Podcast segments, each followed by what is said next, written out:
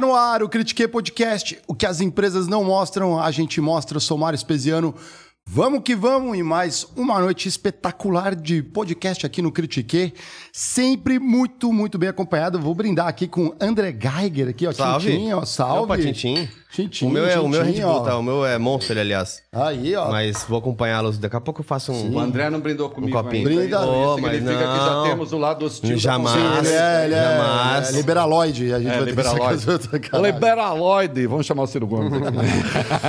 Galera- Já me apresentei antes, tudo bem, é assim que funciona. não, não tem problema. O podcast é assim, aqui é a conversa. Ah, lembrando que nossos pensamentos estão hoje lá com o Diegão Baltazar, aqui, ó, melhoras, boa recuperação pro Diegão. E hoje o Critiquei tá recebendo, você viu, já que a gente já tá no... Estamos aquecidos, né? Aquecendo aqui a... a- a, a garganta, a glote, para poder bater um papo. Uma honra a gente receber aqui nos estúdios é, um dos principais jornalistas, jornalistas políticos aqui do Brasil, é, Reinaldo Azevedo, né? Todos vocês conhecem, eu sei que vocês estão aí no chat já em polvorosa, que a gente já viu, vocês estavam ansiosos. Todos nós estávamos também, porque a gente sabe que vai ser um papo fenomenal, né? Formado pela Metodista aqui em São Paulo, colunista da Folha, é, do portal UOL, além de apresentar o o É da Coisa na Band News, né, na FM. E nosso convidado foi editor-chefe da revista Bravo. Primeira leitura, apresentou o programa Os Pingos nos Is na Jovem Pan. E além de articulista na Veja, não sei se faltou alguma coisa, faltou da base do. Faltou a revista Bravo, faltou. Eu, eu fiz eh, jornalismo metodista, eu fiz letras na USP, fui professor, na verdade, de literatura durante. É a minha formação original, na verdade. Você foi do diretório acadêmico na USP também? Eu fui do diretório acadêmico, eu fui do centro acadêmico, no é, caso. centro, quando eu CA. fui militante da Libilu. E fui professor do ângulo. É, eu comecei no jornalismo até um pouco tarde. Eu comecei, eu já tinha. Dos 19 aos 26 anos, eu dei aula de literatura e redação. E comecei, já tinha 25 para 26 anos. Legal. Aliás, dando aula, conheci minha mulher, ela foi minha aluna. Ó, que legal. Mas a gente só começou a namorar depois que ela já não era mais minha aluna e não é para mostrá-la, que ela não deixa. E ela, tem a, e ela tem a base trotskista também na época ou não? Você não colava com os. Não, não, não, não, não. Ela, na verdade, é o lado conservador do casal politicamente. Eu sou o lado progressista. É mesmo? Ó, Não, brincadeira. Não deve rolar quase briga né, durante eleições. não ali, né? rola. 37 anos sem briga, nunca brigamos. Bom, isso é perfeito aí, ó. Já, já fica a dica aí de relacionamento pra vocês ali, ó. Mas também nunca fizemos DR, é outra dica de relacionamento. Ah, é? Ah, a hora de fazer DR, foge. Vai fazer outra coisa. Tem duas coisas dentro da DR. Ah, isso é uma boa dica. Ou vai ao cinema, ou faz sexo. Pô, DR nunca. E muita coisa. É, res- ia segurar o é cinema nas costas um bom sono, né? Um bom sono resolve muita coisa também. É, um bom sono, né? Dormir bem, né? Dormir. Dormir bem. Dormir bem tá? no sofá, É, isso. longe. 37 anos sem briga. Você falou dessa época de militância. Como que foi a tua jornada, vamos dizer assim, político-ideológica, desde essa militância trotskista até o- um posicionamento mais progressista hoje? Eu comecei a militar eh, num grupo trotskista, eu tinha 15 anos, de 15 para 16, que depois resultou na Convergência Socialista, que hoje é o PSTU. Se fosse pegar... É, o PSTU é trotskista, é Pe- verdade. eh, trotskista. For pegar as origens, né? Aham. É claro que ao longo do tempo isso foi mudando, né? Mudando, que eu digo, as posições políticas e tal, embora se mantenha ali como um núcleo trotskista. Depois eu migrei para Libilu, que também era trotskista, é trotskista, hoje o grupo resiste com o nome trabalho, não mais como Liberdade e Luta, que era uma tendência mais da corrente estudantil. E fiquei até, isso foi por volta dos 18, fiquei até 21 anos. 21 anos eu saí da militância é, política e, digamos, migrei para um pensamento, fui migrando para um pensamento de feição mais liberal. É, e durante um tempo fui visto como uma espécie de um demônio da direita, do liberalismo no Brasil. É, eu não faço política mais, quando era militante fazia, eu penso política hoje, né? escrevo sobre política. Agora, você faz isso no mundo real, você não Uhum. faz no mundo ideal, Uhum. você não faz no vácuo. Né? É, hoje, muita gente, eu não tenho nenhum problema de falar disso, vocês perguntam se vocês quiserem. É, oh, mas você era crítico do PT e hoje virou petista. Isso é uma burrice, né? Quem acha que eu sou petista, como diria Van Lessa, tem os dois pés no chão e as duas mãos também. É, é incapaz de avaliar a realidade política. O problema é o seguinte: amigos liberais e, e pessoas que se identificavam com o liberalismo, com quem eu tinha proximidade e proximidade pessoal eu tenho até hoje. É, eu não rompo com as pessoas por causa de política. É, e com bolsonarista, aí eu rompo. Hum. Porque está além do limite da civilização. Também podemos falar disso. Estou Claro, dando dicas certeza. aqui. Não, com certeza. Ah, você tolera bolsonarista? Não, eu não bato. Até porque eu ia apanhar, mas não tolero. É, não quero conviver. É, nesse caso, rompo? Sim, eu, eu, eu não aceito. Eu não quero conviver com gente que acha que alguém que diz não estupraria porque é muito feia, se eu fosse estuprador, ou não estupraria porque não merece. Eu não quero conviver com essas pessoas que têm esse cara como líder ou como uma referência positiva, porque eu respeito minha mulher. É mulher. Eu tenho duas filhas. Eu sou filho de mulher. Eu sou amigo de mulheres. Eu, não, eu brinco, eu não sou feminista porque eu não aproprio lugar de militância. Né? Eu sou homem, não tem como eu ser feminista. Eu sou mulherista. Né? Eu quero que as mulheres. Porque eu sou um homem feito por mulheres, literalmente. Né? É, eu digo sempre com muita clareza: sem a minha mulher que está ali, eu não trabalho. Eu não sei nem trabalhar, eu não existo. É, ela dá formato e, e consistência ao meu trabalho, e eu trabalho em muitas frentes. É, então, se o cara fala um troço como esse, ou então que fraquejou e fez mulher, ou então que o negro se pesa em arrobas, Quilombolas? É. quilombola se pesa em arrobas, não serve nem mais para reprodução. É, notem que, note que eu, poder, eu posso, se quiserem, a gente entra no Não, vamos já. Vamos, não tem É, eu problema. queria Ah, tem críticas um de- nisso, mas... Tem críticas de economia política que se podem fazer Bolsonaro e eu, eu posso fazê-las. Mas existe uma dimensão da política, sempre existiu, que é a dimensão existencial, Uhum. a dimensão relacional, a dimensão civilizatória, que está lá no Aristóteles já. Então aí. Né? Mas voltando ao eixo, né, que eu desviei um pouco, aí eu, enfim, é, diante da realidade política, dizem: ah, virou petista. Não, não virei petista. Eu sou e já era, sempre fui, e como militante era, e como dizia um membro de um pensamento liberal, também eu sou essencialmente antifascista, anti-autoritário. Aí sim. Né? A figura que está atrás da minha estante lá, que aparece, é a Hannah Arendt, né? Aham. que é uma pensadora do antitotalitarismo, É. de qualquer vertente, também do, do totalitarismo de vertente de esquerda, né? que eu também não abraço, obviamente. Mas nas origens ali você foi rompendo com a linha, digamos, comunista, trotskista ali. O trotskismo dentro do... e- e Porque é muito ideológico. Não, o trotskismo, vamos lá. O trotskismo ele era uma vertente do pensamento de esquerda que foi derrotado na União Soviética. É. O Trotsky perdeu a batalha interna quando o Lenin morre. E depois E depois foi assassinado É. no México, né? Pelo Juan Mercader, a- amando do Stalin. O espanhol, né? Engano. E- Ele era ele é espanhol, espanhol de, de origem. Mas depois né? o Fidel recolheu ele. Sim, né? depois ele, foi, ele morou em Cuba. E tem- aliás, tem um livro maravilhoso do Padura, é O Homem que Amava os Cachorros. Cachorros, sim, É, é. Recomendo, é espetacular. É, que conta a história dele em Cuba, uma história romanceada, mas volta às origens, inclusive, da mãe dele, que era uma militante da, da resistência espanhola. É um, é um livro encantador.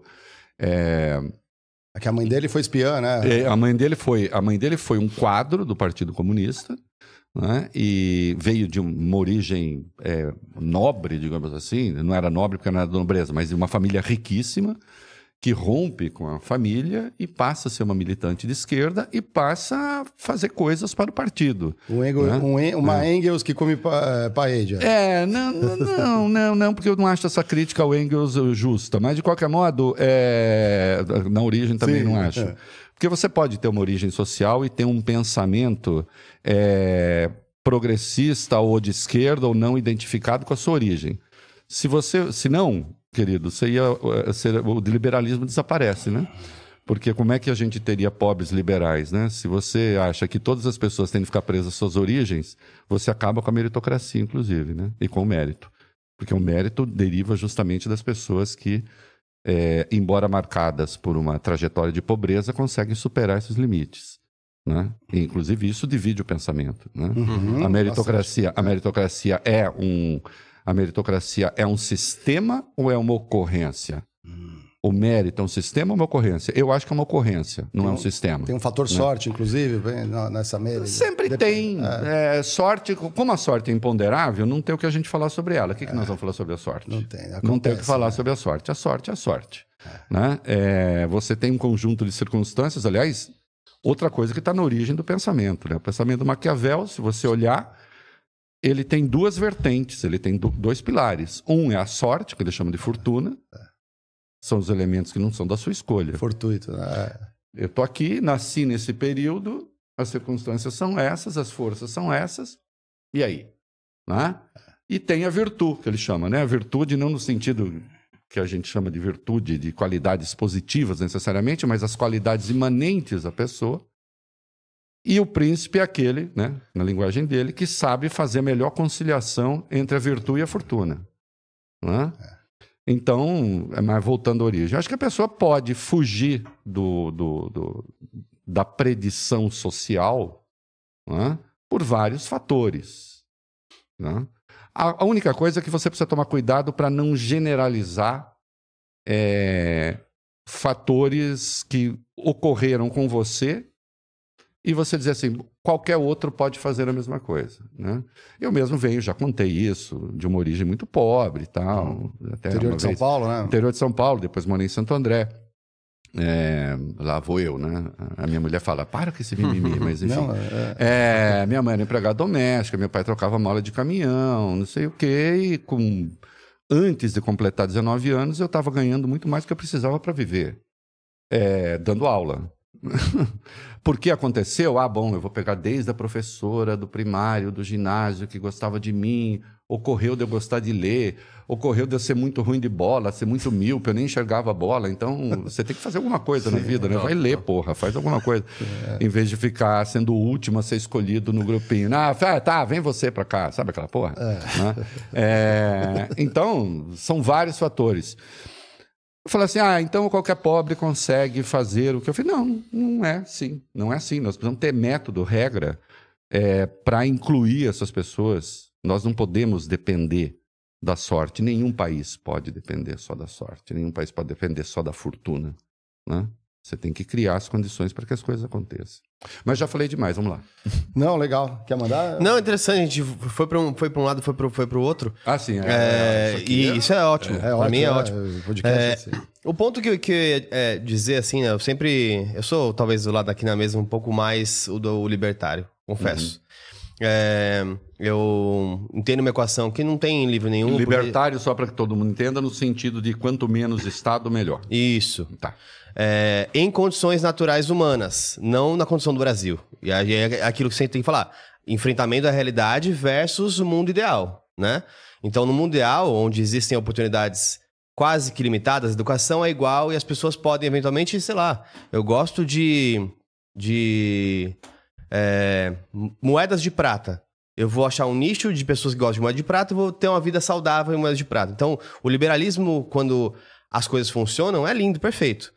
É, a realidade que a gente tem no Brasil é muito mais difícil. Então, eu acredito que é, é necessário que, faça, que sejam feitos investimentos, inclusive do lado mais conservador ou capitalista, nisso, porque quem se beneficia no final do- da história é o país como um todo. Então, eu tenho essa consciência, não é aquela coisa muito, não, tem que liberar tudo, não. Porque eles são organizados, né? Pra... Exato. Articulados, né? Pra... É, e às vezes eu sinto que, assim, muitas das, das ideias, das coisas que é, a gente poderia melhorar de fato no Brasil, ou em uma, num microambiente ou num macroambiente, é, poderia ser chegado se não tivesse tanto conflito dicotômico, né, da esquerda e a direita. Então existe um caminho ali no meio, talvez mais produtivo do que a discussão que acaba co- ocorrendo. Então, seja de um lado, por exemplo, é, algumas falas que o Bolsonaro tem, seja do outro lado, algumas falas que o Lula tem, e sempre quem está no poder parece que isso vai se destruindo.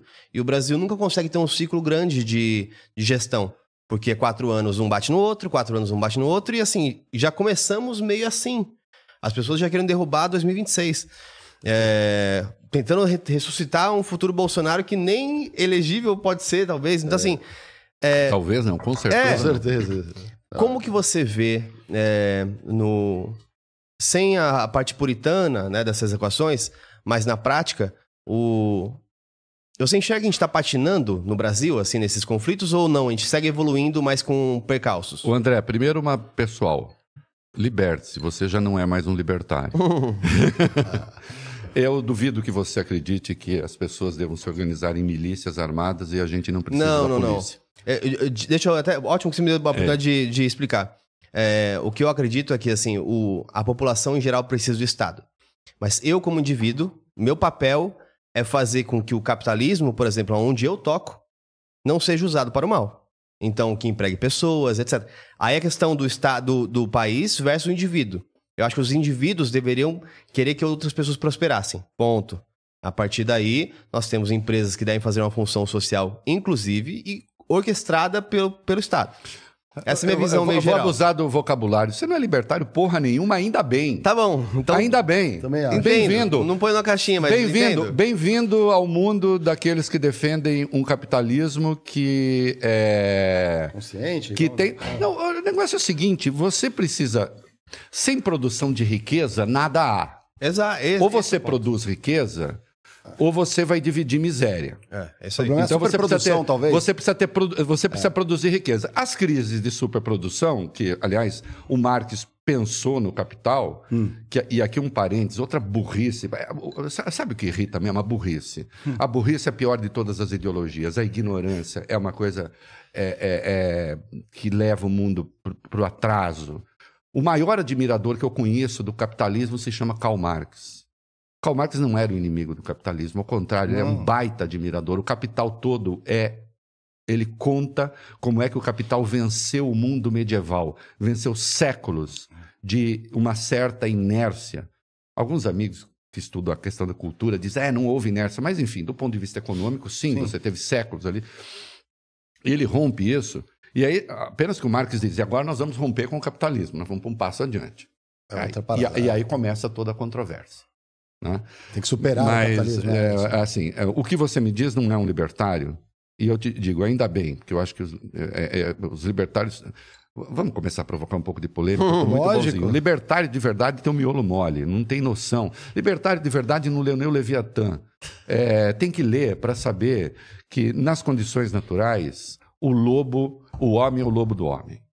E, é isso que, e é isso que acontece. Você não tem pacto social possível. E sem pacto social possível, você vira é, uma daquela. Você vira aquele Mad Max, aquele da Tina Turner. entendeu? Tá todo mundo buscando combustível, cada um tem sua própria tropa, e nós estamos no caos. Né? Um caos que mistura brutalidade com hipertecnologia.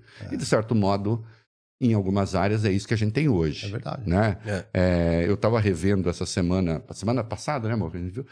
Tá com a- com a minha família, com o meu genro lá, falando, vamos ver Blade Runner de novo, né? É, aí a Da década versão. de 80 lá, de Ah, 89? Isso, Ah, 82. 82. É, e aí, vamos, acho que é 82. 82? Eu vou- Depois precisa ver. É, 82, Ah, ah, 82. Aí, ó. Viu? Tá, sabe tudo. aqui. Ah, tudo- 82. E aí tem a versão né, do, do, é, é, do, do Ridley Scott, que tem dois minutos a mais. Aí a gente viu essa versão. O fim dele é outro, não é o fim que estou no público. Mas assim, vendo Blade Runner é incrível como você tem algumas coisas que estão dadas hoje aí, né? Nesse mundo da hipertecnologia e ao mesmo tempo do autoritarismo e do atraso. Uhum. né? As coisas estão todas ali. A gente precisa aprender a lidar com isso. Voltando ao seu eixo. É, você acha que as coisas estão patinando? Você acha que as coisas não estão andando? Ô, André, é, se você pensar, nós podemos ter divergências várias sobre o arcabouço fiscal. Uhum. Sobre o que deveria estar lá, o que não deveria, o que deveria ter limite de gasto, o que não deveria. Uma coisa é certa, nós temos hoje a aprovação de uma regra de longo prazo que a Câmara agora, voltando ao recesso, vai aprovar e eu acho que resgata seu texto original, né? É, desconsiderando as alterações é, do Senado. Eu escrevi essa semana, o arcabouço fiscal, ele pode ser chamado de tudo, menos de esquerdista. Uhum. Porque o Lula não. Atenção, vamos lá, começar de novo. Agora vou apanhar da esquerda. O Lula não é um cara de esquerda. O Lula se fez num partido de esquerda, o Lula se fez num ambiente em que a esquerda era necessária para vencer a ditadura militar, para vencer o regime militar, mas ele pessoalmente não é, porque se você olha o arcabouço fiscal, e é bom lembrar que o Haddad, eu, eu tenho visto o mercado falar coisas, eu, eu, conheço muita gente no mercado, me dou muito bem, poderia falar nomes aqui. Você, autoriza aí que eu falo os nomes. Eu conheço, eu sou amigo de banqueiro, tal. apenas que eu não preciso pensar o que eles pensam, necessariamente. E às vezes penso. O arcabouço fiscal para ser tudo, menos de esquerda. Concordo. E no arcabouço fiscal de centro. É, que permite ali um aumento de gastos além daquele teto que, como estava, eu já criticava o teto antes, eu não passei a criticar o teto agora. É. Eu já disse: esse teto furou faz tempo. Esse teto já não existia desde a PEC dos precatórios. Pacote de maldades. Né? Vamos parar com isso. É, quando vem, é, quando vem né, o, o, o, pacote social há quatro meses de eleição, quando vem o pacote dos combustíveis há quatro é. meses das PECs, né? É você já não tinha mais teto de gastos. É mentira que você tinha. E o teto, como estava pensado, ele pode ter sido útil na fase de transição ali, do começo do governo Temer, mas ele já não funcionava mais. O arcabouço te dá uma visibilidade. Uhum. Né? A reforma tributária, que vai dar muito mais trabalho do que parece, mas de qualquer modo ela vai no sentido certo. Simplificação, não? Diz, é. Simplificação e de cobrar o IVA, descontando nas etapas anteriores aquilo que foi recolhido. É é, de maneira que o consumidor, que a tributação sobre consumo, ela vai ser substancialmente reduzida, sim, e vai. Né? É, alguns setores talvez paguem um pouco mais, mas no geral você vai ter uma racionalização da tributação. E eu até brinquei outro dia na rádio, eu tenho, vou fazer 62 anos. Não, gente, eu sei que não parece, mas é verdade, não posso fazer nada. É, e se discute reforma tributária, cara, desde que eu, sabe, desde a ditadura militar você está você tá para discutir reforma tributária. E nunca acontece. Porque a reforma tributária é aquele negócio assim: vamos entrar num jogo, vamos aqui nós, tem, você tem um quantum definido para dividir, aí vamos os três fazer reforma tributária. Nós dizemos assim: olha, nós três temos de ganhar. Esquece. É, não dá. É uma equação matematicamente impossível. Nem a matemática quântica consegue fazer isso. Sim, é. É, na hipótese de existir. Né? É, então, assim, alguém perde. Né? Alguém perde. É, ou então fica como é que é o negócio da, da Dilma? Beijo para a ex-presidenta. Todo mundo vai né? perder? Lá, é, como é que é? Não acho que quem ganhar ou perder, nem quem ganhar nem perder, vai ganhar ou perder. Vai todo mundo perder. Isso está é. entre aspas, tá, gente? Na, na, teoria quântica, é. na, é. na, teoria das cordas, ela vai estourar para um lado, na verdade. Né? Estoura para um lado e você nunca tem a situação do gato do Schroeder, né? Porque assim, ele sempre. É. Senão, o gato vive e morto ao mesmo tempo. ele é uma hipótese teórica. Ele não, não, não, não, existe. É, ele, ele é teórico. Deixar de arrecadar não vai, né? Ele, é, ele, é. Teó, ele é teórico, mas ele também ref, reflete um pouco da prática é, a partir do momento que a gente causa, é, em grande escala, macroeconomia, uma. Ou afastamento de empresas ou aproximamento de empresas. Sim. Porque, por exemplo, se eu tenho lá esse potinho de quanto? Se eu faço uma mudança em que era para ser zero a zero, é o melhor dos mundos. Ninguém foi afetado e fez uma reorganização da cadeia. Se eu fiz uma coisa que eu jogo empresas para o Panamá, para outros lugares, eu perdi então, de alguma maneira a arrecadação. Já, não, perdeu mesmo. Não, perdeu a arrecadação, perdeu o PIB, perdeu tudo. Exato. Se eu faço algo talvez um hum. pouquinho mais que atraia empresas, porque assim, todo mundo sempre fica falando da, da, da Noruega, etc. Mas é muito mais fácil quando você tem lucros de empresas que estão atuando globalmente. Claro trazem para dentro de casa e isso vai para o PIB. Então, até acho que é bom que o Brasil tenha programas de levar as empresas brasileiras, os campeões nacionais, para fora, porque quanto mais empresas nacionais a gente tiver atuando fora do Brasil, melhor para o Brasil. É, mas essa equação, certo? Desse quanto ela pode piorar ou melhorar dependendo Sim. de como eu faço. E eu acho que a reforma tributária, se ela for neutra no sentido da arrecadação, é, será positivo uhum. e você vai ter uma tributação mais justa mais equânime. Então, mas a nossa pergunta de origem sempre é essa, né? Eu, pre eu pretendo hum. tomar o nosso uísque sem perder o fio. É, nós estamos patinando? Foi a sua pergunta. Sim. Eu acho que nós começamos a avançar, acho que nós patinamos durante quatro anos, é, bastante. Cometeram-se erros antes. É, é eu acho sim é, que o governo Dilma é, e o fim do governo Lula cometeram erros econômicos visíveis, as consequências eh, foram percebidas. Patinamos durante quatro anos e agora eu acho que nós estamos avançando. Uhum. Eu acho que nós estamos avançando, nós avançamos. Vamos ver a reforma tributária. E aqui até confesso um erro, eu achei que não ia acontecer. Dada a minha crença antiga. a Sim, minha é, experiência tava tão antiga, impossível, né? Eu falei que- assim, será? Acho que não vai. É. Avançou. É, o arcabouço fiscal avançou. É, a questão do CARF, veja, a OCDE, o CARF, para quem não sabe, é um conselho que tem para recorrer contra multas fiscais, pagamento de tributos e tal, que é um conselho ligado ao Ministério da Fazenda. É, é um dos únicos países que começa que tem é, essa questão na área administrativa, propriamente. Porque, no geral, é a justiça que decide. Você tem um juiz que diz paga ou não paga. Aqui nós já temos um conselho. Já é um conselho paritário, já é esquisito.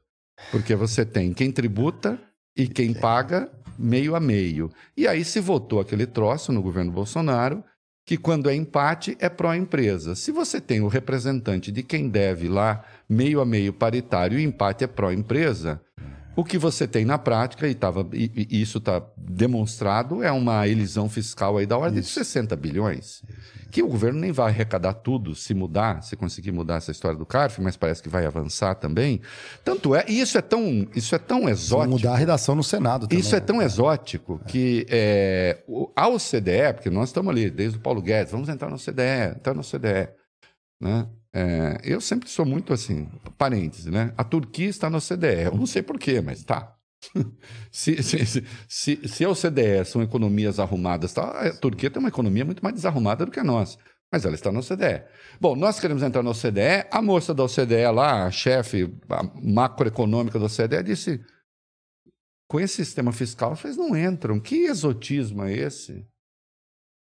De, no caso da arrecadação, vocês terem primeiro um conselho administrativo, que, que não é justiça. No mundo inteiro isso se define na justiça. Dois, é paritário. E três, quem decide, na verdade, se paga ou não, é quem deve. É, e parece que também se vai avançar nessa área. Então, acho que nós estamos avançando em Uhum. algumas coisas. Eu acho que foi um avanço retomar os programas sociais. O Brasil é iníquo demais. Né? É, e é aí que eu acho que os nossos liberais pecam um pouco, deveriam ser. é, Sim, nós precisamos daquilo que governos conservadores, liberais, chamam de medidas compensatórias, cara. Uhum. Você tem um processo de transformação da economia acelerada e alguns internos, outros externos que vêm de fora e vão se sobrepondo e vão fazendo vítimas. E aí, assim, é, veja, hum, você pode ter em relação a isso duas abordagens que não são excludentes. De preferência, elas têm de conviver. Uma é de natureza moral, de natureza ética. Você perguntar, dá para conviver com esse Brasil, com essas pessoas vivendo nessas condições? Parece razoável, né? Não mexe com você, né? Com, com as suas convicções e tal. Mexe. Mas há uma outra coisa que também é de natureza econômica e, e olha o futuro. Isso é atraso. Isso produz atraso. Essa, essa, essa cadeia de exclusão faz a gente ter uma educação miserável. Uma péssima educação. Péssima educação que incide sobre a produtividade, Sim. que se torna muito baixa. E aí você tem dois caminhos também aí. Ou você tenta uma elevação do padrão civilizacional e produtivo, e isso, esse papo não é comunista. A Coreia fez isso. A Coreia do Sul. E a Coreia do Sul não é comunista. A China está fazendo isso, e aqui vamos lá, mais uma polêmica. A China não é comunista, a China é autoritária. Comunista, não. Comunista no sentido, olha, o que é país comunista hoje, Cuba, não perfeitamente comunista, porque temos perfeitamente comunista, eu digo não inteiramente comunista, porque nada ali é perfeito. E comunista mesmo é a Coreia do Norte. Uhum. A Coreia do Norte é, é parâmetro para alguém? Oficialmente socialista é o Vietnã. Alguém diria que o Vietnã hoje. O Vietnã virou um player. É, exatamente. Oficialmente é socialista. Então, assim, estão confundindo autoritarismo com. Nem o Camboja sobrou. Não, mas nada. não, não tem. Não, tem. Não tem. O Quimer Vermelho já acabou. Sim, exatamente. né? Graças a Deus. né? É, felizmente. Então, é, nós precisamos, voltando, de uma é, é, de um entendimento sobre a atenção à pobreza e à miséria, que vai muito além de Bolsa Família. O Bolsa Família é fundamental. Tem se mostrado fundamental. Eu nunca ataquei o Bolsa Família, nem no- no- quando eu tinha as maiores tretas. Também PT. não. Esses dias eu escutei de um pessoal falando que acha que a- ainda tem essa falácia da, de que a pessoa que recebe é vagabundo, que não quer E tem, trabalhar. tem, Deve ter uma Mas percentual. tem, você cansa de ouvir isso. É. Você cansa de ouvir isso. É, Será que é a maioria? Com certeza não. Não é a maioria, mas ainda tem esse negócio de que, bom, nós vimos. Cara, né? é, não é segredo para ninguém que uma parte da direita, e que foi muito além do bolsonarismo, infelizmente, porque tem uma direita não bolsonarista que também caiu nessa, né, que diz assim: ah, o que foi. Quem elegeu Lula? O Nordeste. Quem elegeu Lula? O Nordeste foi a ignorância, foi a pobreza, foi o Bolsa Família, foi não sei o quê. Acontece que o estado que mais recebe Bolsa Família é São Paulo. E que votou no Bolsonaro. né? Sim. É. E atenção, é São Paulo, porque na verdade tudo em São Paulo é mais. Sim, demográfico. Proporcionalmente é menos. Sim, sim. Mas, mas acontece que a eleição de presidente ela não é proporcional. Ela é. Quem vota, vota. É um homem, um voto. Uma pessoa, um voto. Né? O estado que mais tem Bolsa Família é São Paulo. Então, segundo acho que é Minas, terceira é Bahia. É, então, assim, não, não, pera. Não é isso, não foi ignorância que elegeu. Mas você tem ainda essa, essa reserva a- a- a- ao Bolsa Família, como existe. Veja só, o André, como é que eu vou, né, Mário, É. André Mário, o Jair Bolsonaro, esse que é muito pouco Messias e muito Bolsonaro, tinha deixado para o Minha Casa Minha Vida 36 milhões de reais no orçamento de 2023. Você sabia disso? 36 milhões. Nada. O orçamento anterior, aquele que foi revisto pela PEC da transição, que o mercado bateu pra caralho, eu não bati, pode ver, desde o começo eu disse, eu acho boa, e eu estava certo, eles estavam errados. Só falta agora chegar e falar assim, eu estava errado, o Reinaldo estava certo. Não precisa, mas eu sei que é. é tinha deixado 36 milhões, Isso não é nada. que eu brinco, são duas joias, né, daquela que Sim. o príncipe deu. É isso aí. Um- alguns 36 te- milhões? Uns 12 triplex. 36 milhões pro Bolsa Família? É. Com a PEC da transição, hoje tem 9,5 bilhões. Vai perguntar Que é para. meio por cento do PIB. Cara, vai perguntar, vai perguntar para a indústria da construção civil, que é um setor altamente empregador, a importância que isso tem. Inclusive para empreiteiros aí que apoiavam Bolsonaro. Hum. E que vão fazer o Bolsa Família, porque o Bolsa Família é o Minha Casa Minha Vida. Porque, felizmente, você não vai criar empresa estatal, entende? Mas é um país realmente assim. Um país de esquerda, então é o seguinte: vamos fazer o seguinte: é, v- vamos cortar o lucro das empreiteiras, porque fica, a equação não parece boa? Ó, vem cá. Né? Um esquerdista chucro ia fazer o seguinte: como é que é? Bolsa Família, 9,5 bilhões? Vamos criar uma empreiteira estatal? É. Que a gente elimina o lucro? Eliminando o lucro. Nós vamos ficar, então, a gente tira o lucro do custo, Aí elimina a eficiência depois? aí você elimina. efi- Não, depois não, junto, né? É, o mesmo Vamos ter o pacote. Já é. custa você 40% elimina mais eficiência, você vai É. causar empreguismo, você vai, bom, toda a merda que a gente conhece. É. Né? Mas não, vai para o setor privado. Tem um risco de clientelismo danado. Vai para o setor coisa dessa, privado, né? cara. Essa grana. É eles que vão construir. Até pode ter favorecimento aqui e ali, se tiver o Ministério Público que vai em cima. Eu não estou falar, oh, não vai ter e tal.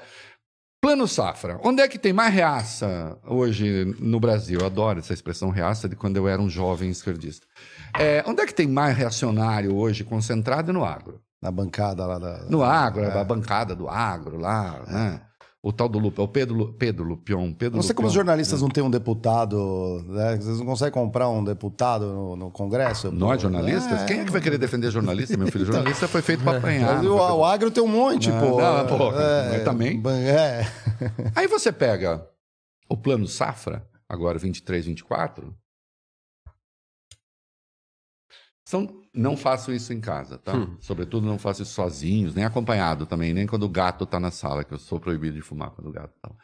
É... O gato manda. Ah, o gato vai ficar doido. Eu tenho uns gatos em casa, É. não é. Não, em casa tem um gato chamado Miguelinho, ele manda em tudo, na verdade. Primeiro é Miguelinho, depois é minha mulher, depois são as minhas filhas, depois sou eu. É, e depois a tartaruga, porque ela não se manifesta.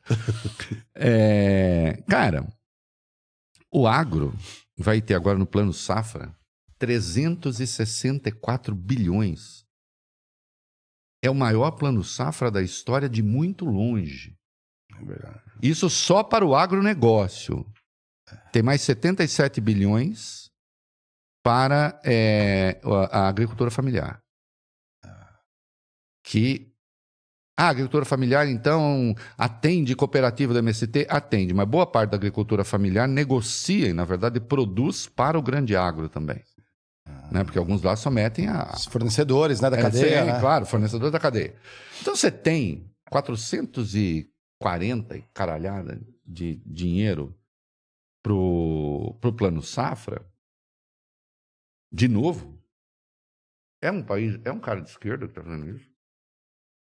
Não é, não é. Não é. Não é um cara de esquerda que faz Não é. isso. Até porque quando ele faz isso, e, e, e, e- atenção, parte considerável são juros equalizáveis, isto é, vai se cobrar um juro inferior à Selic, essa Selic pornográfica que está aí, também podemos falar disso. Sim. É, vai se cobrar Selic, entendeu? O, o, o, o, e, quem, é- e o governo vai compensar uma parte.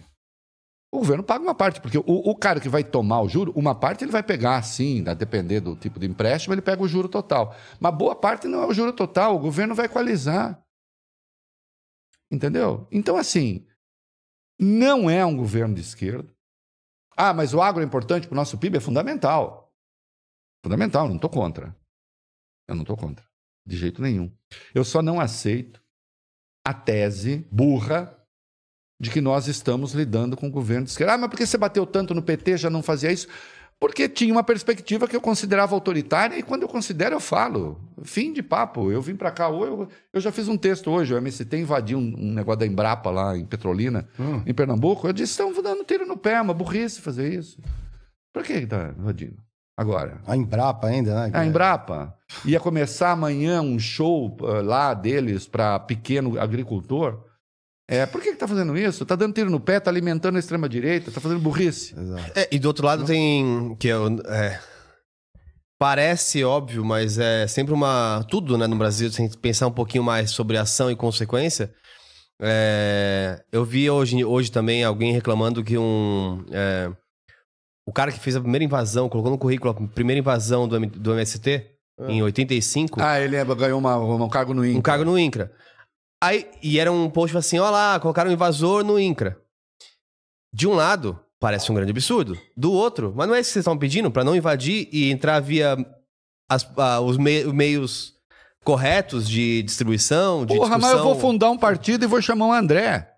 E depois disso, sou libertário. Porque quando ele falou que eu sou libertário, eu falei, Ih, fudeu, vai dar merda essa conversa. Ele é Não, comunista, não mas não sabe. Aqui, É, ó. é, não. A mesa toda, a galera Não, chama a não. gente de comunista. Você aqui. tem. Não, que eu gosto do racional. Você tem inteira razão. É o INCRA, você tem que ter gente que vá conversar com o MST, inclusive. Que articule, né? Não Que deve- articule com o MST. Porque aí fica esse negócio, não, porque o MST ferra com agronegócio. Falaram agora que eles recebem as terras e vem- já vende para fazer. Pra... É, Primeiro que é tudo conversa assim de gente. Que não tem a menor lógica. Você, você pega aquela CPI do MST, mas aquilo assim, mas aquilo parece assim, uma, uma coisa É ficção científica, eu achei. Que É um negócio absurdo. Veja só, o Brasil é o maior exportador de proteína animal do mundo. É. Entendeu? De longe. E muito eficiente na exportação. Muito eficiente. 100% do boi hoje utilizado, do osso até tudo. Tudo, Rabo, tudo. pelo, tudo. Tudo. E nós somos isso, e somos assim, tendo MST, tendo não sei o quê, tendo, tendo de- uma pressão pela preservação das florestas, que é muito importante. Então, nós temos uma equação aí a mexer. E nós precisamos de alguém que vá lá fora, e o Lula está fazendo certo nisso também, que vá lá dizer o seguinte: olha aqui, vocês, Europa, vocês já desmataram à vontade, isso é verdade. O Bolsonaro também falava. Uhum. É, vocês desmataram. Tal. vocês desmataram pra caralho. É verdade. Agora, ou você está de olho, e aí é mais a área de vocês, ou você está de olho no capitalismo verde e no dinheiro de fundos que só vão entrar no Brasil. E é muito dinheiro. É muito dinheiro. É, muito dinheiro. Inclusive para o hidrogênio verde, que é uma Sim. outra frente espetacular. Foi meu trabalho de, de TCC na faculdade. Até agora não usaram direito. Aí, então, não, não, até agora não, mas estão. Tão, É, tá avançando. parece que vamos avançar. É. Ou você está de olho nisso e faz uma equação que concilia, então, a produção com esse capitalismo verde, ou você chega lá e fala, é nosso, desmatamos quanto a gente quer, porque vocês também desmataram pra caralho. Que é uma burrice. É uma burrice. Eu acho que o Brasil está fazendo certo. É, O MST não atrapalha em nada. Agora, eu apoio o que eles fizeram no Embrapa, eu acho uma burrice. Acho um tiro no pé. Eu falei hoje para eles, eu fiz um vídeo no Twitter, quase 10 minutos, eu disse, escuta, sabe o que vocês estão fazendo com isso? Alimentando a CPI do MST. É isso que vocês estão fazendo. Está dizendo os maiores absurdos. Vocês estão criando dificuldades para o próprio governo. Obviamente estão.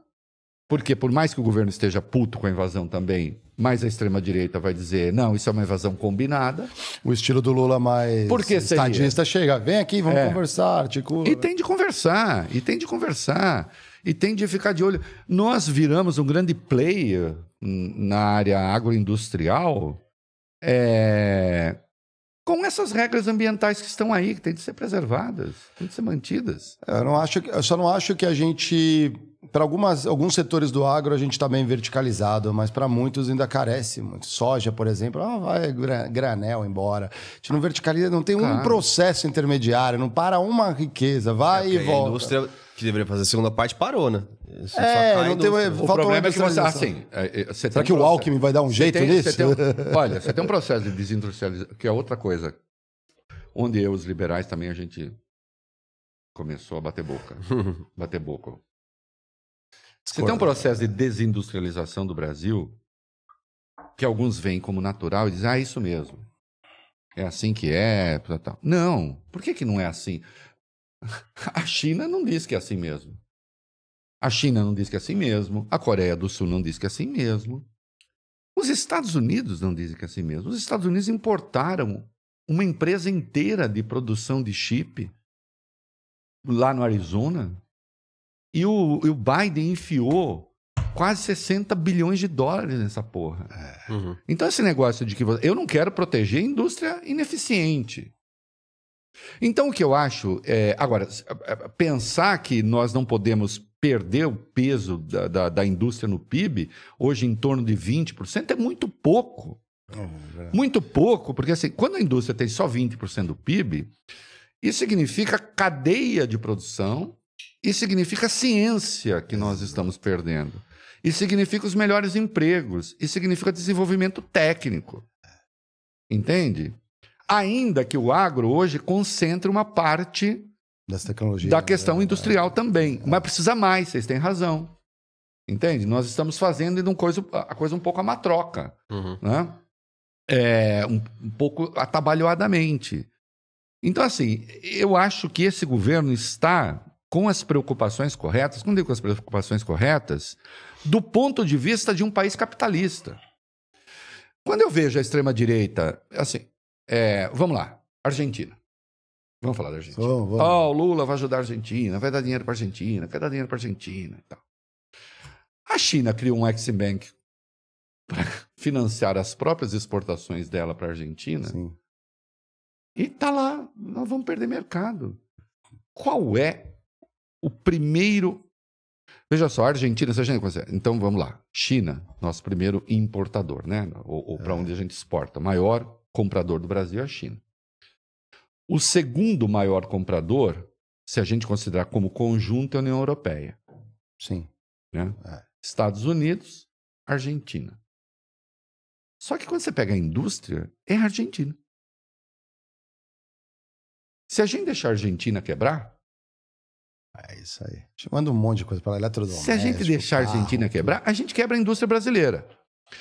Eu pergunto, vale a pena quebrar a indústria brasileira? Eu acho que não. Agora, é claro que você precisa fazer as coisas com garantias. Você também não vai fazer assim, olha, vocês fazem essa cagada que vocês quiserem aí. Passa uns três guanacos. Que o. Brasil segura. Uhum. É, não é? dá, é. Então, assim, o que a gente tem hoje é um conjunto de críticas apressadas, e eu, infelizmente, é, André, vejo o nosso libertário, que não é mais, hoje acabou, de- vamos fundar um partido aqui. Sim, partido critiquei. Centro-esquerda. Se- É, é. centro-esquerda.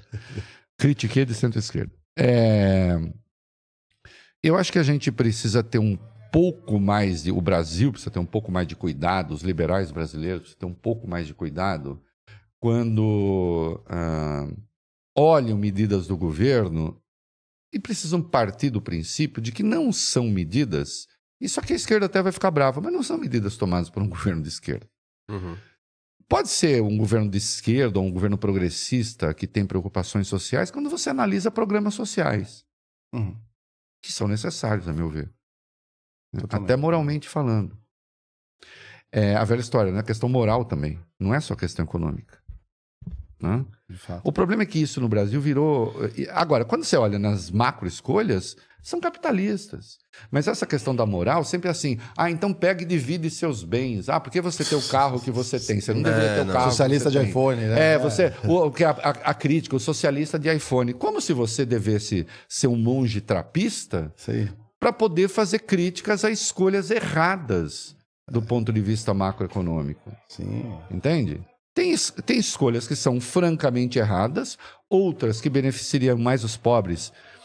E veja, eu insisto, eu acho que os pobres precisam ser mais beneficiados no Brasil.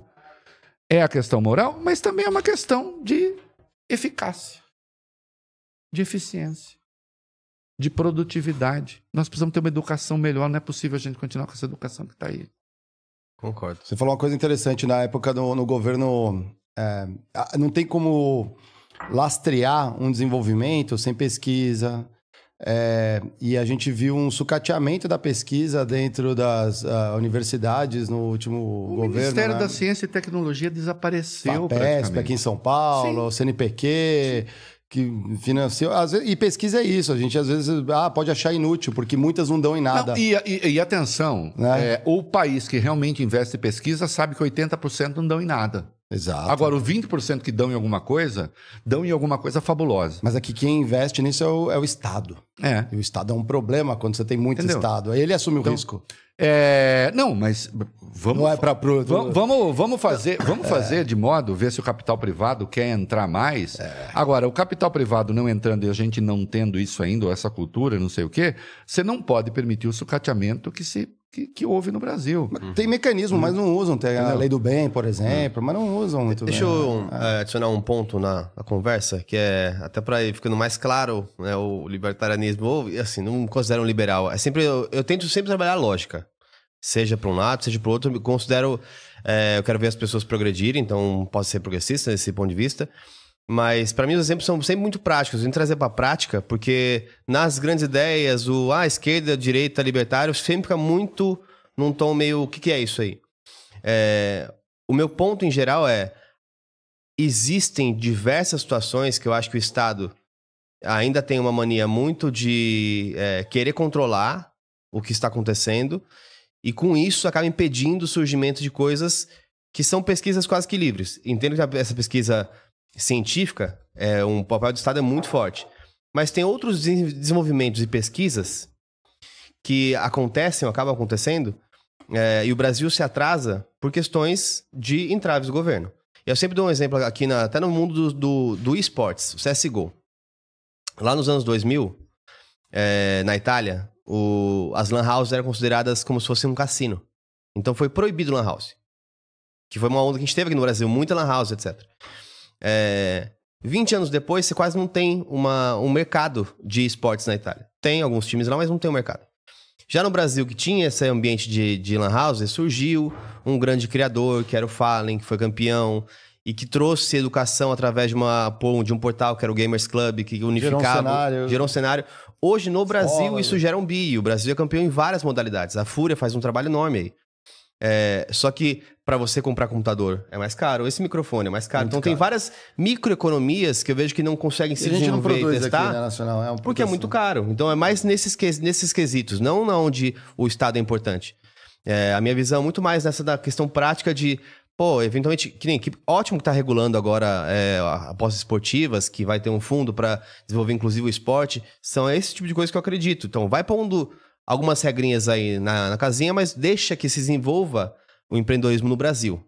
Isso em linhas gerais que eu acredito. estamos juntos nisso. Eu, eu- veja, se você me falar, olha, tem aqui isso aqui, essa atividade aqui, ou essa intervenção do governo vai impedir é, que se forme mão de obra, que se formem é, é, especialistas, profissionais, empreendedores.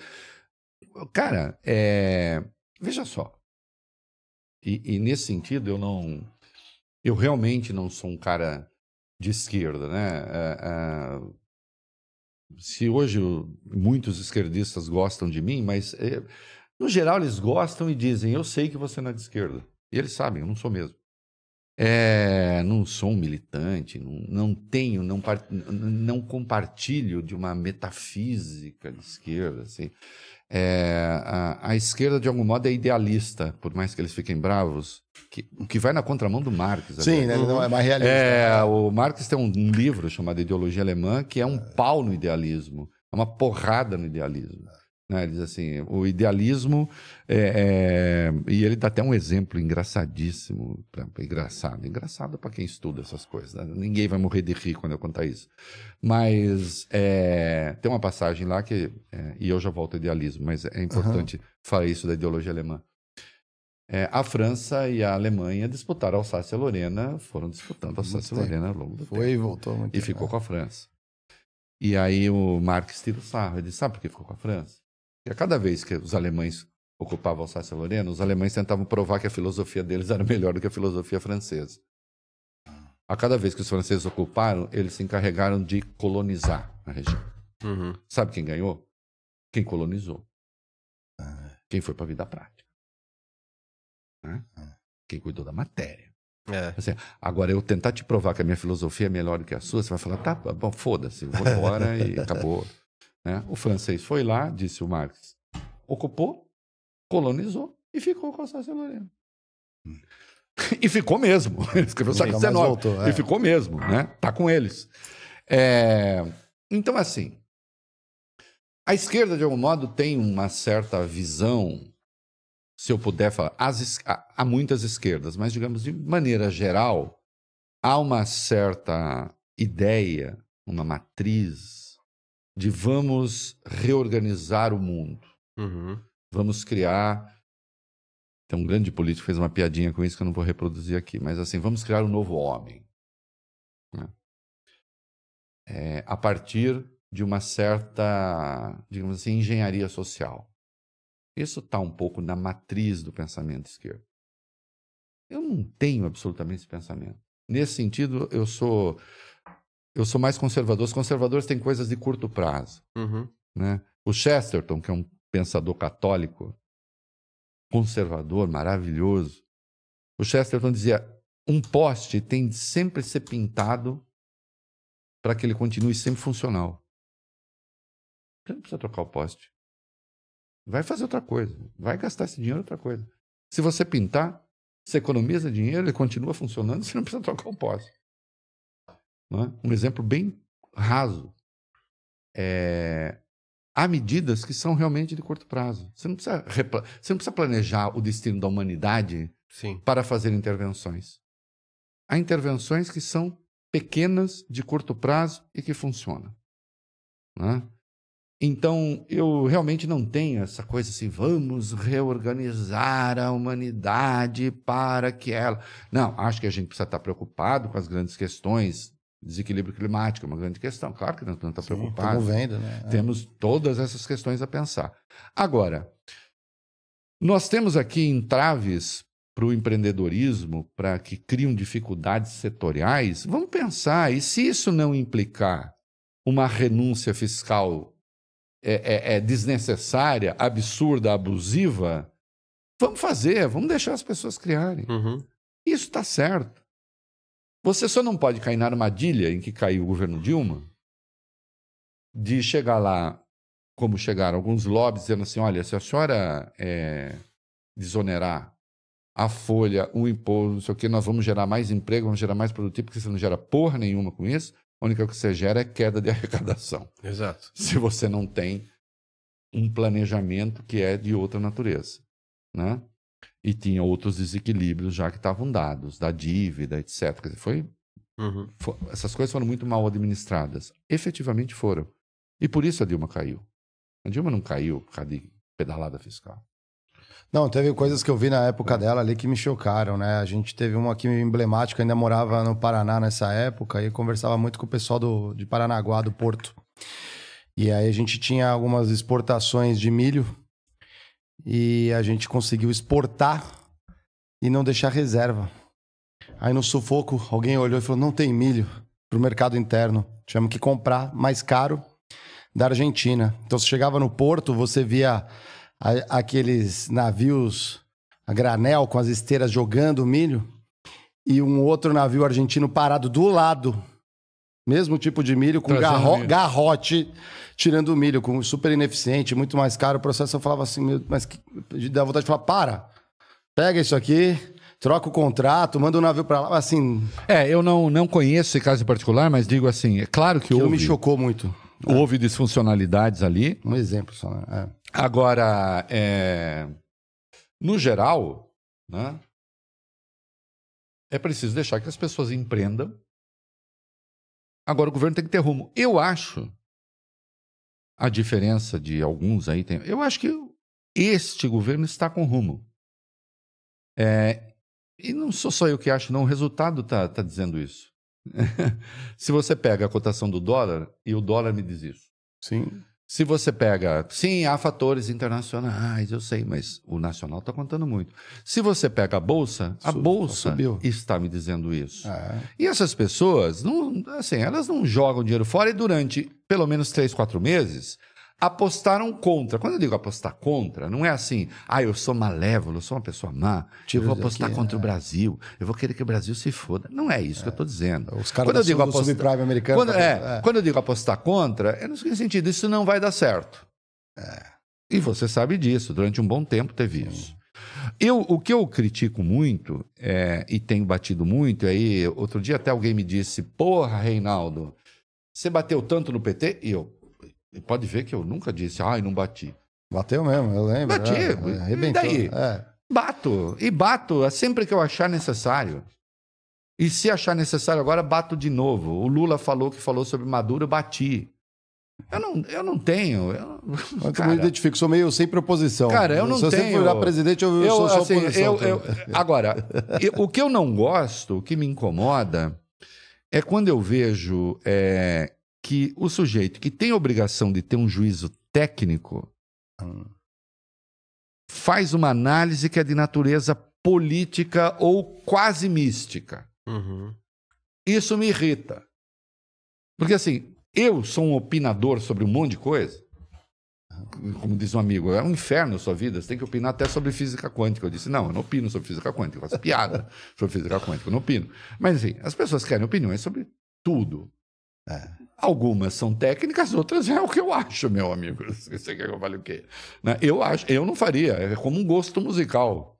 Gosto disso, não gosto daquilo. O que me incomoda é quando o cara tem a obrigação de ter um juízo técnico e aí entra o fator ideológico e o fator ideológico turva a análise. Então vamos lá. PEC da transição. Quando veio a tal PEC da transição, em novembro, novembro do ano passado, o Lula tinha sido eleito apenas, ele não estava no poder. Uhum. Sabe o que me incomodou? André, Mário, sabe, sabe o que me incomodou? É não terem percebido que na PEC da transição já se estava formando uma base de apoio do governo em novembro do ano passado. Hum, O maluco fugiu do Brasil no dia 30 de dezembro. é verdade. Puta que pariu. É pra não entregar a faixa. Cara, cara, é.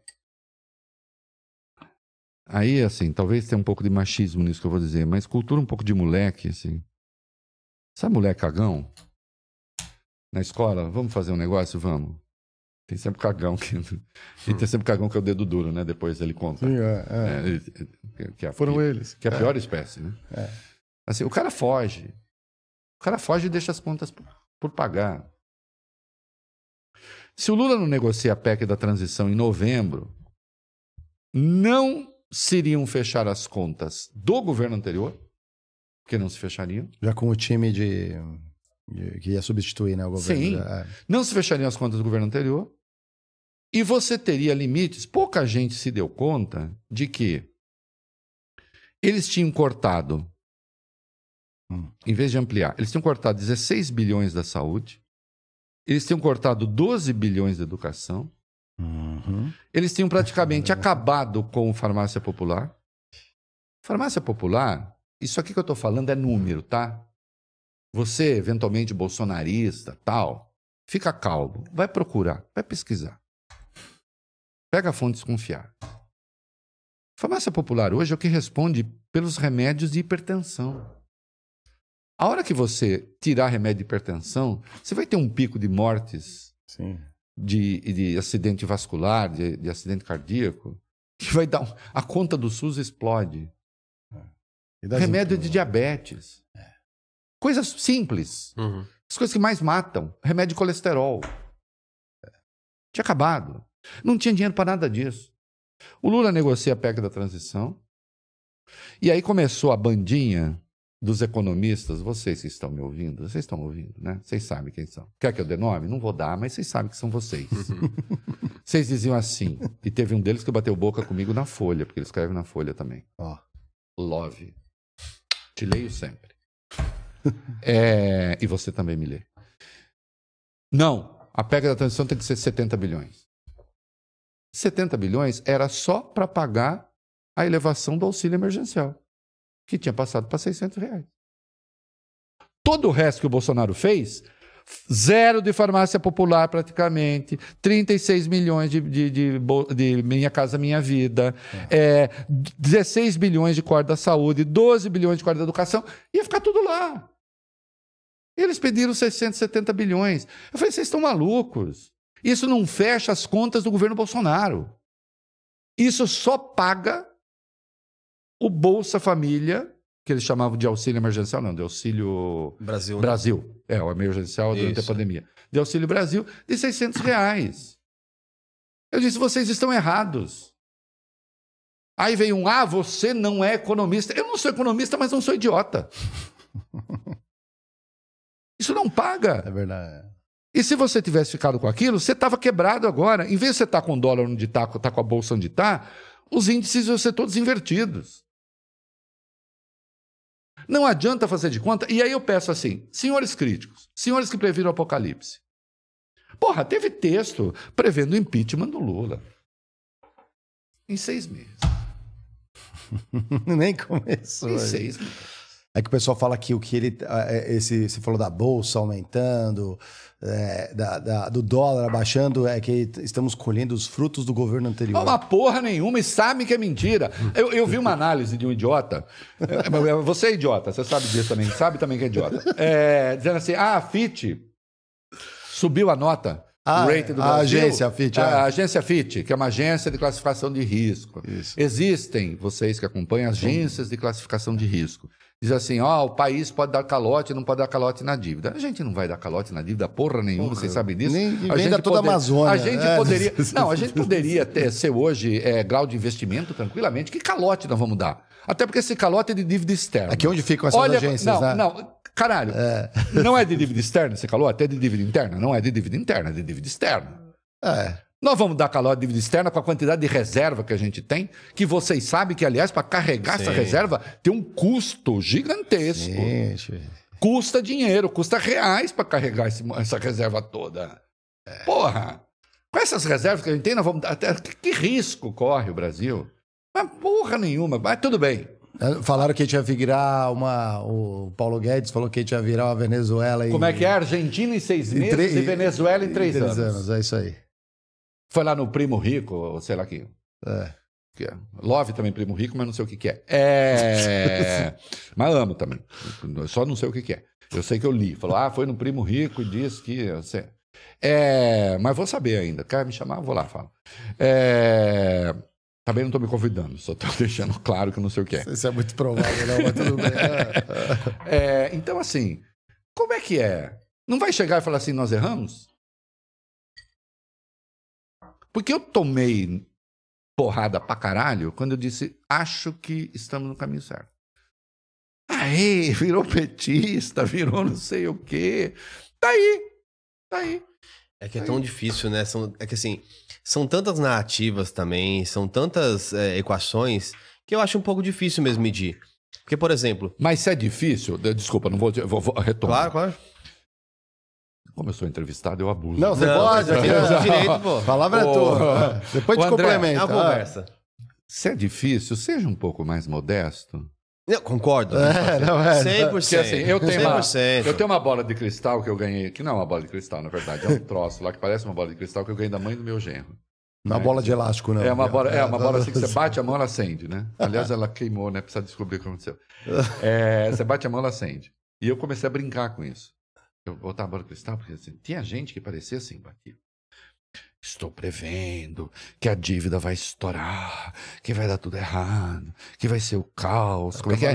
Este é o é. velho Lula, este não é o Lula de 2003, este é o Lula de não sei onde. E aí começaram a comparar o Lula com o Lula. Lula, é, e aí o Lula virou o maior. Lula inimigo do Lula. Eu, eu escrevi, sim. Ô, Mário, eu escrevi um texto dizendo assim: Ô, gente, vocês não se dão conta do ridículo que vocês correm quando vocês ficam falando que o Lula é o maior inimigo do Lula? Fica parecendo assim: não, eu gosto do Lula de 2003, não gosto do Lula de 2023, porque o Lula de 2003. Eu já escrevi textos do seguinte sentido: o Lula de 2003 tinha um Congresso muito mais fraco do que hoje. É verdade. É, mas se bem que o Congresso, a Câmara tá teoricamente muito à direita, né? Não, mas- Senado, né? muito. Não, outra coisa que previram também, eu disse, não, calma, deixa, eu- me deixa negociar, caralho. Eu sempre fui um bom negociador, fui sindicalista. Estadista, estadista. é. Fui sindicalista. Não, o sindicato. é, Eu vendo a ABC, a gente era militante de esquerda, o Lula comia o nosso toco lá, porque hora da Libilu a gente enchia o saco do PT pra cacete. No, no- O Lula uma vez falou pra gente: vocês precisam estudar para de encher o saco. e ele tinha razão. Estudar O negócio é o seguinte: sindicalista é outro bicho, é outra natureza. Você acha o quê? É que vocês não lembram, vocês não tinham nem nascido, tinha a negociação do grupo 14 da Fiesp com o Lula sindicalista.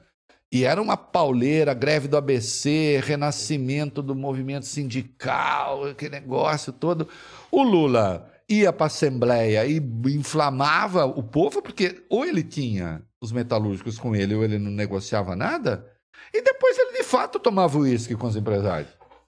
Mas tomar uísque com o empresário não era é, fazer um amorzinho gostoso. Simplesmente é o seguinte: eu tenho de aprender a negociar. Uhum. Você negocia. É. Você não vai pro tudo ou nada. Entende? É isso aí. É, o Lula, uma vez. o gato brincou- acuado no canto, ele parte o, pra o Lula cima. uma vez brincou com uma greve de fome que ele fez, mas greve de fome pra quê? Gandhi. Sabe? Greve de fome para quê? É, mas aí você precisa ter, Sim, ver se foi pô. feito também. Assim, essas coisas de greve de fome, eu sempre brinco, né? Brinquei até com o MST com essa imagem hoje, aquele veneno que você toma esperando que o outro morra, né? Não, é você que morre. Você não vai comer, você vai morrer. Sim, tô mais adorando. Oh, mas a causa vai ficar porra nenhuma. O Lula, o Lula é um negociador. Então, assim, quando viram. Mas quem manda é a Fiesp, no fundo, não? Se olhar bem. o Hoje? poder. Não, hoje não. Ah, lá atrás. Não, não, lá mais ou menos. Veja só, o PT se construiu. Ah, sim, claro. Né? Mas Será eu digo que quem assim, tinha manda... uma ó, ó, força. você quer ver sentido histórico? Olha só, você me falou, mas quem manda é Fiesp no fundo, né? Vamos pegar todas as eleições da redemocratização para cá, vamos ver quantas o PT ganhou? É. É verdade. O É. PSDB ganhou duas, Verdade. o Bolsonaro ganhou uma, Sim. O Temer E o roubou Temer uma. pegou um pedaço do mandato, o resto o PT ganhou. é. O PT ganhou duas eleições com o Lula, o PT ganhou duas eleições com a Dilma. É, é verdade. E o PT ganhou outra eleição com o Lula. Pega os outros partidos. É fato. É o partido mais vencedor. Então, da assim, nova será quem venceu? Você tem que saber negociar. O cara sabe negociar. Precisa. Então, quando viram a composição do Congresso no primeiro turno, né? Porque a composição do Congresso é no primeiro turno. Sim. Aham. Eu, vi- eu também vi, falei, puta. tem, tem gente lá que caga voando. É um pterodáctilo. Você sabia que o pterodáctilo, o grande temor do pterodáctilo é que ele cagava voando, né? Temor dos outros bichos. No caso, não tinha gente. pra- acertar pra- lá Não importa, não importa quão, quão alto você esteja, ele caga na sua cabeça. Ele caga na sua cabeça. Acabou. né? Então, é, eu falei assim, nossa, é um bando de pterodáctilo. Caga voando. Né? Nas empresas também tem bastante, né, Mário? Ah, tem. A gente tem outros nomes pra isso. Os jabutis na árvore. Isso, é, é. tem um monte. Então, assim, é, eu também vi, falei, mas previram, ah, a partir daí não vai dar nada tal. Aí que você pega de, de- Então vamos lá, de novo, né? A coisa da o Lula de esquerda. Eu escrevi ontem um texto, domingo, até minha mulher falou de sábado para domingo. Falou, você está escrevendo hoje? Eu falei, é, tô aqui. Uhum. É, depois vimos um filme. Uhum. É, quando você pega a composição do Ministério do Lula, vamos pegar a composição de, de início, Hum. que agora já vai ter reforma. Então já tinha três ministérios do, PMDB, do MDB, três do PSD, É. três do, do União Brasil. De cara. Ah, só Ministério merda. Não é verdade. O Ministério do Planejamento é a Simone Tebet do MDB. Por que, que isso é importante? Porque o ministro do Planejamento, mais o da Fazenda e o presidente do Banco Central formam o Conselho Monetário Nacional. Exatamente. E o Conselho Monetário Nacional decide a meta da inflação. Então, olha o jogo. Desculpa a direita. E quem tá no Copom, se eu né? fosse direitista, se eu fosse direitista, eu ia falar assim: nós estamos fazendo cagada. Mas como eu não sou, vocês que se virem, vocês estão fazendo cagada. Ah. Parabéns para vocês. Continuem nessa. Porque o que, que o Lula faz? Ao mesmo tempo que ele critica a taxa de juro, que eu acho, podemos falar disso também, acho um absurdo. Campos Neto. É, é. Acho um absurdo. Sim. Mas ele sabe que ele nomeou Simone Tebet e que a Simone Tebet, Sim. no Conselho Monetário Nacional, é formar aliança com quem? Com a Haddad? Não, vai ter que preparar esse Ela é formar aí, aliança né? com o Campos É. Neto. E, portanto, a meta de inflação, que é definida por quem? Pelo Conselho Monetário Nacional, vai continuar a ser definido pelos dois. Eles têm 66% da decisão. Como é que você faz política? Política maiúscula é o seguinte: eu posso criticar a taxa de juro, sim. Estresso o negócio do Banco Central. E agora nós temos negócio, cai meio, cai 25, Não, mim indecente, dois. indecente. É, mas cai meio. Não, fica assim, cai meio, acho tão ousado. Vai se fuder. É. ousado, cara. Foi 0,3, então para não... Não, não, escuta. Pra- pra- né? cai cai 0,25, continuaremos com juros reais de 10%. Por que, que nós temos juros reais mais altos que os juros reais da, da, da, da Turquia? Vai- vai- Mas assim, é uma insanidade. Juros reais mais altos que os juros reais da Rússia, que está em guerra. É. Assim, cara, assim, ah, a trajetória da dívida, mentira também. País rentista. É, porra, claro que é. Não, esse, é, ah, rentista somos todos, porque ah, para de conversa que rentista somos todos. Rentista somos. Ah, eu tenho um dinheirinho lá também, Sim. eu sei. Mas é para mim que estão fazendo aquilo? Ah, mentira, não, não é para mim, né? Então, assim, é, Sim. que- mas voltando, o que que é política? A política é você, você faz a crítica a- aos juros, porque você tem uma base de apoio que quer ouvir isso, e justamente porque eles são muito altos mesmo. Aham. Mas, ao mesmo tempo, você tem a Simone Tebet se juntando com o Campos Neto, e se eles decidirem não mudar a meta, não muda a meta como não mudaram. Mudaram a meta? Não. Mantiveram a meta. Mas, mas você acha que. a- Mantiveram a meta e só mudaram o sistema de cálculo da meta. Porra, era o Brasil, a Tailândia e sei lá, mais uma coisa irrelevante qualquer que tinha essa meta do, do calendário gregoriano. Entendeu? Porque a meta, a meta americana é móvel, a meta do BCE é móvel, a meta do Uhum. Banco da Inglaterra é móvel. É. Você vai indo, você fala, ó, em um ano não vai dar, mas em um ano e meio vai. Aham. Então você fica ali, você fica no jogo. Sim. Entendeu? Mu- Mudar o sistema, pelo menos, de meta, embora não tenha mudado a meta em si.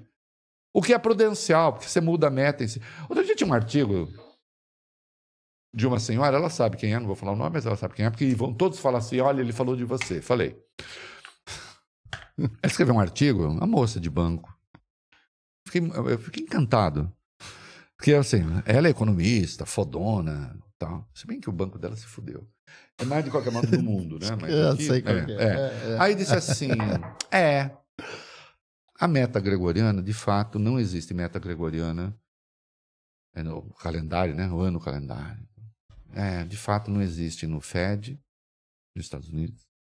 O BCE também não é. O Banco da Inglaterra, agora que está fora, também não é. É, não é quase lugar nenhum do mundo. Tem aqui. Mas eu acho que aqui tem que manter. Aí eu falei, bom, tem? Por quê? Ela disse assim: Ah, porque aqui, aqui ia gerar algumas expectativas. Mas por que que ia? Hum. Do que, que ela está falando? Eu não lido bem com coisas místicas. Uhum. Você entende? Eu sou católico. De verdade, assim, sou católico mesmo. Eu fico reza, acende vela, aquelas coisas. Ah, tem, tem, um pensador que diz assim, é católicos, adoradores de ossos, né? Ele acaba, eu adoro todos aqueles que acabam com os católicos, eu adoro, que me torna mais católico ainda. Nietzsche fudia com um bando de babaca. É, e continua católico. Mas eu sou do catolicismo São Tomás de Aquino, quer dizer, eu não sou místico. Eu não tenho medo de. Me diz do que é que você está falando. Eu brinquei hoje, eu comecei a conversa que a gente brinquei falando de DR, né? Uhum. DR. É. Você quer ver coisa que me deixa apavorada é quando a pessoa fala, mesmo no emprego, assim, sabe o que, que é? Eu digo, eita porra. O que, que é? Uhum. Não, é que eu queria te falar uma coisa, assim, que eu acho que você nem vai entender direito. Eu sou meio impaciente com isso. Uhum. Eu digo assim, você não quer primeiro definir qual é a questão? Para depois você me falar? Ah. Porque senão vai começar assim, eu não, não, não quero ser seu íntimo, não quero relação. Uhum. Meio terraplanismo. Eu não tenho DR nem com a minha mulher. O que, que você está querendo? Então, assim, é, quando você es, escreve, diz assim, mas sabe o que, que é? No Brasil, eu acho que nós deveríamos manter. É mesmo. Por quê? Porque a gente tem é, sete quedas, tinha sete quedas, não tem mais? Porque, por causa das cataratas, por causa da pororoca do Amazonas, por causa do. Por quê? Tem um motivo que acho assim, eu concordo que, já que a gente está falando de taxa de juros, é, a gente já está Vou pegar o lado libertário, vamos ver, acordado. Não, é, vamos ver. Nem, nem é. meu, de novo, eu sou muito prático, talvez. Vou parar de me chamar de libertário, vou chamar de prático. é, pra... é. Pronto, oh, começar. Já evoluiu. Há um avanço. Evoluímos. Há um avanço em relação ao começo da conversa. O Geiger é progressista e não sabe. É, é, Primeiro, uma, uma, parte que eu acho que é importante, inclusive que reflete um pouco do, do aumento das notas de avaliação é, do Brasil é, eu acho que parte dessa independência está sendo bem vista fora. Do tipo assim, olha a pressão que está o governo fazendo para os juros baixar e existe uma autonomia, pelo menos. Isso é visto positivamente pelo, é, pelo lado de, lá. É, do outro lado, eu acho assim, que, vamos ser realistas, boa parte do dinheiro que se pode investir no Brasil está fora do Brasil hoje. Então, as empresas, isso eu fiz na PIG quando eu era estagiário. Quando você vai fazer uma, uma, um, um, estudo de investimento, Fabril, né, a, a parte da industrial, você tem lá o Risco Brasil.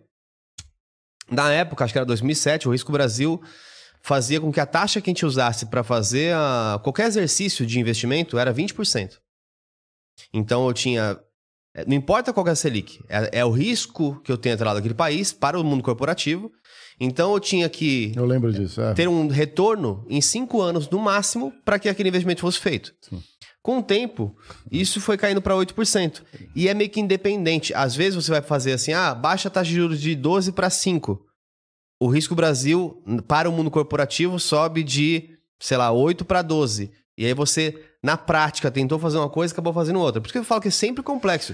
Então eu entendo Sim, que as pessoas. Eu têm... entendo, o, o, o, André, eu entendo. E a, apenas que eu acho que é, é preciso considerar, e acho que o mercado financeiro tem de considerar também, Existem, assim, existem perspectivas que eu digo que são as. É... Tem uma palavra linda que eu adoro, que é... o mundo do direito é meu mundo mais próximo, né? embora não seja advogado, mas é o mundo em que eu gosto de transitar. Existe em direito a, a, a, o chama... a chamada interpretação solipsista, né? quer dizer, foda-se a lei. Uhum. eu vou dizer, o solipsismo é um subjetivismo extremo, né? Eu vou dizer o que eu entendo dela, o que eu quero dela e acabou. É, existem interpretações que eu chamaria solipsistas sobre a economia brasileira também, porque sempre quando, gente, é, de novo, nós voltamos então à ideia do risco. Né? Evidentemente, a percepção do risco brasileiro é exagerada hoje. Concordo, eu concordo. e ela é exagerada, o que, que é risco, querido? Você que acompanha a gente. Né? O meu lado do professor sempre fica enchendo o saco, mas eu acho bom. Porque às vezes o cara não conversa. O que é risco? É o risco de default, é o risco do Brasil não pagar. Sim, crédito é acreditar. Crédito, isso. Eu acredito que você vai me pagar, Isso, né? Exatamente, isso você vai me pagar. Só que você acredita com base também no que o cara tem. qual é o portfólio dele, É. qual, é, qual é o histórico dele. E nós temos um histórico, porra, nó- insisto, nós carregamos uma, uma, nós carregamos uma reserva hoje que talvez seja até excessiva, porque tem um custo interno também. A reserva financeira, fora- Financeira. Fora, natural. Isso- Exatamente. Então, assim, exata, isso. É. Além disso. Então, é claro que essa percepção de risco é exagerada. Uhum. É, E os brasileiros e os operadores aqui ajudariam muito se passasse a ter uma visão um pouco mais generosa também em relação ao próprio país e um pouco mais realista. Porque não vai ter default no Brasil. Uhum. Não há a menor chance. É, é, e, portanto, esse risco é exagerado. Agora, de qualquer modo, acho que o mercado está se ajustando. Acho que dificilmente ele chegará. é, bom, ele tem a sua natureza. Concordo. A sua natureza é especulativa. Eu não estou falando do, do especulativo, vai ser com nojo. Uhum. A natureza é especular. O que, que é especular? Especular é fazer projeções sobre o futuro. É. E quando você faz projeções sobre o futuro, a depender das condições que você tenha, você torna as suas projeções mais influentes ou menos influentes. É que gera uma ansiedade na Eu galera, sou muito né? realista em relação a isso. Tenho até um amigo que é essas feras do mercado financeiro, quando ele diz assim, meio escrotamente, né? Mas é, eu falo, olha que eu vou escrever sobre você, né? Fala assim, hora de balançar a macieira para cair maçãs, Hum. né? Assim, hora de estressar o argumento. Esse jogo, eu sei que ele existe. Eu não sou inocente, né? Sei que ele existe. Agora, o governo também não precisa se submeter a isso o tempo todo. Né? Não precisa apenas se subordinar a isso. Tem o direito de fazer política. Tem o direito, como o Lula tem, e porque a questão central aqui dessa nossa conversa é a independência, é a autonomia do Banco Central. Uhum. Né? É... Se é autônomo, que foi uma coisa que eu entrei em briga, em briga, entrei em confronto intelectual com alguns colegas colunistas. O Banco Central não é autônomo? Sim. Quem pode mudar essa autonomia? É lei complementar. É só o Congresso. Você tem, inclusive, maioria absoluta. Não vai mudar. Entende? Por isso que eu acho que a gente tem um, Quem vai quase um demitir? head cambial ali, É. um head... Quem vai demitir diretor de Banco Central é só o Senado que pode demitir. É. Teria que ter alguma coisa parecida na área financeira com crime de responsabilidade. Isso não está dado. Não existe. Tá De qualquer existe. modo, na lei complementar que estabelece a independência do Banco Central, você tem algumas coisas ali que eu vejo não estão sendo cumpridas, mas ninguém vai partir para isso. Né? Então, então o Lula tem o direito a criticar, sim. Por que ele não pode criticar? Lógico. Eu, Qual o problema do Lula criticar? Sim, ele tá representante do povo. Não, é? eu concordo. Não, e é mesmo. Exato. E é mesmo. Eu concordo que ele pode criticar. Acho que tem que criticar, inclusive. É... E eu Vou acho trazer que o Campos Neto aqui. é bom... É, pode ser. Eu acho que seria interessante Aí, conversa. Borga, aí, ó, Bora, tenta trazer o Campos Neto. Porque assim, é, de um lado, eu acho que o que tá fazendo o Brasil... Quero vir também no dia. Pô, vem de co-host, vem de co-host. Pode vir de co-host, um papo- Aqui o Critiquei, a gente traz um monte de gente de co-host. aí. É, a gente, o, o que eu sinto assim, a gente tem no Brasil hoje, é, de alguma forma muito disfuncional ainda, mas é, nós temos uma, um- uma democracia jovem, mas está né, evoluindo com o tempo. É, mas eu acho que ainda o que segurou bem o Brasil no ponto de vista econômico é isso, são as reservas que a gente tem, o país continental que a gente tem. Tem até o presidente da, da L'Oréal sempre falava assim, o, o Brasil é o país do futuro. E sempre será. Né? Então, assim, que quer dizer que sempre a gente vai estar buscando um futuro que não chega. Mas. É meio escrotinho isso. É, né? mas é, é, mas é. eu até também porque acho. ele pega, ele pega uma frase de um, de um, de um- de- Vocês sabem que essa frase Brasil Futuro é do Stefan Zweig, né? É, que se refugiou aqui, fugiu do nazismo, e tem um livro chamado Brasil, País do Futuro, é, que é um... Eu, eu falo isso porque um sujeito teve uma vida muito fodida, acabou se matando, é, fugindo do nazismo, e, e ele via realmente o Brasil como país do futuro no sentido do país da tolerância Uhum. é, de um país é, inigualável em muitos outros aspectos, mesmo no, no tempo dele já, né? que era um país multirracial, um país é, grande, Uhum. rico. E que nesse sentido, vamos lá, não é um país do futuro, é um país que tem futuro. Tem futuro.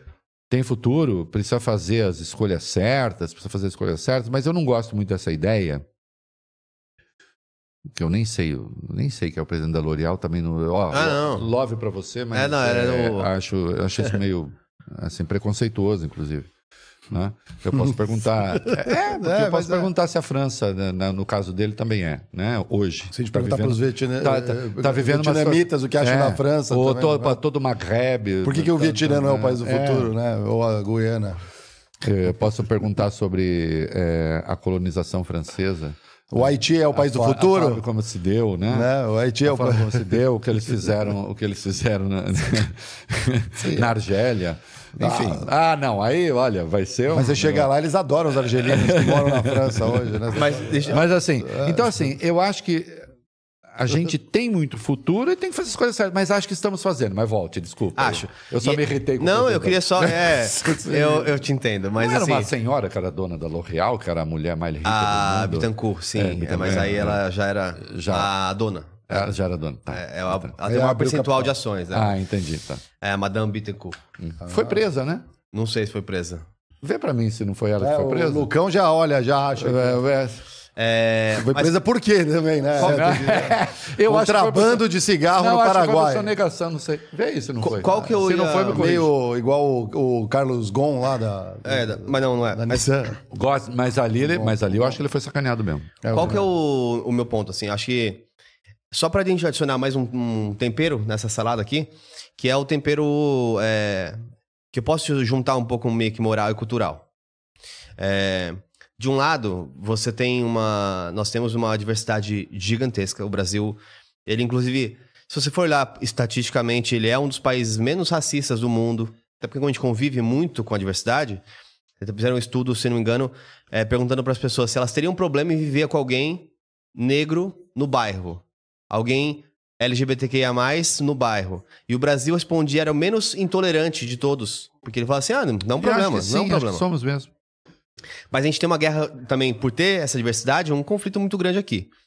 É, existe um fator que talvez é por isso que exista um autoritarismo tão forte na China, que é o fator familiar barra cultural.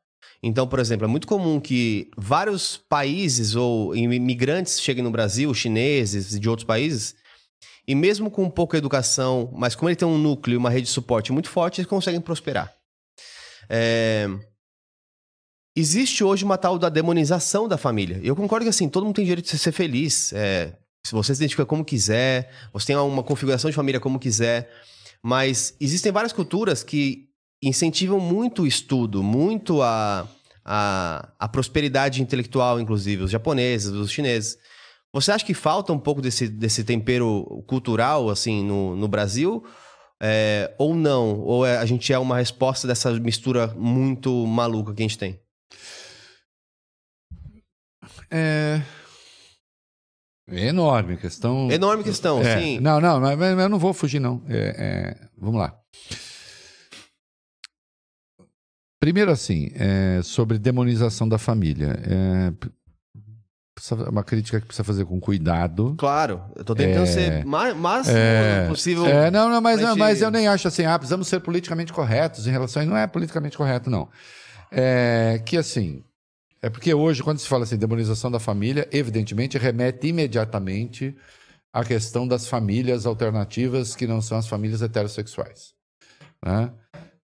Que formam uma minoria extrema no Brasil, Uhum. que em nenhum momento ameaçam Pouco representada, né? coisa nenhuma É. é, e que eh, não desestruturam nada também e, e, obviamente é, É o kit gay. é, o- é, aí assim, ah não é que se for filho de gay vai ser gay se for filho não mas se for filho de gay fosse gay então não teria nem gay porque no geral os gays são filhos de héteros assim em tese ao menos E, né? e só pra complementar, tipo, pra mim não é uma questão só é, de diversidade, É muito mais porque o Brasil também tem uma questão cultural de abandono de, dos filhos. Sim, Né? ah, Então, ah, assim- as, as casas, ah, os programas de moradia na esfera estadual, na esfera federal, colocam no nome das mulheres. Que- e tem que ser feito. E tem de ser feito.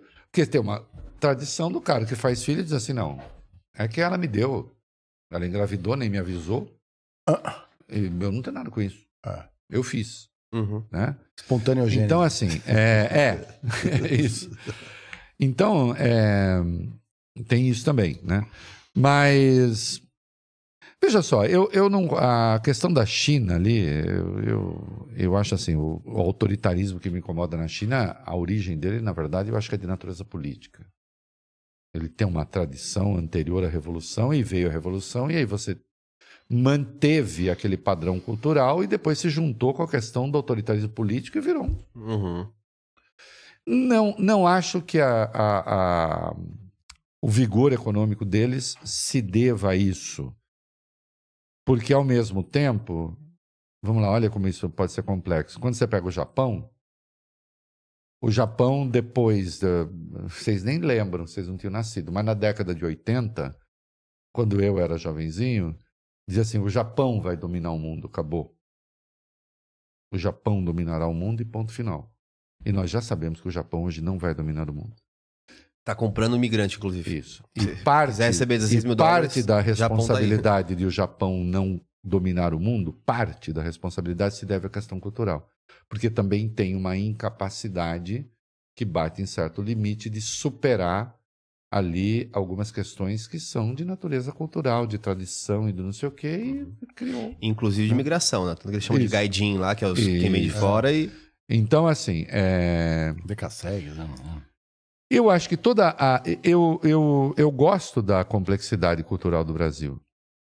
Eu gosto da mistura Uhum. no Brasil. Eh, eu não acho que em nenhum momento isso seja um problema. Eu acho que isso sempre é uma solução. Eh, se não a solução, pelo menos a gente sabe conviver com isso. E você sabe que isso é. Cara, isso é bastante antigo na cultura brasileira. Tem um livro espetacular que foi muito demonizado, inclusive pelas esquerdas, que é Casa Grande Senzala, Uhum. do Gilberto Freire, é, que, que trata, em última instância, um estudo sobre a formação do Brasil. Né?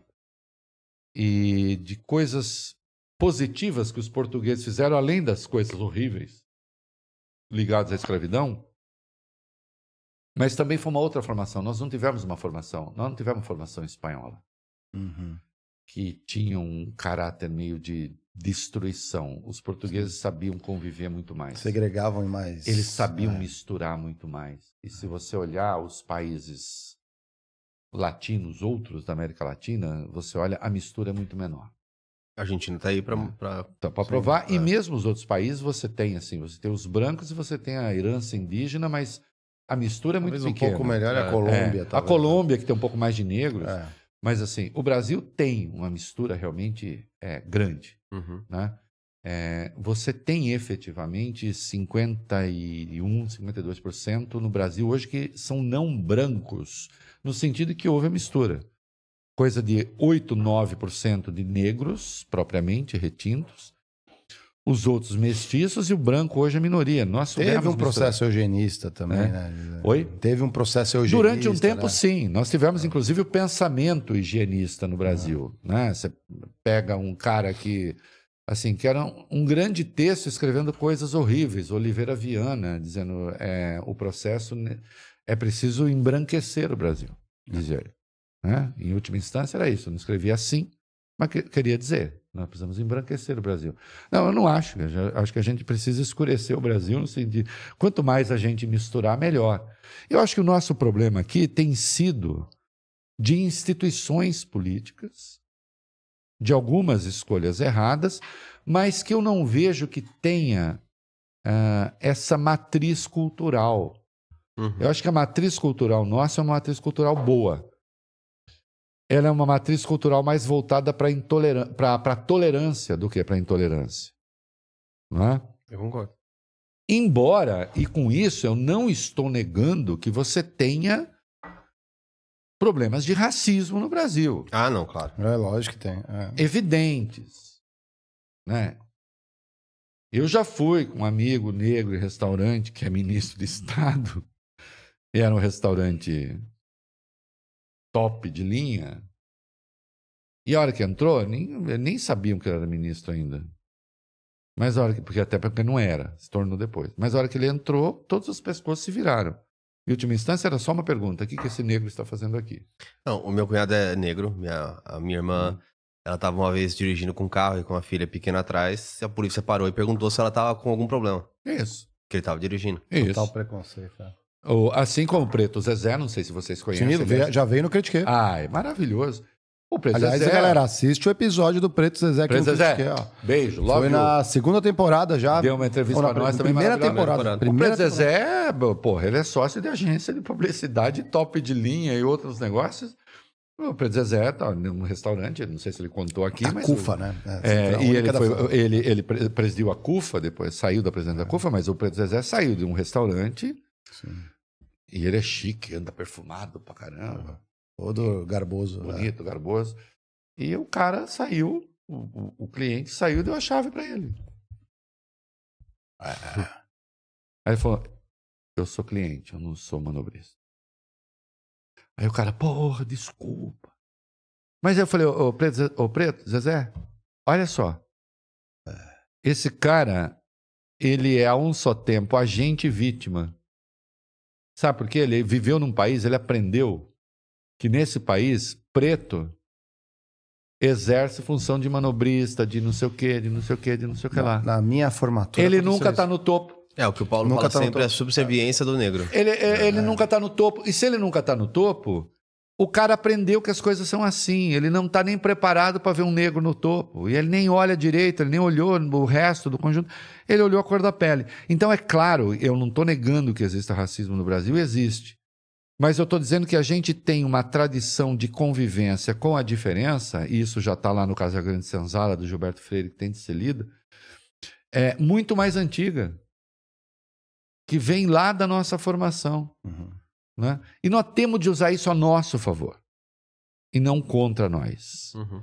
Né? Porque eu estou falando isso porque eu vejo muitas vezes é, gente dizer assim: ah, também esse Brasil todo misturado, essa bagunça é que é, ninguém tem disciplina nenhuma. olha Essa é a só." nossa fortaleza. Não, mas, é, né? mas isso é a nossa força. Essa capacidade, inclusive, de adaptação, de conviver com o diferente, de conviver com as várias culturas. Cara, não existe nenhum país. Olha só. Eu, sou assim, eu fico até emocionado de falar isso. Não existe nenhum país do tamanho do nosso que tenha uma única língua dominante. Assim, tu- tudo bem, nós temos as línguas indígenas, mas eu estou dizendo, as línguas em que se produzem documentos, Sim. não tem nenhum país da nossa extensão Uhum. né?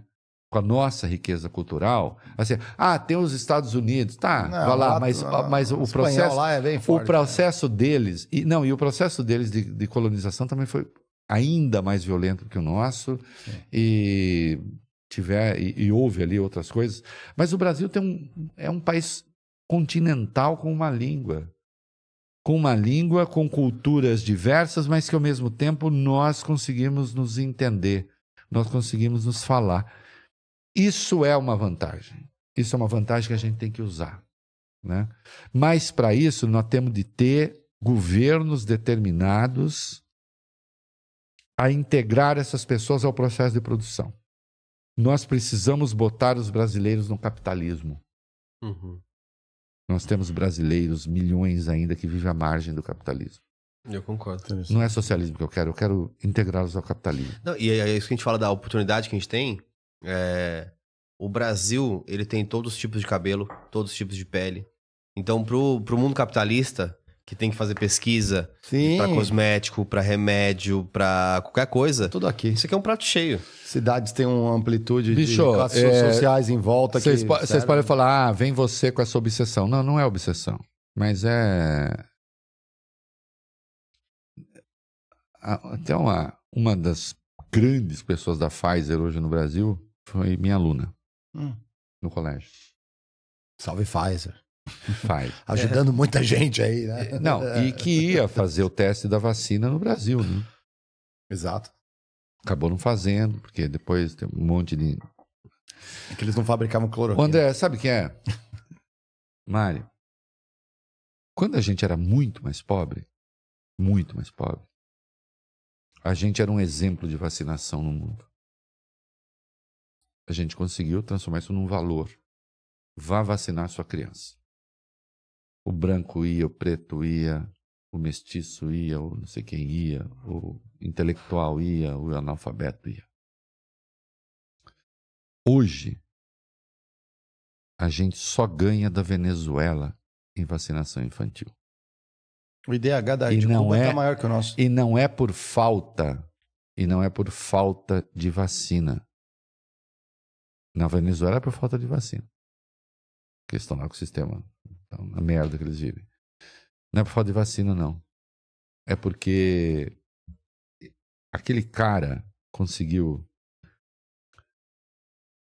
conseguiu transformar o Brasil num numa coisa ruim, desagradável, de inconciliação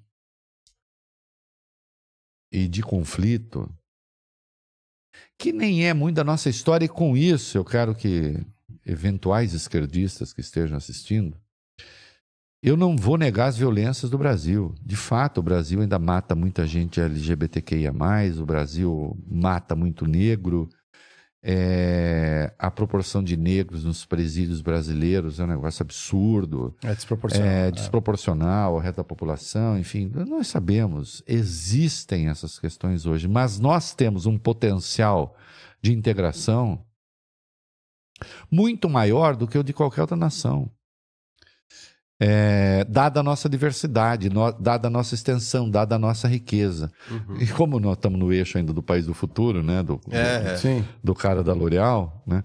É, E que eu lembrei do Stefan Zweig, é, de fato, é, a gente tem um futuro bom.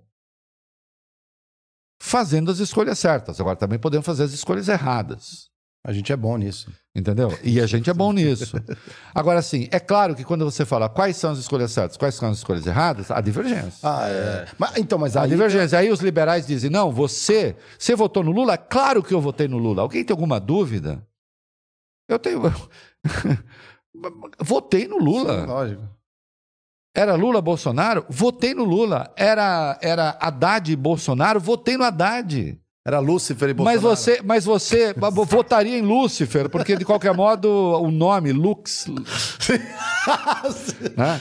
É, eu fiz latim, não sei se vocês sabem. né? É, é, Lúcifer quer dizer luz, né? Em última instância. É, sabe por quê? Porque nem é pelo potencial de maldade, é pelo potencial de burrice. E de Lúcifer se pode dizer tudo, menos que fosse burro no mito. Né? Sim, eu, como na católico, não artimanha, acredito. Eu, como católico, acho que Lúcifer, eu, como católico tomista de São Tomás de Aquino, eu não acredito no diabo. Eu não acho que o diabo é assim. É a ausência de Deus Ah, no tal. inferno, seria, né? É a desinteligência. É. Ah. O Lúcifer instala a desinteligência. É, tanto é que quando o demônio quer que as pessoas comecem a, a- a cometer erros, e, e mesmo quando Deus quer punir os homens pelo seu excesso de ambição, ele faz com que eles passem a falar línguas estranhas, que é a Torre de Babel. Mas, ah, você falou uma coisa interessante. Então, assim, a É. desinteligência é a pior das coisas, a burrice. E só que assim, pouca gente fala sobre isso, mas a, a nova Torre de Babel que a gente vive hoje são os nichos. Claro que são. Porque você tem uma comunicação hoje que é o mesmo português, É. mas é um português de gamer é uma coisa, o português de fofoca é outra coisa, o português do empresariado é outra coisa. A minha mulher. Um- É, é verdade. é A verdade. minha mulher, né, que está ali, né, que eu brinco, eu faço a piadinha, eu chamo ela de meu marido no seguinte sentido, eu faço a piada com a história machista do Brasil de que assim, ah, o marido manda, a mulher obedece. Patriarcado. É. Então eu brinco assim, a minha mulher que está ali, que eu chamo meu marido, né, ela conhece as redes sociais mais do que eu. Às vezes ela vem falar de algumas coisas e ela fala meio assim, nossa, você viu tal coisa, tal coisa, tal coisa, meio evidenciando um absurdo. Eu digo, eu nem entendi o que você falou. eu nem sei do que você está falando. É, me explica. Aí me explica, eu falo, ah, tá, agora entendi. E às vezes entro, é, depois ela me explicar. Mas tem isso. Então você tem uma Babel contemporânea, né? De pessoas que não se entendem, de pessoas que não conseguem se falar. né? Nessa, nessa mistura social, você falou que seria interessante integrar parte da população ao capitalismo, mas não foi Sim. o capitalismo que excluiu essas pessoas. Foi. É, ele tem a lógica da exclusão e, e um esquerdista. É, é, é bom que você colocou uma questão que a esquerda colocou. É, disse assim: ah, mas o capitalismo é justamente o que exclui. Né? Tem um pensador de esquerda muito influente, muito famoso, que essa altura vai até isolar isso que eu falei e falar: tá vendo, Reinaldo? Eu sempre falei que ele não é de esquerda, mas é que eu nunca disse que eu era de esquerda. Se alguém disse, não fui eu. É, é que eu. Vocês certamente conhecem a tese do Fukuyama, do fim da história, né? E o último homem, é, que cantou o triunfo final do capitalismo. Única, o único erro dele ali foi não antever que outros conflitos haveria que não é, os conflitos de capitalismo e socialismo. Mas há outros, há os religiosos, por exemplo. né? O Irã não é socialista, o Irã é capitalista. Oh, Só que ele tem outra. A questão, sim, é uma outra a questão forma. com o Irã é de- de outra natureza. Tem bomba atômica. A Arábia Saudita não é socialista, ela é capitalista. O problema ali é de outra natureza. E assim vai. Então você tem outros né, é, problemas. Ah, é a guerra contra o Islã, a tese do Huntington, do Samuel Hunt? Também não, não é isso. É que você tem conflitos que vão eclodindo, que não estão previstos em nenhum manual. Né? Mas o, o Fukuyama acertou no seguinte sentido, o Francis Fukuyama. É claro que o capitalismo triunfou. Eu, outro dia eu vi assim, ah, o Fukuyama errou. Eu disse, mas puta sacanagem que o Fukuyama não errou. Ou o capitalismo não triunfou? Não triunfou? Uhum.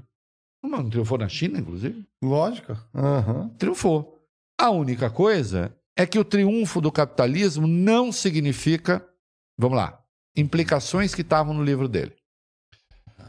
Né? O fim da história e o último homem. Que é um puta texto bacana. Mas o que é que não está lá? É... Quando o capitalismo triunfa, a democracia triunfa junto? Hum, difícil aí. Era uma suposição que estava lá. Não. Você pode ter o capitalismo triunfando junto com o autoritarismo. Triunfo é monopólio.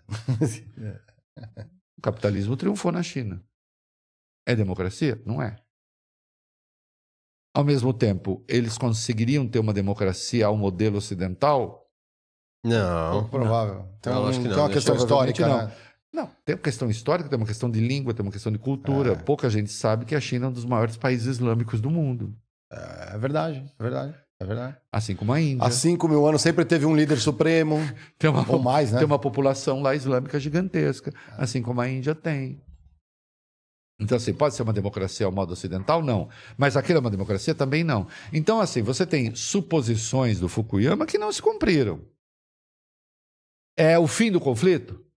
Então, assim, é uma suposição. O Fukuyama não escreveu isso, tá? Estou deixando claro, porque tem gente que lê o livro também.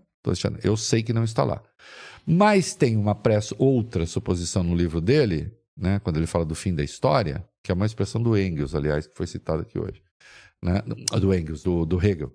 É, tem uma outra suposição ali de que quando tiver o triunfo do capitalismo, você elimina o risco de um conflito final que pode destruir a humanidade. Também não se eliminou, né? Hum, Eu também não acho que isso. O, o capitalismo triunfou. Aliás, a União Soviética acabou, deu a Rússia. É. Essa Rússia do Putin só Tem gente existe- que ainda acha que é comunista. Essa- é é outra burrice. É, acredito. É, essa Rússia do Putin só existe porque a União Soviética acabou, senão não existiria. Montaram novas oligarquias, tudo. Até, é. E hoje o maior risco que você tem de um conflito é, de fato mundial e de proporções catastróficas não tem nada a ver com capitalismo e socialismo. Tem? A única coisa que, tem que, tem a- que chega a ter a ver é porque eles chegaram a contratar mercenários pagos, Sim, né? isso é bem Que é capitalista. o auge do né? capitalismo, né? Tipo, Na o guerra, né? pago na guerra. Eu posso sacanear seu amigo? Pode, pode, Posso lógico. Aqui no Critique você pode. Vamos sacanear o André? Vamos, Pode vamos, sacanear. vamos. Eu tô junto. Eu sempre sacaneio Você quer ele. coisa mais libertária do que aquilo lá? É, então. É, não é? Quer Não, coisa mas mais tá- libertária do que mercenários? Uma guerra por... por... Não, você, você forma a milícia, paga, acabou. Não é exército regular, é o tal do, do esquadrão Wagner lá, assim como Uma guerra por procuração. Assim como a Ucrânia tem Será? o Esquadrão Azov. Já é uma sim, guerra por procuração. Que é né? fascista, que é nazista, neonazista. A Ucrânia é uma guerra, já virou uma guerra por procuração. A Claro que OTAN- virou. Não, não é toda guerra. Ó, Não é toda guerra que é. É, não sei. é meio uma reedição de Guerra Fria aí. Ah. A Guerra Fria sempre foi uma guerra por procuração. Sim, pô. sim, por sim, sim, sim, Escuta, sim, sim. A guerra do Vietnã era uma Sim, guerra por sim, procuração. o conflito de Capitalismo, Cuba. socialismo. Sim, ah, crise dos mísseis, tudo, É, é. crise dos mísseis. Cuba, guerra por procuração. Tudo por guerra por... Nós voltamos a ter uma guerra por procuração, só que de um lado você tem a OTAN É, e de outro lado você tem a Rússia. sim, com poucos amigos. E né? aí, é, poucos amigos, mas é, deixa eu dizer uma coisa, o companheiro. Eles têm ogiva pra caralho. Eu não sei se vocês sabem, mas eles têm mais ogiva que os Estados Unidos. Tem, não, desa- não desmilitarizou isso aí, não. Não, eles É. têm mais ogivas que os Estados Unidos. E quando houve o fim da União Soviética, as ogivas, graças a Deus, porque senão já teria dado merda, É, lógico. é. as ogivas da Ucrânia foram todas transferidas para a Rússia. Não sei se vocês sabem disso, Uhum. vocês devem saber. Tinha, tinha ogiva pra caralho na Ucrânia. Também tinha, porque era cortina de. de- Né? Sim, de- até porque é, ela tá ali, né? 2014, né? O acordo da Crimeia, inclusive. Sim, devolvem. exatamente. Não, não, eu- o de- 14 é depois, não, quando no fim da União Ah, Soviética. é, isso. No fim Aí, da União Soviética. isso. Na queda do Gorbachev, Já Ainda puxou para todo. fazer é. a transição. Aí na procuração tava, não vai tomar mais nenhum espaço meu, aí depois do 14 tomou Isso, Só e, deixaram e as usinas pegaram, nucleares, E pegaram né? as armas nucleares da Ucrânia e transferiram todas para a Rússia. Uhum. Se não, essa altura. Já estavam. Não, que essa altura a gente nem estava fazendo programa. A gente tinha virado bosta de morcego, de barata, sei lá o quê. É, então, sorte. Né? Então, hoje, assim, voltando ao Fukuyama, que é o, o eixo, né? André, você vê que eu nunca perco o eixo. né? Uhum. Não, você sempre vai. Agora adoro, porque você me dá, você me dá, me dá pouco trabalho. Eu dou pouco. Dá pouco trabalho. É difícil Voltando ao eixo. né? pro. Eu volto. Hoje o Mário É, tá quietinho, né, Mário? Não, ajuda, porque eu não preciso puxar nenhuma. O- voltando ao eixo, é, o Fukuyama ele acertou que o capitalismo triunfaria. Triunfou. Onde não triunfou? Me diga. É. Na Coreia do Norte? Em Cuba, mas que virou uma espécie assim, de um relicário e que precisa, vai, vai acabar mudando, precisa acabar com o embargo para ver o que, que eles vão fazer Uhum. deles mesmos. Ou, eventualmente, eu acho que com, com muito tempo, se muito fechado ficar, eu acho que pode ser que no mundo, sem chegar vivos daqui a 500 anos, como, como humanidade, é, a gente tenha meio que novos núcleos quase que indígenas que a gente quer proteger hoje. Talvez uma Cuba seja um espaço quase que indígena. Ele ficou em mais ou menos, parou em isso não. 2000 Isso é pouco e provável. 2100. Globalismo. Pouco ali, provável, pro- pouco provável, porque aí você teria que estar o. O André teria que inventar o salto involutivo. O É. salto involutivo não existe. Mas não, não, não. Mas o que eu digo é assim, ó, pensa assim, ó, a gente, o- os índios ficaram em uma, um- em uma comunidade muito é, embrionária, muito é, rudimentar, vamos chamar assim. E por escolha. E merecem a terra, tudo bem. cultura, cultura. Vamos supor que agora. Que- Não, mas que tem a, TV, né? Cuba decida ficar mais ou menos nesses anos 2000 e fechado, isolado. Não a Cuba necessariamente, mas eu acho que no- daqui a 500 anos pod, possam ter. é, Depende, os indígenas dos Estados Unidos têm cassino, pô. não, eu sei, mas eu É. digo assim, ainda existem hoje no mundo é, pessoas, humanos, que Ah. nunca viram a civilização. Comunidades isoladas. Nós temos o Brasil. O Brasil, Tem, o Brasil tem. é o país hoje que tem o maior número de comunidades Que isoladas. chega lá de helicóptero, os caras querem jogar lança. Mas o, o. Aliás, é- isso é, uma, é um bom debate sobre a questão indígena no Brasil. Uhum. É, E, e- e nós voltamos ao projeto Rondon, nós voltamos aos Irmãos Vilas Boas. Nós temos comunidades isoladas e eu acho que a gente não tem que correr atrás das comunidades isoladas. Deixa lá. Concordo. É, mas também tem que proteger mesmo. Então, assim. Agora, Até porque qualquer- nesse tipo de situação, qualquer gripe que chegar, Mata. ferrou. agora, por outro lado, nós temos indígenas que já não são comunidades isoladas e estes, eles vão ter que se integrar. Uhum. Agora, eles vão ter que se integrar com direitos. Este é o problema, essa é a questão de novo. Ah, os indígenas têm de ficar lá como uma comunidade intocada. Eu não penso isso. Especialmente aqueles que já entraram em contato com a, com, com a nossa civilização, não a civilização, com a nossa civilização, eles precisam de remédio, eles precisam de vacina, eles precisam de comida. Boa parte das comunidades indígenas recebe cesta básica, tem de receber. A única coisa é que, de novo, ou você tem um governo que faça a coisa certa e que organize a forma em que se dará a fatalidade, Uhum. você vê que eu estou considerando fatalidade. Será uma fatalidade esses índios entrarem em contato com a nossa civilização. Não tem jeito. Não tem jeito. Sim. Aliás, eles já estão e estão da pior maneira. A área em que morreu ali o Dom, a área em que morreu o Bruno, que é o quê? Por que é que eles morreram? Por que é que o Dom morreu? Que é que o Bruno morreu naquela região? Essa semana, né, Lília, nós jantamos com um amigo, um amigo que a gente tem do Amazonas, que é um baita cara, um intelectual. O que é que ele diz ali? Ele falou: aquela é uma região dominada pelo narcotráfico colombiano. É o narcotráfico colombiano. É, alguém Que- vai entrar. Na verdade, municia. Não se deve acusar um outro país, não é isso. É, sim. Nem outro país tem controle nenhum. É o narcotráfico colombiano que municia aquela gente. Então nós vamos ter que tomar cuidado. Nós vamos ter que tomar conta daquela região como país, sem incentivar a invasão, sem incentivar a pesca predatória, sem incentivar garimpo irregular, sem incentivar tudo aquilo que eu fazia, porra. Você entendeu o ponto? Sim. O ponto é a gente retomar a Amazônia, inclusive para explorar as riquezas da Amazônia. Que nós não vamos ficar lá. Cara, a lógica do capitalismo é assim. O capitalismo não vai deixar aquela riqueza toda lá, enterrada. Ele arranca de algum jeito. A questão é saber se a gente arranca de forma organizada ou arranca de forma desorganizada.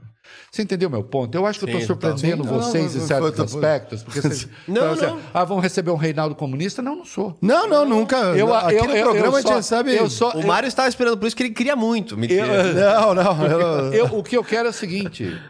Eu quero, quero saber se verdade, nós. eu quero a verdade. Eu quero saber se nós vamos fazer de forma inteligente ou de forma burra. O Bolsonaro é a forma burra que o capitalismo pode assumir, a forma chucra, a forma ignorante, a forma que não lê. Bolsonaro nunca leu porra nenhuma além da biografia do, do, do Brilhante Ustra, do torturador. Olavo de Carvalho, cadê? Entendeu? Não, que leu Olavo de Carvalho, nada. Olavo foi meu amigo durante um tempo, depois a gente quebrou o pau e quando ele morreu a gente já não era amigo fazia tempo. Beijo pra ele no céu. Mas o negócio é o seguinte. No céu?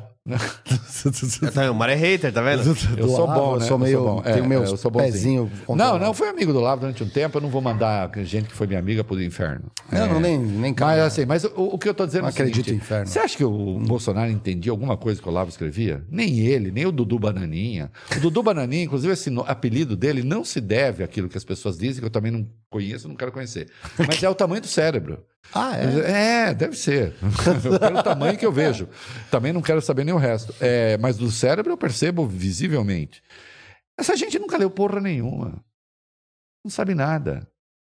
Essa direita estúpida que tomou conta do Brasil, O Carlos é inteligente, hein? o Carlos, esse gênio. Carlos. Essa gente, essa gente eh, rebaixou o debate no país.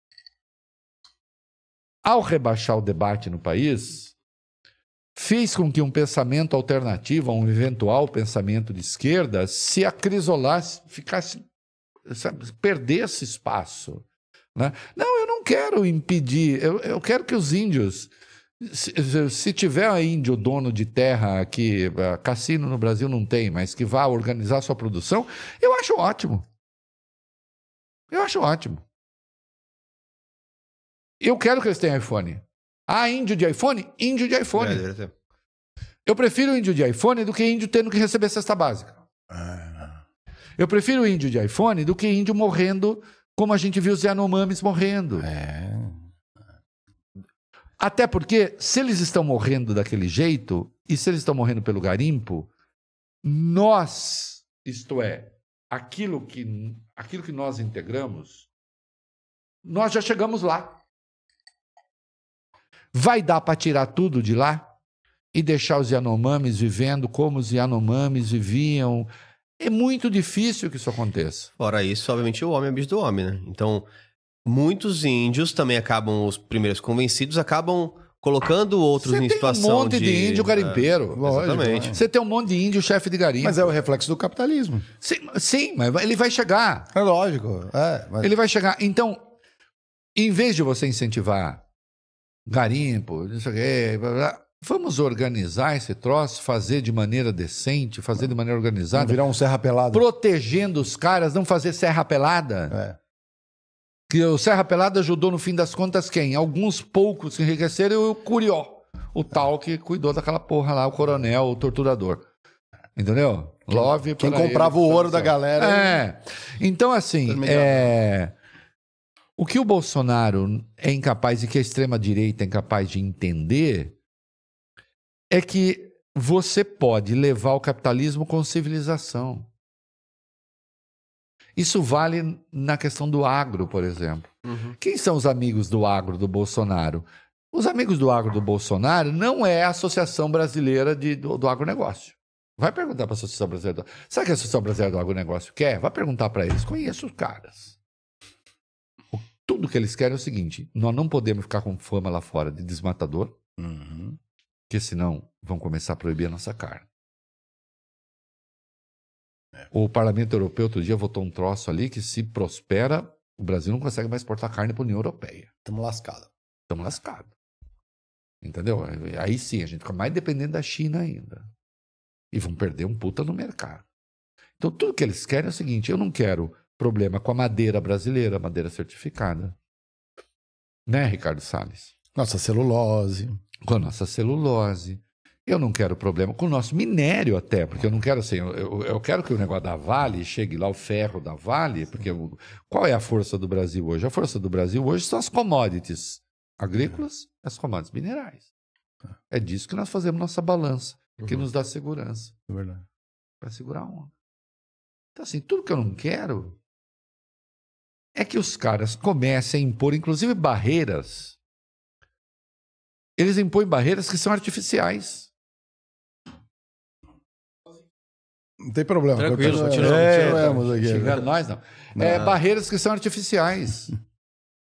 Você vai nos Estados Unidos, tem uma entidade, não sei se vocês já ouviram falar, tem, um, tem uma, uma ONG, não, tem um lobby lá, O lobby lá é aberto, é. que é maravilhoso. Sabe como ele chama? Ele não esconde nada. Chama Farms Here, Forest There. Pode. Forest There. Ah, É, fazendas aqui. Floresta florestas lá. lá. É, mas os Estados Unidos fez uma é reforma lá? agrária decente. Sabe onde é lá? É. Aqui. É, Aqui na Indonésia. lógico. E aqui a gente vai querer ter fazenda. Sabe quem paga essa porra dessa ONG, que é poderosíssima? Os fazendeiros americanos.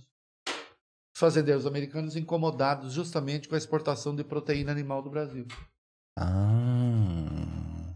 É, mas vamos lá, nos Estados Unidos a reforma agrária foi feita e bem, bem melhor do que no Brasil. É. Aqui a gente tem fazendas maiores que países. Sim. É um latifúndio. É O latifúndio. latifúndio não. Sim. A capitania E hereditária. agora, agora tenta mexer. lá não veja, tem isso. lá e é o tem- país mais lá liberal, não tem. teoricamente, não é? É, lá não tem, mas assim, mas aí, aí sim, aí a, a formação faz diferença. Uhum. Quando você pega a formação das 13 colônias, quando você E- pega o peso do que o protestantismo a Constituição, lá, como foi feito. quando, assim, então você teve um você teve um outro processo de formação e você teve eu, eu não estou dizendo nem que foi boa nem que foi má, não estou dizendo que eu estou com inveja daquilo que aconteceu, mas o, fa- o fato é, o Brasil tem uma história notavelmente violenta, mas nós não tivemos uma guerra de secessão. Né? A guerra de secessão contou ali. Os que ganharam Tomaram- realmente se impuseram. Vo- Restou uma cultura é, de direita ali, da- daqueles que perderam, né, que está lá até hoje, que originalmente era do Partido Democrata e hoje está no Partido Republicano. Aliás, o é Ku Klux é Klan também. Isso é essas muito curioso, é, né? É Essa, essa migração. É, mas nós temos hoje, nós temos alguns problemas aqui, a gente precisa responder esses problemas. né? Agora, o agro de ponta aqui, o agro de ponta aqui não quer problema com terra, cara. O agro de ponta aqui não quer produção não certificada. Por que, que nós precisamos de produção não certificada? O Brasil precisa de produção não certificada? Não. Não. Mas, mas o Salles Assim, dizia é- passa boiada. Passa boiada. É, teve lá o problema com um negócio que, de uma madeira lá. é, até o advogado dele conheço, diz, ah, não é bem assim, mas de qualquer modo, ele vai no encontro do PL lá e diz assim: nós tínhamos os ministérios ideológicos, por exemplo, o Ministério do Meio Ambiente. Como é que ele fala que o Ministério do Meio Ambiente era um ministério ideológico? Na era do capitalismo verde. André, você entende como eu acho isso burro? Não, entendo. Eu, não- eu, não- assim, meu problema com isso, assim, é ideológico por quanto eu acredite. É tão estúpido isso. Eu entendo. Mas, acima de tudo, eu tive um professor que me ensinou uma coisa quando eu, eh, eu ainda era militante, ele também era de esquerda, mas eu era um, eu era um garoto. Eu já fui um. Eu já fui um rapazinho inteligente. Eu já sou só um. Eu já fui um rapazinho inteligente. Eu já sou só um Você velho é meio. Eu sou um velho meio né? atrevido. Mas, mas quando eu era um rapazinho inteligente, eu tinha uns 16, 17 anos, um professor me disse assim: ele falou, Reinaldo, aprenda uma coisa. E eu adoro essa frase. Se é de alguém, não sei, eu atribuo a ele. Martim. Ele diz assim: o pior tipo de reacionarismo é a burrice. A burrice é um reacionarismo no seguinte sentido: ele faz as coisas andarem para trás. Uhum. Entende? É, eu tenho um pouco medo disso também, na, na, na verdade, assim. é, Porque a cada ciclo que passa, é, existem coisas que a gente evolui como sociedade. É importante que a gente tenha uma conversa. Eu acho que a gente evolui é, com a pluralidade que a gente tem, com as demandas sociais que são pujantes, elas continuam acontecendo. Só que cada vez também mais os políticos eles veem novas formas de fazer coisas que é, são Pra mim, assim, vira sempre uma receita de bolo pros outros. Então, a questão do, do próprio Bolsonaro achar que era bom o Lula estar livre pra poder disputar a eleição, achando uma superioridade que ia ganhar, Ele nunca achou isso. eu acho que achava, viu? Acho que, ach- acho que até achava. Mas meu ponto não é nem esse. Meu ponto é, por exemplo, a gente teve um, um, um processo de é, tirada do Collor do, do poder é, por causa de uma elba.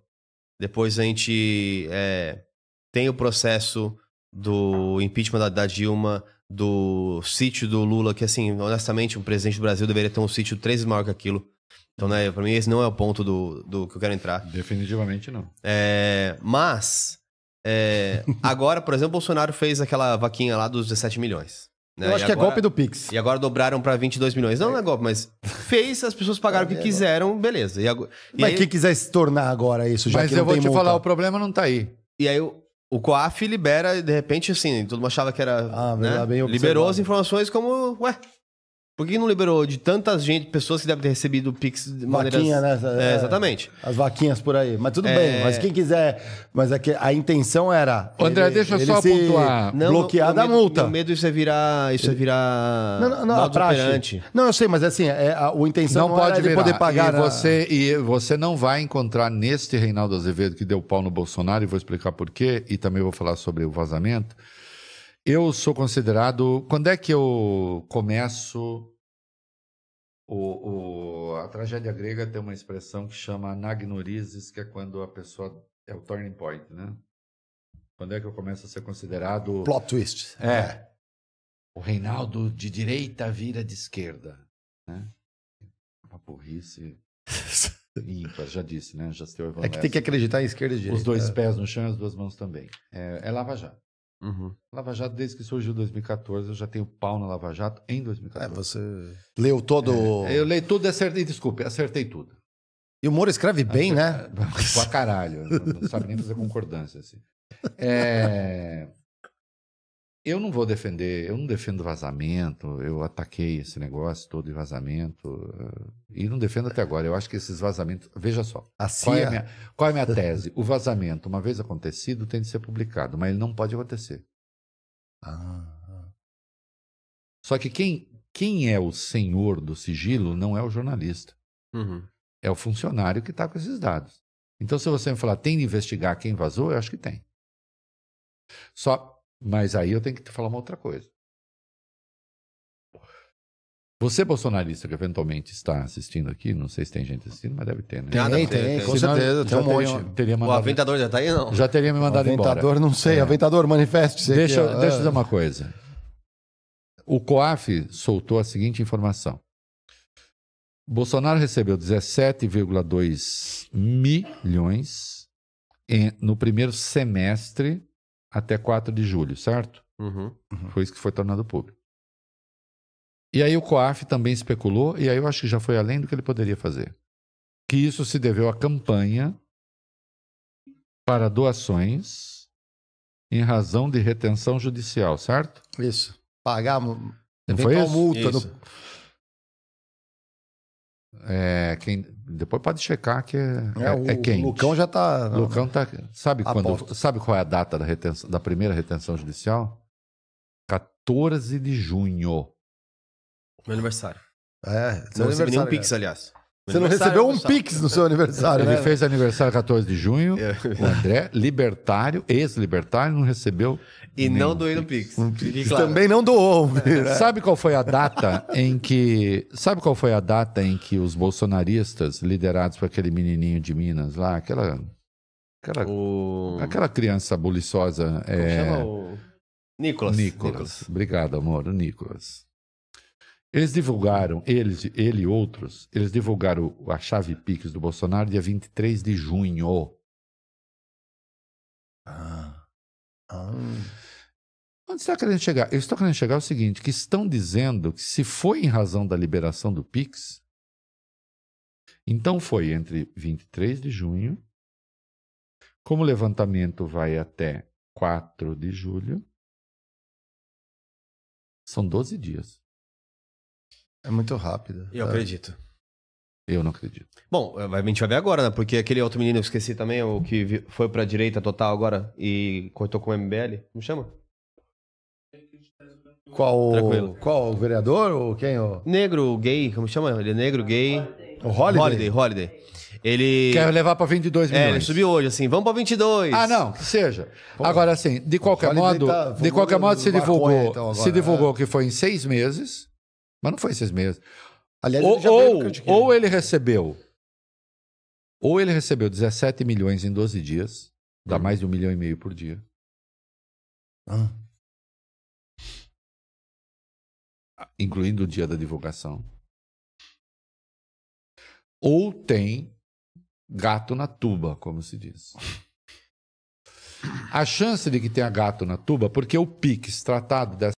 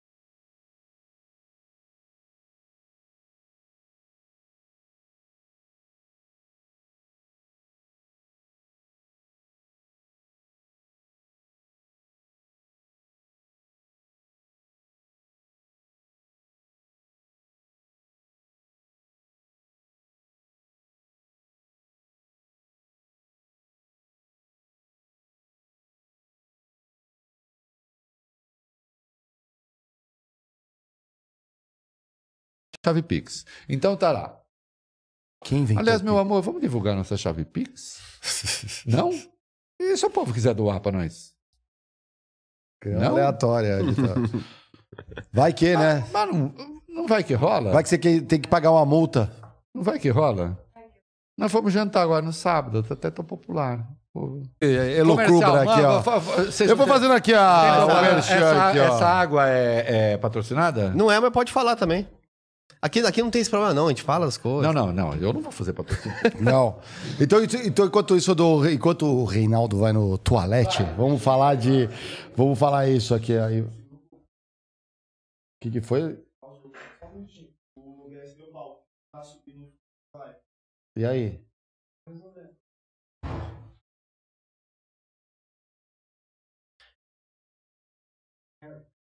É o silêncio? A gente fica em silêncio? Não, realmente deu um pau aqui, eu tô vendo tá congelando. Vocês estão ouvindo, galera? Vocês con- Não? Tá sem som? Galera, vamos ver aqui se vocês estão ouvindo a gente aqui. ó. Falei de Pix do Bolsonaro já voltou. Pô, galera, confirma aí no chat, vocês estão escutando pelo menos a gente, que a gente tá resolvendo É. esse problema técnico. Calma lá, a gente tem que voltar nisso, na história do Pix. Vocês estão ouvindo a gente, galera? Comenta aí. Parece que agora voltou. Voltou, voltou, voltou. Voltou, galera? Vocês estão vendo a gente aqui? ó, Que na número é ge- esse? Tá na geral, tá na geral Ditem aqui, ó. aí, ditem esse número. Não sei, isso nunca aconteceu, né? Aliás, eu fiz um 2, né? Faz o L, faz o L. Faz o L. Que letra é essa? Não sei, Depende de pra que lado, né? Voltou? Voltou, galera? Então Voltou? voltamos, Vocês voltaram, voltamos, vamos, sim. vamos seguir Enquanto a... isso eu falo, já, já dou os recados paroquiais aqui do Critiquei, enquanto o Reinaldo foi no banheiro. A gente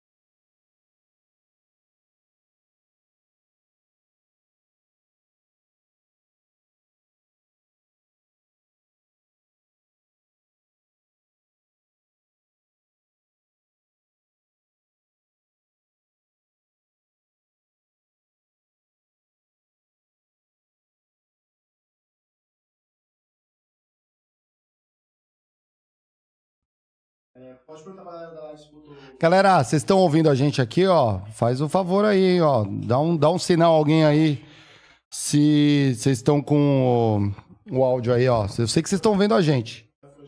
Foi, galera? Voltou? Voltamos? Voltamos. Voltamos? Foi bom que a gente fez um a pausa biológica. Pipi break. Então pronto. Então Pipi break. então. Aê, a galera tá falando Até- que voltou voltar. aqui, ó. Até voltar. Faz o L aí, se voltou, mas não é assim. ó. Tudo que dá errado agora é o faz o L. Faz o L. Não é? Aliás, é uma burrice. Uma burrice, né? meu? burrice. Outro dia, Mais divulga o Lula do que outra Esses coisa. dias eu perguntei quanto está o quilo da picanha. É. Aí o pessoal Caiu. fica com raiva. Fica Não, com raiva de responder. É. nunca vi você ficar com raiva de responder. Não, e caiu. O pior é que caiu. Então, mas como pior pra eles. Como é que você fica com raiva de não É, querer fazer churrasco? Porra.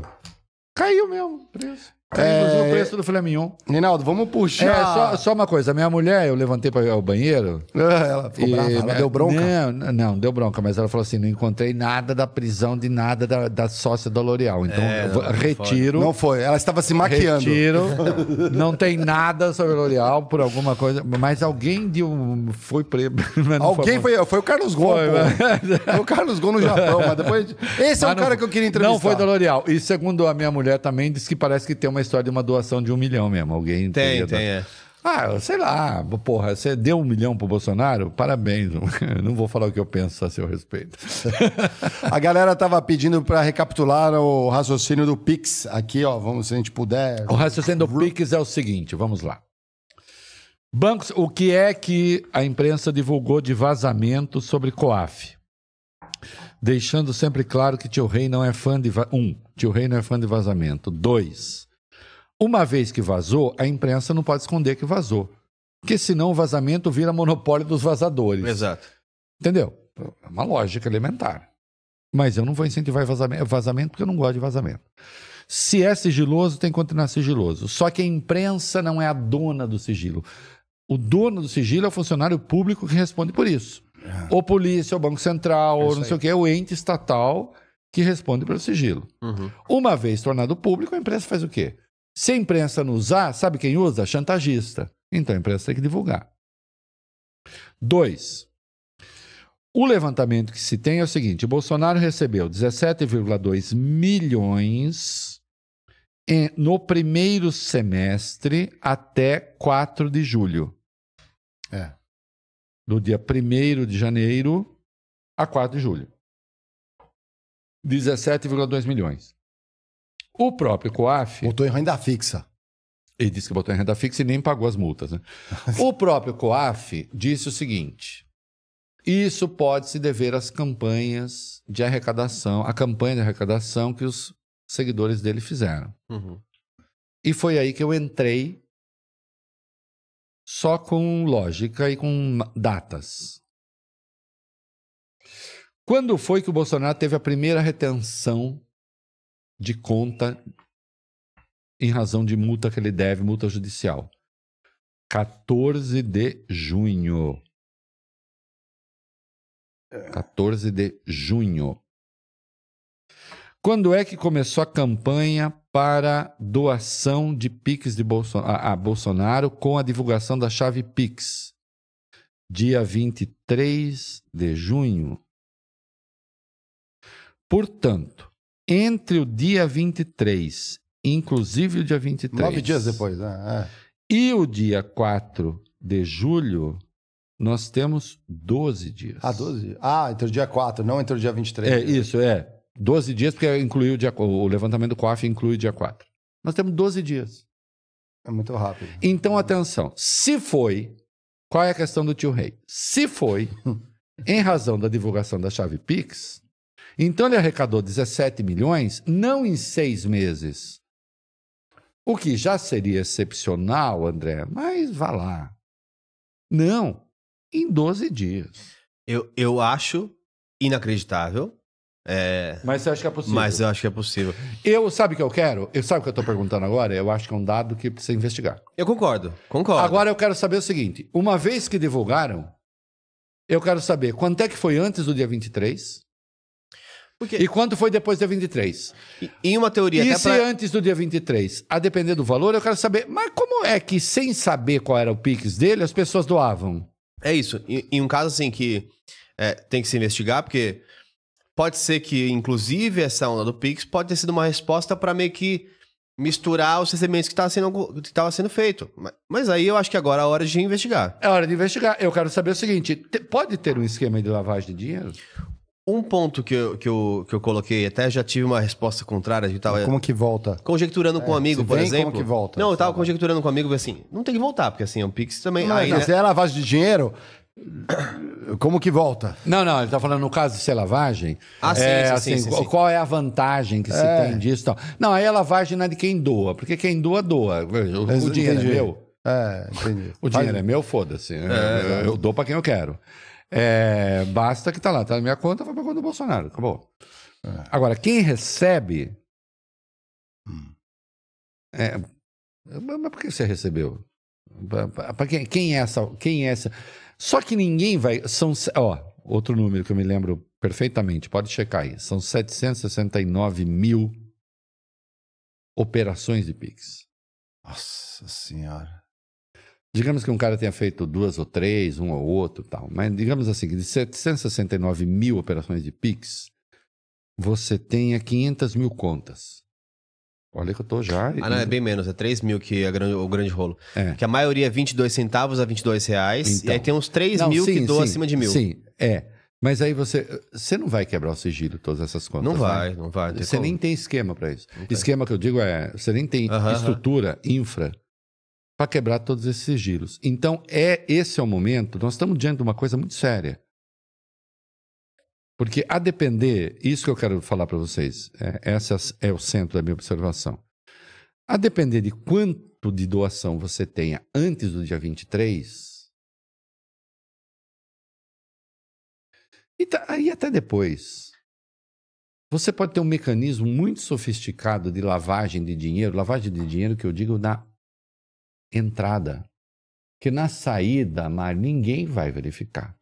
Eu dou dinheiro para quem eu quero. É. É.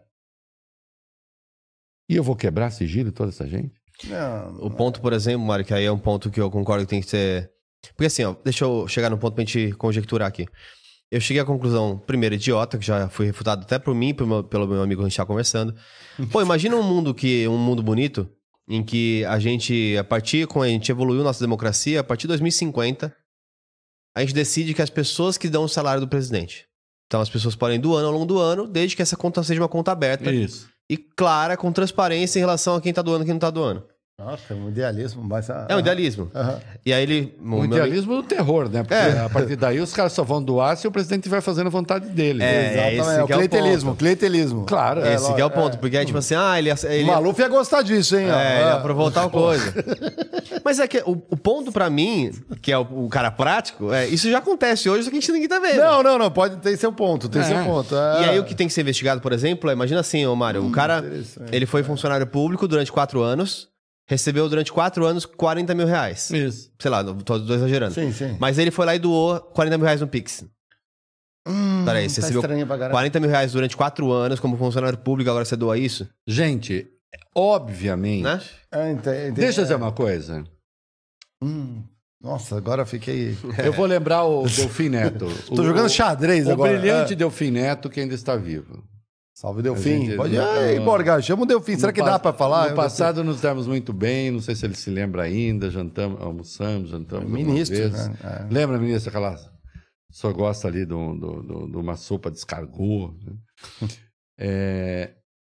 Ô, André, É, esse é o Delfim mesmo. Ah, Mário, sabe o que é um milagre? Milagre é ocorrência sem causa. Uhum. 17 milhões em 12 dias.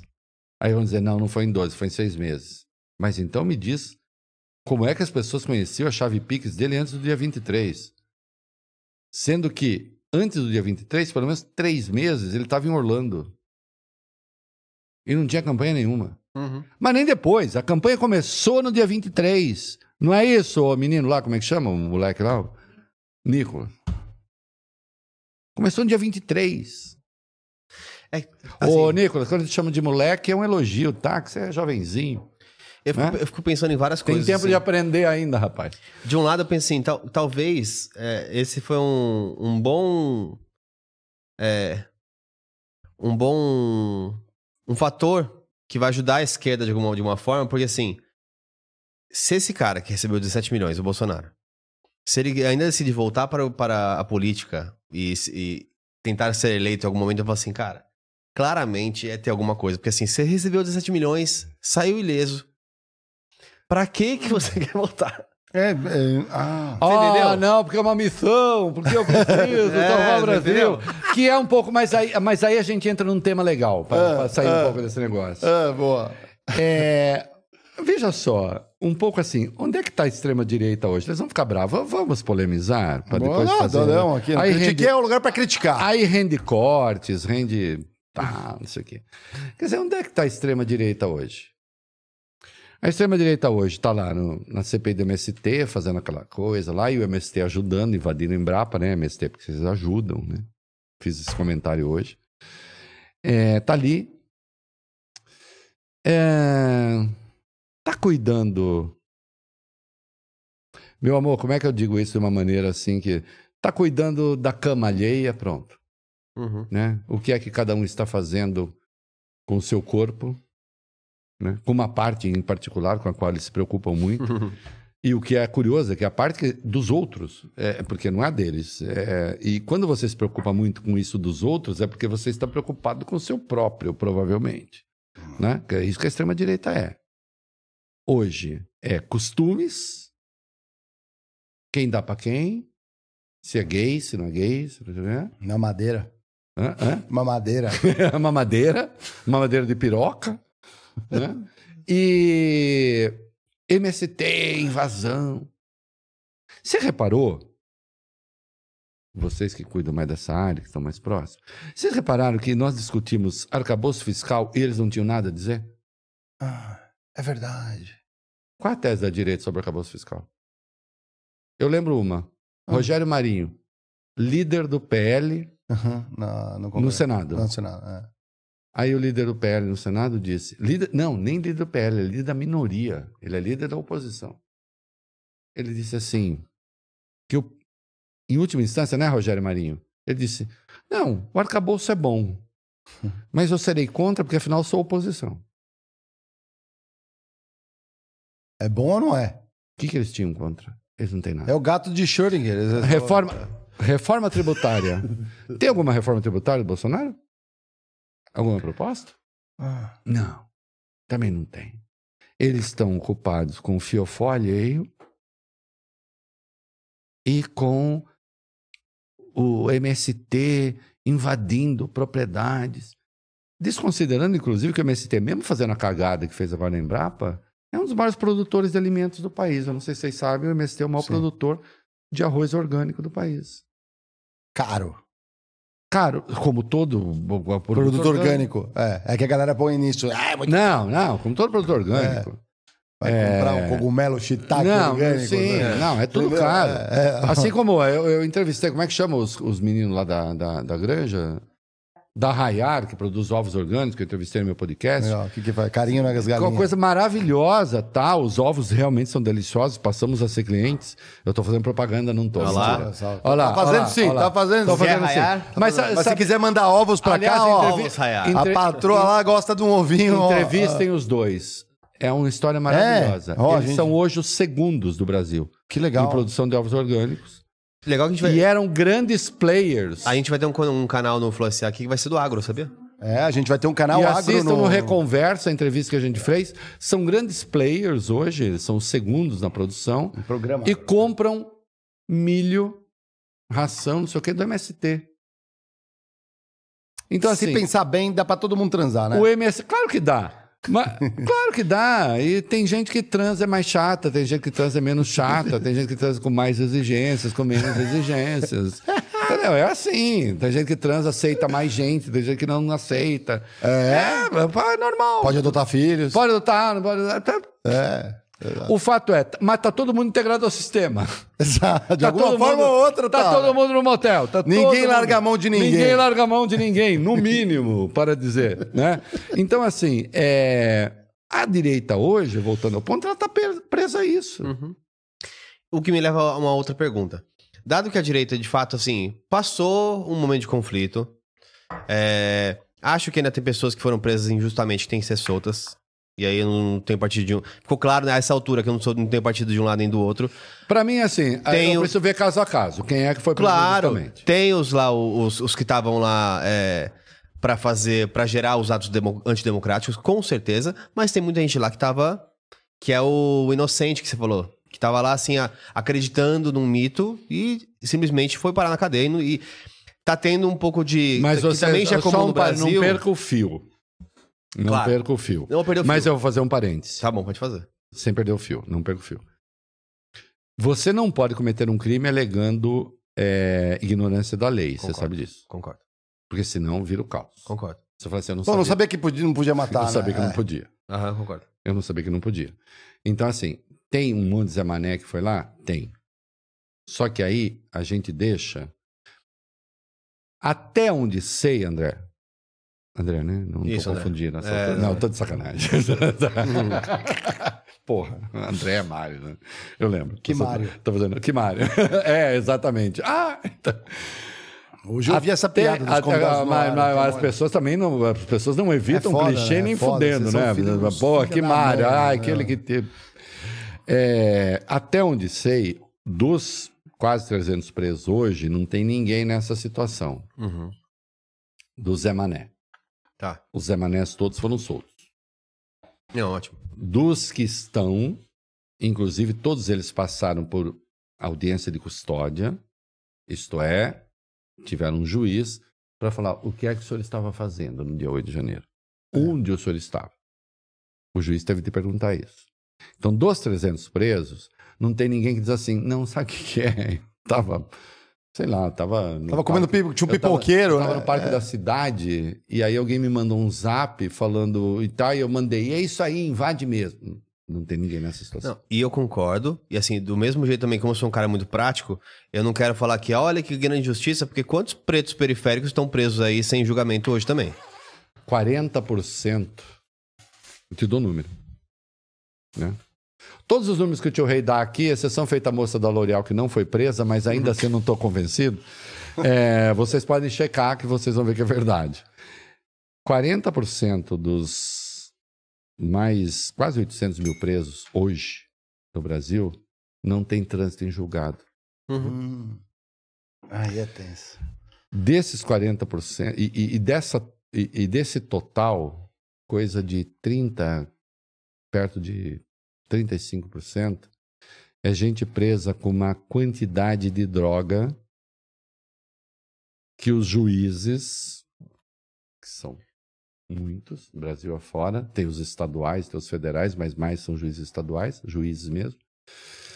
É, não são juízes federais, é pequena quantidade de droga. Uhum. Nem daria tráfico. Não, isso, Aí- isso eu concordo. Aí você mantém o cara lá dentro, sabe o que vai acontecer? É a escola do crime. Ele vai virar cliente do, do, do PCC. É, é a escola do crime, normal. Ele vira cliente do PCC. Hum. Nós entrevistamos o Lincoln Gaquia faz alguns dias aí, semana passada foi ao ar o, o- o pod- no, no meu podcast. É, nós entrevistamos, que é o promotor que combate o PCC. Boa parte da clientela do PCC nas cadeias hoje é gente presa com uma trouxinha de maconha. Hum. Aí o carinha entra lá, Tem que se virar. muitas vezes ele é, é a primeira prisão dele, Hum. aí ele entra, aí ele entra, o PCC fala... Já é catequizado. Você quer. Não, tá advogado, Tô tô atenção, ele ganha, ele tem desde advogado até a família dele que ficou, o cara é casado e tem um filho. O filho dele ficou sem nada, né? Que ele foi preso. Aí o PCC fala: "Deixa com a gente. Nós cuidamos". Vira uma espécie assim de assistência social, Uhum. de serviço social. do- Então você tem, o Brasil tem a terceira população carcerária do mundo hoje. E ainda alguns idiotas dizem, prende-se pouco no Brasil? Não, prende-se mal no Brasil. Não é que se prende pouco, prende mal. Se prendeu. Se prende mal. Né? Por causa de uma trouxinha de maconha, o cara vai e vira um criminoso. Você é a favor da legalização da maconha? Não. Olha que curioso. Conservador. Conservador. Não, Sabe assim, por que eu tô não sou? rotulando. Não, eu sou porque eu sou muito prático. Justamente porque eu sou conservador, eu não sou, mas porque eu sou muito prático. Ah, O Brasil tem 13 países. Nós temos 13 países fazendo é, que- com quem nós- com qual nós temos fronteira, seca ou molhada. é, Ou fronteira terrestre ou fronteira de rio. sim. E mais um litoral de mais de 7 Abundante, mil é. quilômetros, se em linha reta, sem Que não falta traíra, né? E É. mais de 9 mil quilômetros se você considerar né, todas, A- a- o, o- todo o o litoral. meandro, né? Todo É, o litoral é. norte ali, que eu conheço bem, onde tem uma casinha, um barraquinho. 9 mil quilômetros de litoral. É. Com 13 países fazendo fronteira. Não se discrimina a droga no Brasil. Eu prefiro discriminar, descriminalizar. Sozinho. Ou você faz isso continentalmente, Ah, ou você vira o depositário do tráfico de toda a América do Sul. Uhum. Como os Estados Unidos não deixarão o resto da América Latina legalizar, ah, Uruguai foi. o Uruguai não legalizou. O Uruguai, assim, te- tem. Primeiro que aumentou o crime. É mesmo? Eu não vi eu aumentou. Ve- veja os dados. Ah, Veja os dados. Mas aumentou E- diretamente tem- relacionado? Ah, diretamente. Não. Como, como aumentou em Portugal quando você. Também aumentou em Portugal. Ah, Só que você fala de aumento em termos europeus. Ah, Portugal tem um morto por 100 mil habitantes. Sim, a- tem dois, a Alemanha 50%, Tem, a Alemanha é. tem 0,7. É. Nós temos 23,4. É. Né? Então, assim, nós não conseguiríamos fazer isso sozinhos. Então, quando eu falo que eu sou contra, não tem nada de moral. Sim. Para mim, se o cara que. Porra, eu fumo, eu fumo Malboro, faz muito. É, é provável que faça mais mal. Mais mal aqui é admitido, tá? Não tá errado. É provável que faça mais mal do que a maconha. Até porque você fuma mais. Né? Sim. Do que a Vicia maconha. mais. É. É, para conseguir o efeito. A- a- o, sabidamente, o tabaco vicia Eu lembro mais. daquele comercial da, do- da resistência nicotina maior. mordendo o cérebro, né? Não, o Drauzio, meu querido Drauzio, beijo para o Drauzio, meu amigo amado. Oi? Ah, minha mulher falando, dá pra ver o, o Reconversa, o Drauzio no, no, no- no- no podcast Reconversa. É, a nicotina é um troço do qual você não se livra nunca. Você, é mais fácil você se livrar de heroína, cocaína e crack do que do, do- da nicotina. Então, assim, não sou eu. eu- Meu problema não é moral com a droga. Você tá fumando tanto que eu tô quase fumando junto aqui. Tá? Fume. É, meu problema não é moral com a droga. Meu problema com a droga, assim, é liberar no Brasil, se for uma questão continental, sim. Mas só o Brasil, não. Agora, tem que conversar com a população. Vá pra- Você falou que vocês entrevistaram, vocês falaram que vocês entrevistaram o Pedro Zezé, né? Se É, minha memória não uhum, falhou, uhum. ela raramente O. Preto Zezé. É. Pedro Zezé. Vai perguntar para o Pedro Zezé, ele tem isso. Vai ver se a mãe, se a mãe pobre quer a li- liberação da droga. Ela não quer. Ah, não. Ela convive contra. É, a realidade é diferente. Ela convive porque tem uma percepção. A maconha da do droga. Playboy.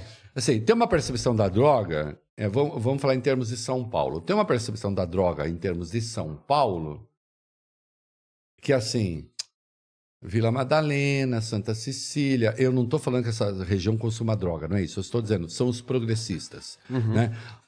Em São Paulo, onde é que estão os progressistas? Estão Vila Madalena, Santa Cecília, os bairros descolados. Tal. Que é quem fuma flor, né? Certo. Quem Certo. for a É. flor. é. Então, assim, tem- então tem essa percepção da, da população progressista. Agora, você vai pe- pegar a mãe da periferia em São Paulo? São Paulo a gente fala de periferia, né? É isso aí. Ela não quer. Uhum.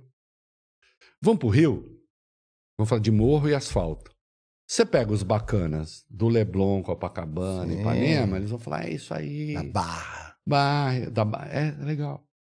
Vai pro morro, É ruim. de verdade, a mãe pobre, ela não quer. Sobe a penha. É, ela não quer. Então, assim, além de precisar explicar direito como é que é isso, então nós temos vários problemas com a, com a legalização das drogas. Um, é de todas as drogas ou só da maconha? Dois, o imposto. Não, não, mas veja, essa primeira questão, André, já é enorme. Já é enorme, já é enorme. É só da maconha? Porque se a gente falar, não, não, é só da maconha. Tudo bem, o tráfico migra inteiro para cocaína, ele não precisa de maconha. É velho, mas ele já é, né? Já é, se olhar. Aí você fala assim, é, mas você legalizando a maconha, você acaba com o tráfico de maconha? Deixa eu fazer uma pergunta. Você acaba o tráfico É, de acabou o tráfico de contrabando cigarro? de cigarro? Não, não acaba. 40%. O, o crime organizado do Paraguai, nós falamos com o Lincoln aqui, agora que eu entrevistei, que é o cara que mais combate o PCC e tal. O crime organizado do Paraguai é todo cigarro. não é maconha. Bebida, É, álcool também, né? As Álcool. garrafinhas também. Porque eles estão fazendo um cigarro mais vagabundo do que o nosso, colocando aqui a um preço que é um décimo do preço daqui. Mas não tem a ver com. A, não tem um paradoxo igual da lei seca americana aí? Da... O problema é que a lei seca americana não pode paralisar a inteligência. O que eu quero dizer com isso é, que é claro que a, a proibição da lei seca americana gerou a máfia da lei seca. Lógico. Le- gerou a máfia do álcool. Galera se você proibir álcool- escondido. a água em garrafinha, se você proibir água em, em- em- nesse negócio aqui, você vai ter tráfico disso. Uhum. Sempre que você proibir alguma coisa, você vai ter tráfico da coisa proibida. Isso é fatal. A questão é saber se você libera e você vai ter um efeito positivo ou negativo. Minha pergunta objetiva, pergunta de um conservador. Os conservadores são sempre mais do curto prazo do que de replanejar a humanidade. Lembra? Falamos disso Sim. hoje, não é isso? É, Sim. isso aí. O mal é menor ou o mal é maior?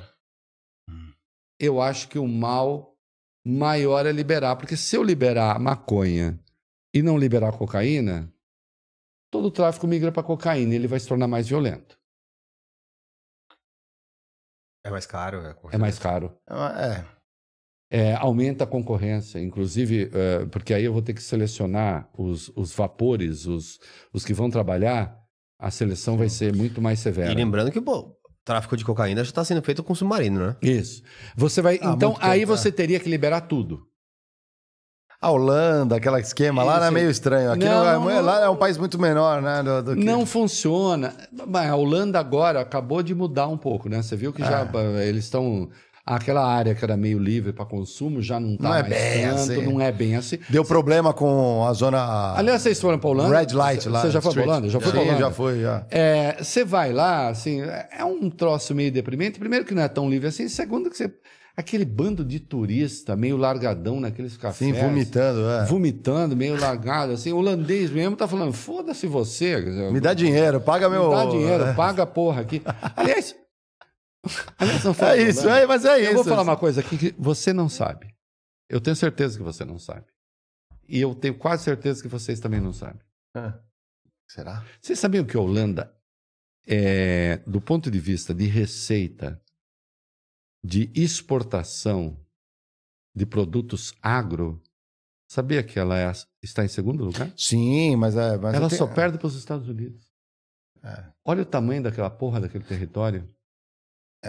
Tem, que ver, tem a ver com o beneficiamento do, do negócio. Vem tudo pelo Rio Reno ali. vai passando não, não, Antuérpia. mas, mas de qualquer modo, é. eles- não, e também tem muita flor, tem muita, não é Tem, produto não, tem, co- tem também. É produto não comestível. É, tulipas. É produto não comestível. É, não, mas é verdade mesmo. Aliás, a tulipa ge- gerou. Tem o Lambra uma- aqui que é maravilhoso. Tem, tem, não, tem o Lambra aqui e Pô, tem a. eu lembro- E vocês conhecem o estudo de inflação sobre as tulipas? Aham, tem o é. estudo das tulipas. da inflação. Primeira grande bolha. É a primeira grande Eu, bolha. como profissional de compra, tive que A estudar a, bolha da- porra do leilão holandês. A bolha das tulipas é genial. Mas você pega um país que, porra, tem que invadir o mar para ter território. E eles exportam pra caralho. Uhum. É- é- e- E é agro. Né? Alemanha, França, o Brasil é só o quinto exportador. Né? Mas no nós governo anterior a gente fechou Mas as somos fábricas de fertilizante para comprar da Rússia. somos- Isso, mas nós somos exatamente. Isso foi ótimo. Isso é uma burrice. Isso é isso. Deixa eu. eu Calma, te- calma, que era ponto, a gente parou um ponto pra voltar. O já ponto? ia. Não, eu ma- já vou porque eu tô. é. Não, que era o, Eu só o ponto do. Assim, a, a direita. é, a direita, ela Ela é burra pra caralho. se perdeu. Continua. Se perdeu. né? Ela se perdeu. Quem não é? Quem o não é? Borgato, que é meu amigo, ele adorou. Eu- O Borga, nosso falar. produtor, tá rachando o bico. Não, mas aqui, ele né? é, é- Não, eu adoro. A gente se dá bem, sabia? Meu maior amigo aqui. o Borgato. O Igor não é meu amigo. Não, mentira, Igor. É, mas o Borgato é gente. Mas é burra pra caralho. Então, mas. Dado que a, a direita está perdida. é, e que, obviamente, assim. Existe uma maioria conservadora. Existe um- uma. Uma grande parte da população que é conservadora ainda, tanto que a eleição foi muito dividida. Eu nem digo ainda, às vezes ela é conservadora. É, né? existe um, um povo é, agrícola, um agro muito forte, que é mais conservador, também tem Felizmente. costumes. É, o que eu sinto, talvez, assim, é que por alguns pequenos detalhes, talvez a, o próprio Lula, o governo da, de ocasião, tem se perdido com, com algumas nomeações. Queria ouvir sua opinião sobre algumas nomeações. Márcio Postman? Esse é um dos exemplos. É, porque aquilo que você falou assim, é, você sai do ambiente mais técnico e vai para o mais, é, mais de- de ideologia. E o risco com isso, com o tempo, é que aí as informações e os vazamentos do COAF, provavelmente foi alguém ligado à, à ocasião. Não, mas ó, os vazamentos todos, veja só. É, sem vazamento não teria tido Lava Jato. Com certeza. E, portanto, os vazamentos não foram feitos pelo PT na Lava Jato, né? É o de, o de ocasião, por isso que eu falo Era a assim. gente queria. Então, então, assim, vamos lá. Primeira coisa, vazamento não é questão ideológica. Uhum. Faz Márcio sentido. Postman. é, se você for procurar na internet, Reinaldo Azevedo Márcio Postman, você vai encontrar só porrada minha nele. Tá. Inclusive a passagem dele pelo IPEA. Eu sacaneava ele, ele sabe disso, porque ele tinha uma. Ô, Márcio, lembra disso? O... Ele usava umas golas assim, sabe, sabe gola chinesa, gola Aham, Mao Tse Tung? Vocês lembram da gola do Mao Tse Sim. Tung? Tem aquela gola baixa assim, né? E eu Sim, sacaneava muito, minha mulher lembra, eu sacaneava muito o Márcio Postman, porque ele usava muito aquelas golas e dizia, você com essa sua golinha chinesa. Eu, eu dava porrada Oriental, oriental. Oriental. Eu dava muita porrada nele por causa disso. É, apenas que. E, e- É. e Estilo, agora. é Estiloso. E, e eu, Você também é- tem seu estilo, pô. Ah, não, eu sou muito, na verdade. Mais italiano, Dolce Gabbana. É, Não, Dolce Gabbana, não sei do que você está falando. O Mário já foi, já. Perdemos o Mário, Muito pessoal. observador aqui do mercado de luxo. Observador você. É, É, não- nada. Nem sei do que você fala. É, gosto e daí? Sim, tá certo. é. Quem desenhou foi o trabalhador. Quem teve a ideia foi o Outra, trabalhador. é... Porque o trabalhador não pode É, Se eu não usar Dolce Gabbana, eu mudo o mundo? Não mudo o mundo. E se eu gosto, eu gosto. Lógico. Critiquem, critiquem. Pode é, criticar à critiquem, vontade. é, a É, ele tá de falando luxo. que a minha camisa é Dolce Gabbana. É, Ele percebeu. Você também não precisava ter falado, mas falou já. Todo mundo tá vendo aqui, ó. Todo mundo tá no chat aqui, ó, falando, ó. Ah, estão falando? É, é. o, não vou falar nem o paletó, nem a... Não, mentira. Paletó não sei, eu tenho que pa- reparar um pouco mais. Até o fim do programa, o, o boné, talvez. Não, esse boné não vou falar porque a empresa nem tem mais, mas tinha uma que vendia. Eu nem sei mais do que a gente estava falando, mas de qualquer modo depois... Não, eu- as nomeações, nomeações. A- As Nomeações. O Márcio Postman. é, fazer Vamos xixi. voltar ao Márcio Postman. É, eu, eu, eu bati muito no Márcio Postman nas suas golas chinesas e agora que ele foi nomeado, veja só. Eu escrevi isso. Eu vou falar aqui o que eu escrevi. Eu disse assim: eu bati muito em Márcio Postman e não tenho nenhuma razão para retirar as críticas que fiz até agora. Eu não sei. Eu espero assumir o IBGE. Uhum. A única coisa que eu sei é o seguinte: qual é o temor? No IBGE, porque o IBGE mede o índice oficial de inflação, você que nos acompanha. Você vê que eu nunca perco o fio e o tá compromisso ótimo. com o didatismo. Tá ótimo. Eu já tô. É, é, Aqui, é, ó, é, mede tô o índice oficial de inflação. Tomando Guaraná. O Márcio Postman vai mexer no índice oficial de inflação? Se fosse na Argentina, porque alguém evocou o precedente argentino que houve a manipulação dos índices Ah. lá. Né? Vocês sabem disso. Ele disse, não, mas peraí. Nós temos aqui a Fundação Getúlio Vargas. Nós temos aqui outros índices, outras fundações que medem e outros índices que medem a inflação. Você acha que o Márcio Postman vai, vai, vai mexer com o índice de inflação no IBGE? A hora que ele fizer isso, ele cai no dia seguinte.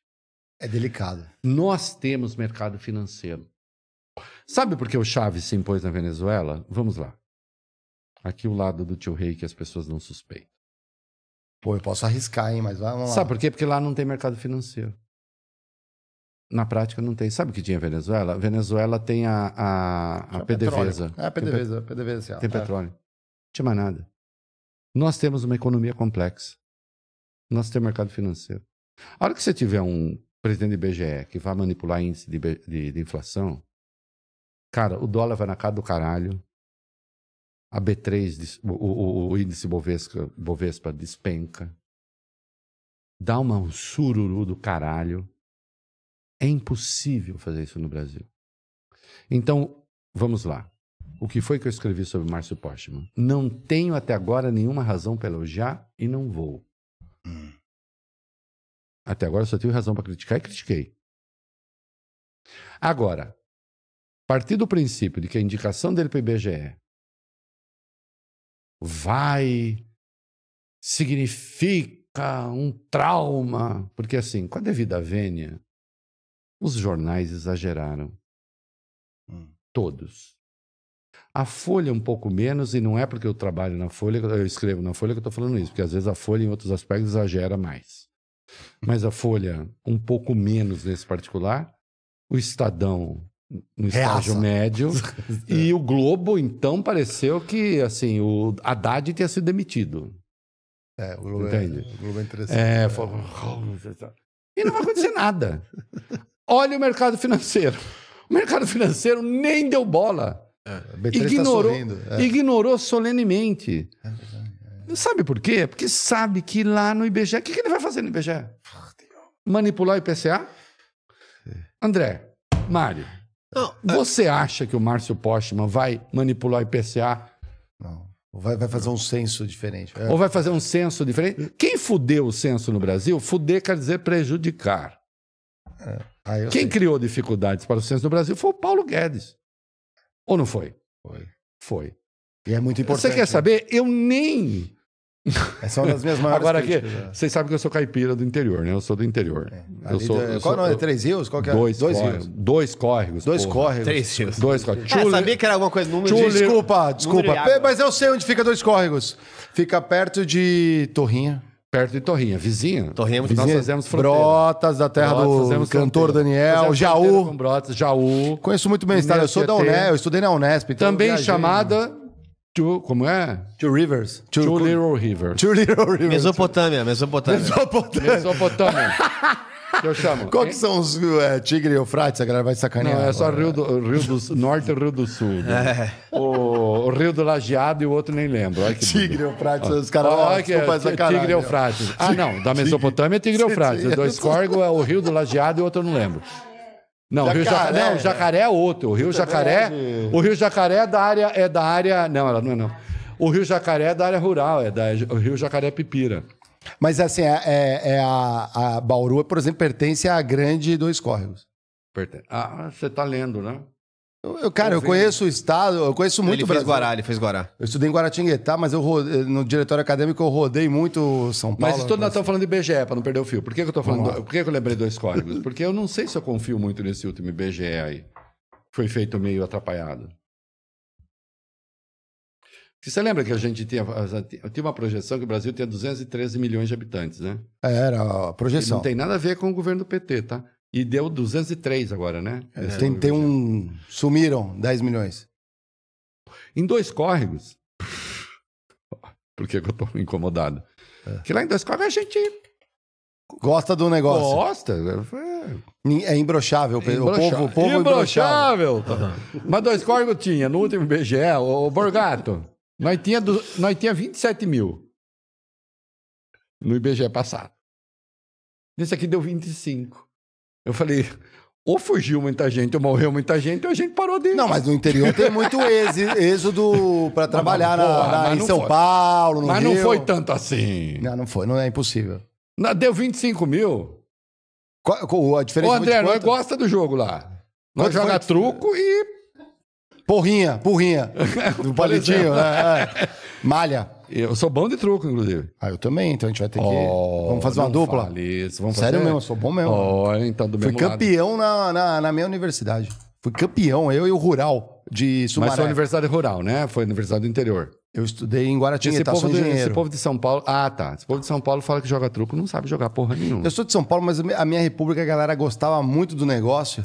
Hum. E aí eu fui bem doutrinado ali. Jogar Mas- truco direito? Jogar truco ali. Mania nova, ponto acima. A gente é truco paulista, né? Porque era Truco as paulista. regras do... é. Truco paulista é o seguinte, vira uma carta na boca, Isso, você dá três pra cada um, jo- joga com quatro ou com seis, isso. né? Com quatro, quer dizer assim, são Quatro, dois parceiros. Duas duas duplas ou, de duas três. duplas ou, ou de três. Ou um trio. Trio, Um agora- trio. A gente jogava muito de Trio trio. contra trio. E a carta que mais vale é aquela acima daquela que vira na boca. Isso. E se for a última, é a mais baixa. Essas são feitas as cartas que têm valores fixos. Ais, dois e três. É. E a partir daí são aquelas ponto acima. Tô explicando um truco aqui, não porque que é bom agora. Nunca, isso nunca aconteceu antes aqui, ó. Ah, Não é? lógico. E é bom demais. Bom dia, eu vou te apresentar o truco DT. Eu que inventei. Indaiatuba. Truco de Indaiatuba. É bom. Você usa o 8, como é um 8, é um número que não, não, Não usa joga. no baralho. Não usa no baralho. Você pode complexificar um pouquinho o jogo, mas fica muito interessante. Que é. O 8, ele tem. Cada 8 tem uma. Como se fosse uma, uma carga especial. Hum. Então, o 8 de paus. Tipo um coringa? É, o 8 de paus eu posso trocar uma carta com algum adversário. Então, eu cheguei na última rodada, o cara pede truco. Se eu tenho 8 de paus que ficou ali como um coringa, Pode trocar com a dele. eu posso trocar com a dele. Se o cara estiver blefando, Então você o cara mal. ele fica mais. Não, mas você fica mais com medo de pedir truco. Mas você porque- troca com o adversário? Aham. É doideira, mas assim. O 8 de copas, troca o vira. O 8 de copas, troca o vira. O 8 de espada, você pode olhar uma carta do adversário. E o 8 de ouro veta uma ação. Então, assim, ah, eu quero jogar de carta com você. O cara Se o cara pediu truco, você É, pode vetar. É complexo. complexo Caramba, isso pouco. é- E agora eu vou te provar. não, não, não, vamos jogar não, normal. não, Agora eu vou te provar. Agora acho que eu virei conservador, Agora hein, eu vou te provar que o Reinaldo nunca per- perde o fio. Ah. Eu tô tentando fazer isso. Sabe a minha troca com o adversário qual é? Sim. Outra prova de esperteza, tô levando o PP e o republicano pro governo. É uma troca com o adversário. Entendi. Você entendeu? Caramba, Então, assim, essa é porra. Mas tá minando um pouquinho a tablet, Essa né? daí foi. ah, Por causa do Muito Postman? cedo, muito cedo. Por causa do Mas Postman. A Tebet foi. Olha, a Tebet, deixa eu dizer uma coisa. Ela. Eu, eu fiquei gostando mais da Tebet nesse processo agora. A imprensa ficou falando assim, um babaquinha disse, é você mesmo, É, disse assim, ah, a Tebet faz tudo que o Lula manda. Eu tenho uma preguiça com essas coisas. O ministro não é o braço do presidente? Lógico. Assim como o Tarcísio também fez um. Se eu tiver um ministro que não faz o que eu mando, eu mando embora. Hum. Eu sou presidente. O regime é presidencialista. Agora, a Tebet foi muito esperta, porque ela, ela, ao mesmo tempo que ela disse assim, eu gostei da entrevista dela, gostei muito. Ela disse assim, eu nem sabia quem era esse Porsche, mas ela deixou claro. Muito bom, né? Tipo, Foi ótimo. muito bom. E ao mesmo tempo ela disse: Mas eu sou ministra do Lula. É. E é filha de fazendeiro. Eu sou ministro do Lula. E foi o Lula que pediu. Eu só sou ministro porque o Lula quis. Senão não seria. Mas ao mesmo tempo ele quis. Porque eu posso ter tido alguma importância naquele 1,8, que na verdade é 0,9. É 1,8 se você multiplica por 2, mas a diferença é, 0,9. Ah. Né? Porque 0,9 por 2 no, no, no pau a pau. Né? E ela teve efeito. Teve efeito teve algum efeito. E ela deixou claro o seguinte: é, sim, eu sou ministra, a mim não é interessante deixar este posto, Lógico que não.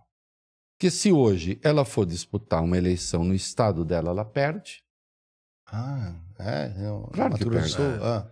Olha só, Não, gente, quando a gente trouxe ela no Flow, por exemplo, ninguém conhecia mesmo, assim. Eu falava com as pessoas, a Tebet vem aqui, todo mundo fala assim, O Borja tá confirmando, era o que a gente trouxe, né? A Tebet, o Ciro... não, e, eu, não- o e isso que eu tô falando, isso que eu tô falando não é contra ela. Aliás, já convidei o ministro, preciso ir lá no meu podcast. Não é contra ela, mas ela, ela foi inteligente. Ela perde a eleição no estado dela, ela é ministra, ela é do Conselho Monetário Nacional, ela é uma das três que define a taxa de inflação, É uma grande fazendeira. é uma grande fazendeira, É. filha de político, Sim. o pai dela era o Ramsteb, Parente de, de juízes. também senador, parente de juiz. Esse negócio começou. Ai, ela aguentou, o Márcio Postman, coitadinha, coitadinho de você que acha que a política é assim. Deixa de ser bobo. Deixa de ser mané. Eu tenho, eu tenho raiva desses caras que são mais radicais do que aquele que deveria ser o radical. Ele só é um tonto. Por que é que ela diria não, Lula? Adeus. Vou pedir demissão. Você quer o Márcio Postman e BGE? É, estou fora. Estou fora para fazer o quê? Caralho. Exato. É. Caralho é baralho. Truco. Por que, é que ela vai ficar fora? Gente, eu preciso puxar duas coisas Vai aqui para dar continuidade aqui, porque a gente vai devagando. Eu tô, tô adorando, tá, Reinaldo? Por mim, você vai. Ó, ainda bem que a patroa tá junto aqui. Tava junto. Que a gente vai dormir hoje no Critique, vamos ficar até três da manhã aqui, galera. Obrigado. Eu volto aqui, amanhã, o É da Coisa, não perca. É, exatamente. Vamos dar uma olhada no emblema. Eu tenho umas perguntas que são bem capciosas aqui, ó. emblema? O emblema é o seguinte: a galera interna é nv99.com.br resgata de graça. Olá, De graça. Back to the Future. Oi, Lilian, fiquei mag... Sou eu? Não. É, é? o... Fiquei magrinho. O Borg usou inteligência inteligência pra te deixar um artificial. pouco mais jovem. Fiquei magrinho. Um pouco mais jovem, caralho. Não, um pouco mais jovem, pô. Você tá com uns, com uns 20 E mais ali, ó. jovem e imbrochável. É imbrochável, É, ficou ó. bonitinho. Eu gostei, magrinho. Gostei do, do magrinho. cachecol. Você Cachecol, gosta do eu cachecol? não tô de cachecol, mas é Muito que ele viu elegante, meu, né? Meu lado francês. lado- Que legal. Embora a camisa seja italiana, mas enfim. É, vamos lá, vamos lá, galera. Lembrando que é de graça. Se você não resgatar em 24 horas, perdeu, hein? É, É, só entrar lá na pega aí. nv99.com.br. São os NFTs de graça aqui. né? Eu gostei desse. Ah, é. A palavra-chave tá aí na tela aí, ó. Isso. Reinaldo Azevedo. Se você digitar errado, digitar com S ou Azevedo, Não, você já. Reina- E Reinaldo com I, não me põe Y. Não Ah, tem a galera que põe Y? Tem, é, confundo com o Reinaldo de Barros, né? Que, lembra? O Reinaldo Ah. de Barros, prefeito, não sei o que e tal. Aí põe... Pô, confundem com Reinaldo de Barro. Não, não é confunde, é que o Reinaldo. Não tem nada ficou- a ver a fisionomia. Não, é Reinaldo, Reinaldo com I. Ah, bom. Sim, muito bem, muito bem. É, vamos falar de um negócio que é importante aqui, Hum. né? O que, que você acha de desafio da esquerda agora na busca de uma. Você falou no início do programa Hum. e deixou bem claro, eu achei bem interessante o teu Hum. posicionamento ali contra o Bolsonaro na, na questão do fascismo. Você usou bem Hum. essa palavra. Isso. É, como que você acha que são os desafios hoje da esquerda no Brasil na busca de uma frente ampla antifascista? Olha, veja só, é, vamos primeiro, eh, temos problemas conceituais aí. Eu faço uma distinção, eu estou falando aqui porque eu já escrevi a respeito, né? Eu faço Ah. uma distinção entre o que é o fascista e o fascistoide. Ah, O fascistoide, o esseoide em português quer dizer a moda de, parecido com, é isso que quer dizer esse, esse sufixo, né? Lembra, né? Tem um jeitão de, né? É, fascista, o, o fascismo não é só um comportamento, o fascismo é um modelo econômico, o fascismo é uma estruturação de Estado, né? Então, nós não temos um regime fascista no Brasil, nem teremos, porque você teria que ter um regime centralizado praticamente, praticamente não, de partido único, que o fascismo, Sim. o partido O fascista, Fátio, é isso. ele era um partido único. O fátio, aliás, que quer dizer feixe, né? E, é, tanto é que o símbolo do fascismo, o que, que é? São varetinhas amarradas, Juntas, né? que vinha lá da Roma Antiga, né? Que queria dizer as famílias unidas Juntos em defesa fortes, de né? Roma. Tal. É. Então, o partido é unificado, você tem o chamado capitalismo de Estado, nenhuma empresa tem autonomia nenhuma, o Estado define é, as coisas e o, o- o- a frase símbolo do fascismo é nada fora do Estado, nada contra o Estado, nada que, que, que se opõe ao Estado. e tal. Nós não vamos ter isso. Agora, nós temos uma cultura, então quando eu digo fascistoide, é aquele. E, e e o que é que caracterizou o fascismo? É preciso lembrar, é, e eu também pertenço à escola de pensamento, que eu acho que hoje é dominante e correta. O, o nazismo é o fascismo alemão, porque o original é o fascismo italiano. O nazismo, Mussolini ali. ele é uma réplica. Uma antes. Não, posterior. Ah, não. O, o- o nazismo ele é posterior, de algum modo. O nazismo se espelha no fascismo é, italiano. Do- Só que ele tem uma vertente que o fasci- no fascismo italiano era menor que o antissemitismo. O franquismo é um fascismo. Então vamos lá. É, O salazarismo em Portugal é um fascismo. O original é o fascismo. O original é o fascismo italiano. O original é o Mussolini. Não deixe de ler M, O Filho do Século, do Antônio Scurati, volume 1 e 2, que conta a história do Mussolini. Como é que Mussolini começou na Itália. Tem o Mussolini, a ascensão do Mussolini até o poder, e depois tem o segundo volume, que é o Mussolini no poder. Uhum. Então, o original é o fascismo. O que que é o fascismo? O fascismo é o patriotismo exacerbado, a ideia de que toda divergência é contra a pátria, de que toda divergência é contra o bem, de que a pluralidade atrapalha, de que é preciso ter uma unidade e de que você tem os inimigos, é, os seus inimigos são sempre aqueles que querem destruir essa unidade da pátria, da família. Eu não sei né? se você está falando do Pinochet ou da Margaret Thatcher, mas Então, tudo bem. É. Não, não, não, não, aí houve- teve coisas que foram autoritárias, mas não fascistas. E, portanto, a partir do fascismo italiano, você tem os outros fascismos. O fascismo alemão se chama nazismo, o fascismo espanhol se chama franquismo. Franquismo, é. O fascismo eh, português, que foi o que mais durou, curiosamente, se chamava salazarismo. Salazarismo, né? E então você teve modelos autoritários mundo afora. O comportamento fascistoide, que é aquele que lembra o fascismo, você não tem um regime econômico fascista, você não tem um regime político fascista do partido único, você não tem o regime econômico fascista das empresas atreladas ao Estado, porque o, o Mussolini, o Hitler e tal, eles atrelaram todas as empresas ao Estado, as Sim. empresas tinham obrigações perante o Estado. Então, isso você não tem. Então, quando você fala o, o, o Bolsonaro é um fascista, é uma impropriedade do ponto de vista histórico. Acho que ele nem teria porque capacidade. ele não também. teria nem capacidade para isso, ele não tem nem inteligência para isso. É. Entende? É, a inteligência maligna para isso ele não tem. Ele é burro para não ser um fascista. Ele é burro bastante até para não ser fascista. Mas você tem o modelo fascistoide, que é a intolerância que ele inspira. Por isso que eu disse inicialmente, eu, não, eu não quero papo com bolsonarista, Aham. é, não sei o que, com intolerante, com não sei o que. Então, o regime fascistoide, isso você teve, isso você tem. Você tem no Brasil. né? É, aquele que não suporta a existência do outro, e isso. vamos lá. Veja só. Va- va- vamos para o nazismo. O fascismo alemão, que é o nazismo. Eu não suporto você porque você é judeu. Eu não suporto você porque você é quem é. Cigano. É. Só que você não pode deixar de ser quem você é. Você é quem você é. Uhum. Você é judeu. Eu não suporto você porque você é gay. Mas você é gay. E se eu não quero gay, eu não quero gay. O, o gay não pode escolher não ser gay. Ainda que fosse uma escolha razoável, eu não estou dizendo que seja, eu só estou Uhum. dizendo. Não tem igreja aí. Se ele quisesse escolher não ser gay, ó. Ah. se ele quisesse escolher não ser gay, ele não poderia. Assim como o cara não escolhe não ser hétero. Porque não vai conseguir, não vai ser legal, não vai ser bacana. Né? Ele não vai deixar de ser judeu, não vai deixar de ser gay, não vai deixar de ser negro, não vai deixar de ser.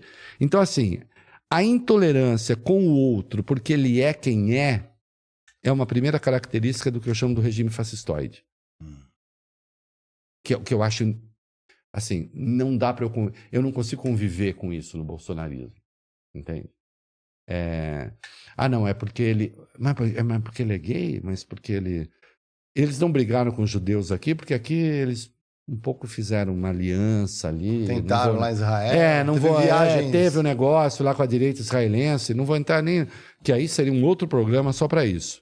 Os meus queridos judeus, amigos, vamos ter que de. Higienópolis. Que cometeram erros, é, alguns. Ou do Bom Retiro. Você tem Ah, que- do, de Higienópolis. né? Cometeram alguns erros feios. Mas assim, é... ou então porque você pensa o contrário é diferente do que eu penso, eu não posso nem conviver com você. Mas não é o não conviver porque eu vou bater boca com você, é porque eu vou quebrar sua cara. Uhum. É porque eu, eu vou bater em você, é porque eu acho que você está tentando. é, você não está defendendo o ponto de vista, está tentando me corromper. né? Então, esse regime de intolerância. Ah, mas na esquerda não tem? Às vezes tem. Então. Tem também. Tem também. Eu enfrentei o tempo que eu tretava mais com o PT, enfrentei intolerância. É diferente? É diferente. Mas também tem. Agora, o problema é quando essa intolerância chega ao poder. É quando o presidente passa a vocalizar essas coisas. Uhum. É quando o presidente passa, a partir de uma posição de comando, isso é muito grave, a atacar a ciência. E não é que eu acho que a ciência. Hoje mesmo eu tive até uma conversa, minha mulher Nem participou. Hitler atacava a ciência. Eu, eu, eu tive uma conversa com amigos, tal, em razão.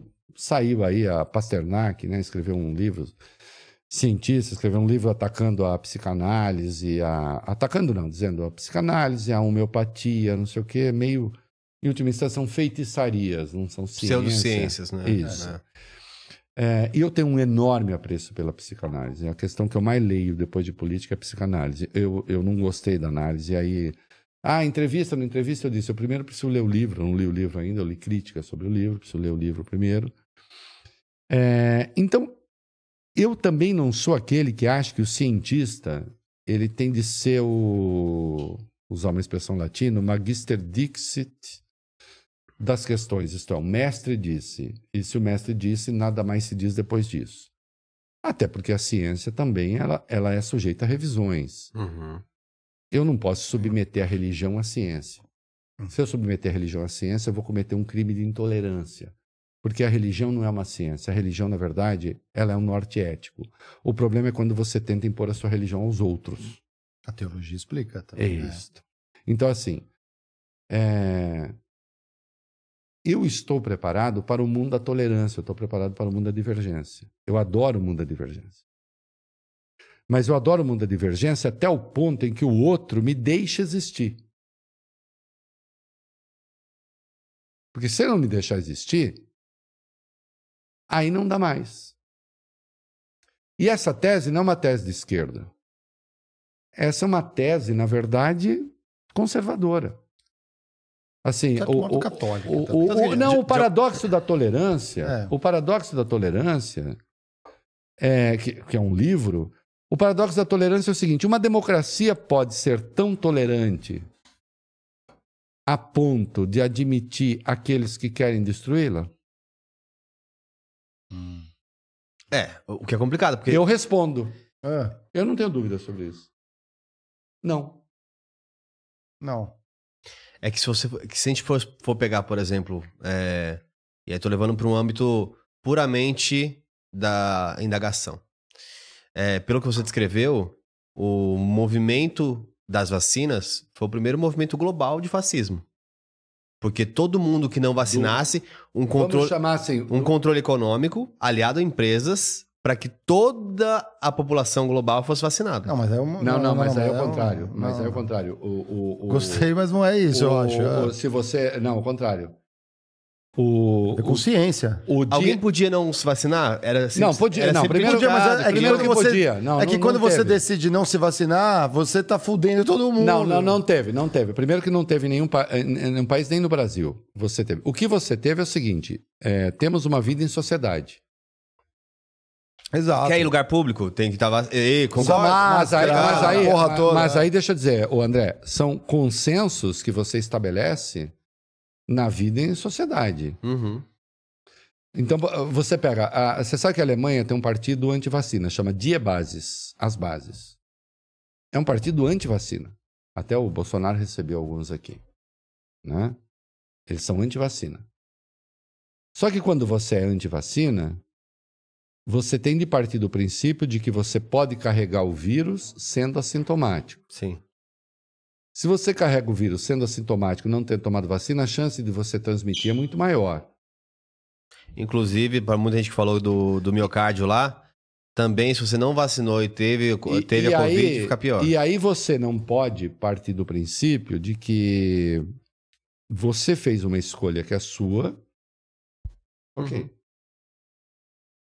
Mas você vive num grupo.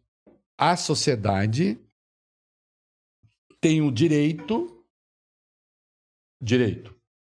A sociedade pode estabelecer um consenso a partir do conhecimento científico. Uhum. E voltamos então. Eu tenho aqui conhecimento científico. E OMS. aqui eu tenho OMS. E aqui eu tenho, já usei essa palavra hoje aqui, se não me engano, não me engano. E eu tenho solipsismo, que é uma visão absolutamente subjetiva. Lei, né? Ah. Eu, eu acho que não é assim. Bom, você acha que não é assim. Mas todas as evidências Sim. dos modelos que nós temos, isso, e, e nós construímos a nossa democracia sobre esses modelos, indicam que é assim. Então eu posso impor restrições a você Uhum. Ainda que empresas ganhem com isso. Mas eu não tenho nada contra o capitalismo, eu acho que as empresas têm que ganhar com isso. Sim, também acho. É, eu, cara, eu sempre tomei muito cuidado, por exemplo, eu tomo até hoje muito cuidado, com quebra de patentes. Por quê? Porque até que genérico, você. remédio genérico. Não, não. Sou Ah. favorável. Só estou dizendo, eu tomo cuidado. Eu não sou assim na linha. Sim, sim, sim, sim. Descobriu sim. a- 880, 880. Intocável, é. Contrato. não, assim, vai tudo. descobriu quebrar patente. A China também gosta de patente. Tá, descobriu quebrar patente. Não, peraí. Até eu quebrar patente, a- até eu chegar ao, ao medicamento, quanto, quanto me custou? Durante um tempo. Ah, entendi. Aham. Atenção. Não, mas te custou Sabe- ou custou ao governo sabe- que, que financiou Custou, a a- pesquisa? cu- custou, não, custou às empresas, custou aos governos e, portanto, durante algum- um bom tempo. Olha aqui, durante um bom tempo. Aqui eu tô à direita de vocês, hein? Acabei de descobrir. É. Durante um bom tempo, tá essas empresas vão ter de ter a remuneração da patente. A inovação tem que ser premiada. Sabe por quê? A Inovação, mas assim, a pesquisa que, que financiou essa inovação às vezes foi feita pelo governo. Não, sim, mas ainda que tenha sido feito pelo governo X. Quais governos? Foi o governo mundial que fez? Não tem governo mundial. É. Quem foi que fez? Não, não tem. Não, não é. Normalmente quem incuba a Veja, inovação já eu estou dizendo do assim, lado ali, né? Depois de algum tempo, vamos quebrar a patente. Por um tempo, a patente tem de existir. Porque a hora que não existe patente, ninguém investe mais. Pat... O cara que investe, ele investe esperando retorno. É justo. É porque normalmente o primeiro que desenvolve uma coisa, ele não já está tão à frente eu que... não, eu não vim para esse programa para estar à sua direita. Para com isso. Você tá, você tá, você tá à minha direita, eu acho. É que nem- na patente, eu acho. É que assim, Não, por não. exemplo, olha essa aguinha aqui, ó, que você tá tomando. Tem uma patente. Essa aí é até atrapalha. Tem, mas durante um tempo ela teve. Depois tem que cair. Então, Depois de um tá tempo. uns não. Bons 30 Ma- anos. Mas durante um tempo, mas durante um tempo, mas durante um tempo, um a jeito. patente tem que ser mantida. Eu tomo muito cuidado com isso. Agora, ma- mas, voltando ao eixo, Hum. não foi a imposição da vacina, não foi na imposição da vacina que você tinha o regime fascistoide. O regime fascistoide você tinha na resistência à vacina. Porque aí vo- você está pautado apenas por uma, pela força da convicção, e é uma força da convicção que ela é potencialmente destruidora de um projeto, de um projeto, de um, de um padrão de civilização. É, cara, a economia só voltou ao normal porque as vacinas começaram a funcionar. Uhum. Sem elas. Então, nós tivemos pouco mais de 700 mil mortos no Brasil. Né? Por 100 mil habitantes, a gente está quase no topo, é, estamos entre os maiores em números absolutos. Demoramos um pouco para vacinar, demoramos um pouco para obter vacinas, mas nós só voltamos ao normal porque não tivemos processo de vacinação. É, tem até aquele meme, né? Que rolou durante, tipo, é, você que é antivacina, tipo, esse é o mundo sem uma vacina. Isso. Imagina sem todas as vacinas. Não, e, e outra. E... Por um momento eu achei que o mundo ia se unir, mas. Não, e atenção. muito ingênuo, é, talvez. nó- Nós temos uma coisa muito grave. no o Brasil voltou. O Brasil voltou a ter sarampo. Ah, é verdade, Uhum. porque o pessoal começou. O Brasil a... tinha erradicado o sarampo. Céu. Deixa eu contar uma história pessoal aqui. A minha filha mais nova, quantos anos faz ali? Faz uns 20 anos? Não, 10? 16? Então faz 10 anos. Antes mesmo de Bolsonaro tal, a minha filha começou a ter uns sintomas. Eu tive sarampo, quase morri de sarampo. Eu sei que é sarampo. Minha mulher ainda lembrava um pouco, que é mais nova que eu. Nós ligamos para o médico dela falamos. Não vou dar o nome dela aqui, senão ela vai me matar depois. Fulana está com sarampo, acho. Falei, você está louco? Sarampo? Falou, se tiver, vou até chamar minha filha aqui, que também é médica, Pra olhar, porque é. pra ela- porque ela não conhece sarampo. E minha filha estava com sarampo. Uau. Só que minha filha estava com sarampo, sabe por quê? Como o sarampo sumiu. Olha só, a ciência, eu adoro esse discurso. Eu adoro esse estudo. Eu, eu leio muito isso obsessivamente. Sempre que você tem uma coisa que funciona muito, você abre uma janela para que aquilo que está sendo combatido aconteça. O que eu quero dizer com isso? Como nós fomos dando vacina contra sarampo, sarampo, Uhum. sarampo, nós erradicamos o sarampo.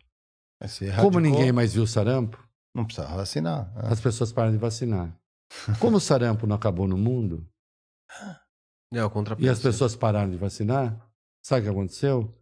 Em razão de imigração, em razão de viagens, É o Ying Yang O sarampo. É, do Yin Yang. é, é. o sarampo voltou.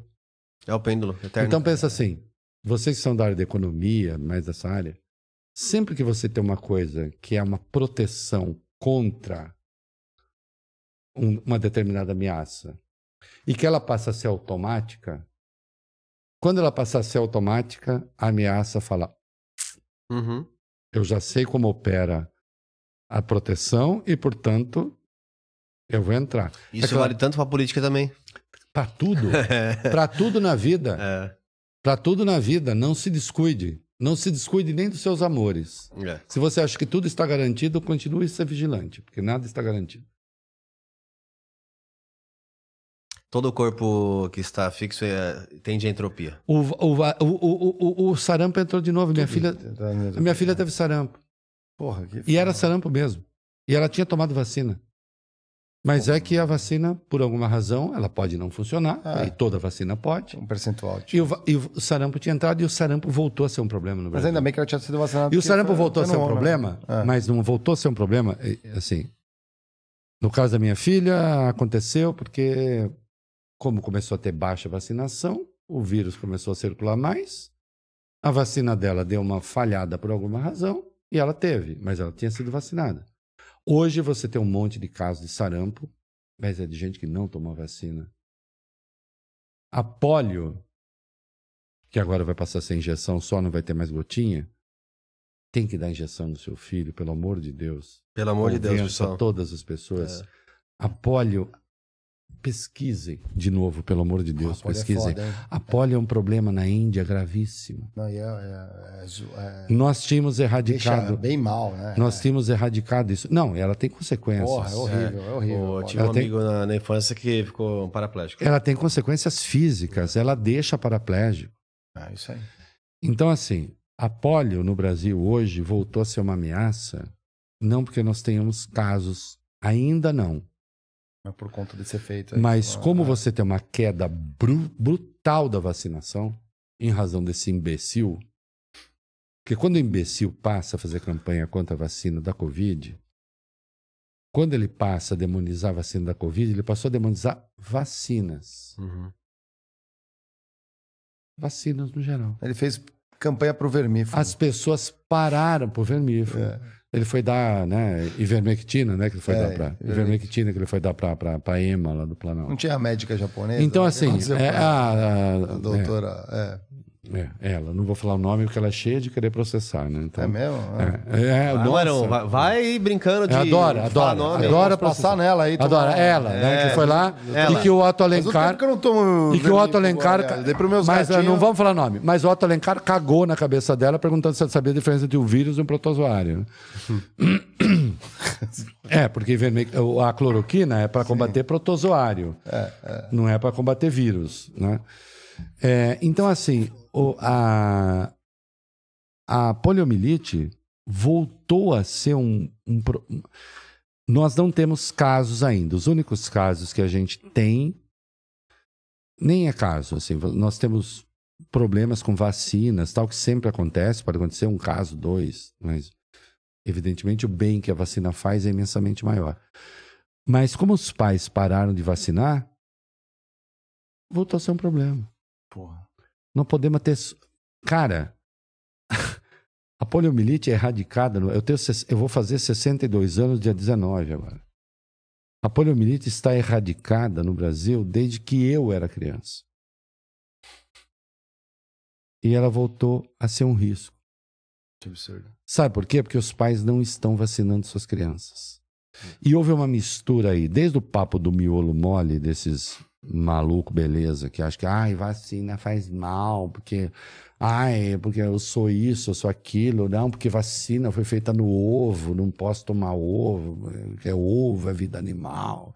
Essa bobajada. Desde isso, até questão ideológica. Uhum. Não vou me vacinar. Porque um presidente da República diz que a vacina é um risco. Porque diz que a vacina é um problema, que a vacina é um perigo. E quando se instala a convicção da. Eu, eu, eu, eu já cheguei a afirmar aqui hoje que a- o pior reacionarismo é a burrice. E é. Que é quando você deixa de reconhecer a realidade. Ou porque você não está aparelhado para reconhecê-la, ou porque você tomou a decisão de não reconhecê-la. Vocês já assistiram um documentário chamado Terra Plana, que está no Netflix? Não, não vi. Ah, Não. vocês têm de ver. É maravilhoso. É mesmo. Do É pessoal achando. ah. É um maravilhoso porque é um grupo americano dos Estados Unidos, claro. Quando eu digo claro, é porque eles têm lá aquelas comunidades que provaram. a acreditam, que acreditam. Não, só que é maravilhoso. Eu vou te contar uma. Por que é que o GPS funciona? O GPS funciona porque a Terra é plana, é, é- é redonda. Redonda. ah. Se a Terra não fosse redonda, o GPS não funcionaria. Uhum. Não funcionaria. Não funcionaria. é, não, tem como você botar um satélite que Não fica tem. orbitando como? Orbitar na onde? Na, na porra. Onde ele orbita? No eixo, Não, no, não, na ele- abóboda. Não, né? mas é igual aqueles penduricalhos de bebê, assim. Isso. Você pendurado. Sim, o Elon Musk você- está investindo milhões no, no, no, no Sem você Starlink, ter, não. Sem você Ah, ter a Terra redonda, como é que ele orbita? sim. Então eles vão. Mas isso é para vender curso. Não, mas atenção, eles vão de GPS Hoje em dia tá cheio para um de determinado né? lugar onde eles vão provar que a Terra é plana. Então começa assim. O documentário é muito engraçado porque ele tem algumas sutilezas como essas. Todos eles estão de GPS sustentando que a Terra é plana. Ou seja, eles estão de GPS que prova que a Terra é redonda sustentando que a Terra é plana. E eles vão até um determinado lugar para fazer lá um teste de refração da luz. Eles fazem o teste e o teste de refração da luz prova que a Terra é redonda. Sim. Eles olham para a câmera e dizem: Não falei que é plano? Desculpa. Não tem a menor lógica. Então, assim, é, há uma hora em que você tem que dizer: desculpa, querido, não é uma questão de intolerância. É dissonância cognitiva. Você está errado. O, quando os Ah, mas eu não tenho direito Quando de os emitir uma portugueses opinião. chegaram no direito Brasil- de omitir sua opinião você tem. De me impor a sua opinião, não. Né, Quando os portugueses chegaram no Brasil, os índios não viram as caravelas, não foi isso? Então, Tem essa tese. Tem essa tese, que, é, que, é- que na verdade é, do, é de um livro do Otávio Paes, que é genial. Porque se o seu cérebro. cognição. não- se o seu cérebro não está preparado para ver, Eu falo isso para meus amigos bolsonaristas. ele pode não ver. Ele pode não ver. É, agora, ah, mas eu não tenho o direito. Não. Direito tem. De me impor, não. E direito de depredar palácio porque eu acredito em coisas que não aconteceram. Também não, desculpe. Também não tem. Reinaldo, eu, eu preciso muito pegar esse gancho. É, e agradeço Não a- vem querer terminar, nós vamos Não, ficar não, aqui não, até não, vamos não, mas assim, não, a gente vai, não, é. Não, não, não, não, não, não, não, não, Ah, tá. não, não, tá ótimo, mas assim, é, galera, Isso é, não vai embora. Ah, tem que ir embora, ó. Não, mas galera, deixa eu pegar o gancho aqui, porque é o seguinte, você falou de terraplanismo e a gente, o Critique é um programa pro- pra galera que trabalha. Ele surgiu muito nisso. A gente tem visto que tem muito guru de internet que promete umas coisas bem terraplanistas pra pessoa que tá trabalhando. Salários de 30 mil Ah, reais. eu adoro essas coisas. e vende um curso, assim, é, que essa pessoa é o guru que entende todos os problemas individuais de todas as pessoas em qualquer situação e que vai te projetar numa nova situação. Esse programa só existe porque a gente é contra isso. Tanto é que você não vai ver assim do tipo, eu, Mário, vou chegar e vou usar um desses métodos de marketing do tipo, porra, teu chefe é um filho da puta e não sei o quê, e você não cresce por conta de cinco fatores que eu vou te mostrar, fiz um mapeamento e vou te mostrar como sair dessa. Você não vai ver. O que a gente faz é o seguinte, a gente põe na mesa quem você pode, quiçá, aprender alguma coisa, extrair alguma coisa disso e falar isso se aplica ou não a mim. Porque esse julgamento só você sabe, porque só você vive a sua vida. Essa é a nossa filosofia. Obrigado, Reinaldo, por trazer isso daqui, porque a gente tá ficando maluco de ver umas coisas assim, o- e os apelos são enormes. Uns apelam para Deus, outros apelam pro dinheiro, que esse é, é o primeiro. Ah, deixa, eu vou usar uma imagem. É Eu- triste. Eu, não tenho medo das palavras, né? Eu adoro quando aparecem os meninos que nem pelo no saco tem ainda, e para tentar me ensinar a ficar rico. Assim, Como assim? Assim, sei. os Tá cheio moleques desses. os moleques têm 17, 18 anos, 20 anos. Assim, você quer ficar rico? Já- Não, eu sempre quero. E junta com cripto? E junta com com não sei o quê. Eu já- Cara, do que você está falando? Eu sei o quanto eu trabalho por dia. Eu trabalho 18 horas por dia. mas você ainda não resolveu suas crenças limitantes. assim. o André já. Essa foi boa. É, exatamente. Mas, é, eu Você trabalho acorda às 5 da manhã, toma banho gelado? Eu trabalho. Não, eu, não, imagina, mas, se eu tiver que tomar banho gelado, eu fico fedido para sempre. Pergunta pra minha mulher. não pode, né? Eu esquento água na canequinha, se precisar, mas eu não tomo banho gelado. Eu não tomo banho gelado, não vou, não vou subir a montanha, não vou andar não sei o quê, não vou correr não sei quanto, aquele cara lá. É de você que eu tô falando, picareta. É, não, um vagabundo. É, não falei nome. Não, não, tem. posso- Ele sabe que é. É, sabe que é você, vagabundo. Você Às é vezes um ele tá tentando. Ele acha, às vezes, É, que tá fazendo bem. Não, não, não acha. É, imagina, ele tá enchendo. Não, tem gente que acha que é ingênuo. Tá enchendo o rabo de Não, dinheiro. porque quando os portugueses chegaram, os índios não viram as caravelas. Não, não, não, mas ó, deixa eu fazer um PS. Eu tô defendendo eles Deixa, de deixa eu alguma fazer um forma. PS pra, não- pra não ficar só cômico. Parece que também a gente tá é, zoando algumas pessoas.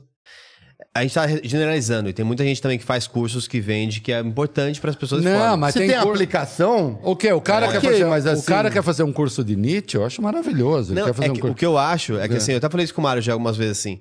é, existe o fator da. Até com a dissonância cognitiva, de reforço positivo. Então o cara faz um curso para 10 mil pessoas. E aí, depois disso, até estatisticamente, 100 pessoas dali vão prosperar. assim, A aí essa eu 100 manda, você mudou minha vida. Você fez com que o cara comece a acreditar naquilo mesmo. cresci. é, Tem você- isso, Mário, tem isso também. Não tem, mas assim, é, tem que deixar na.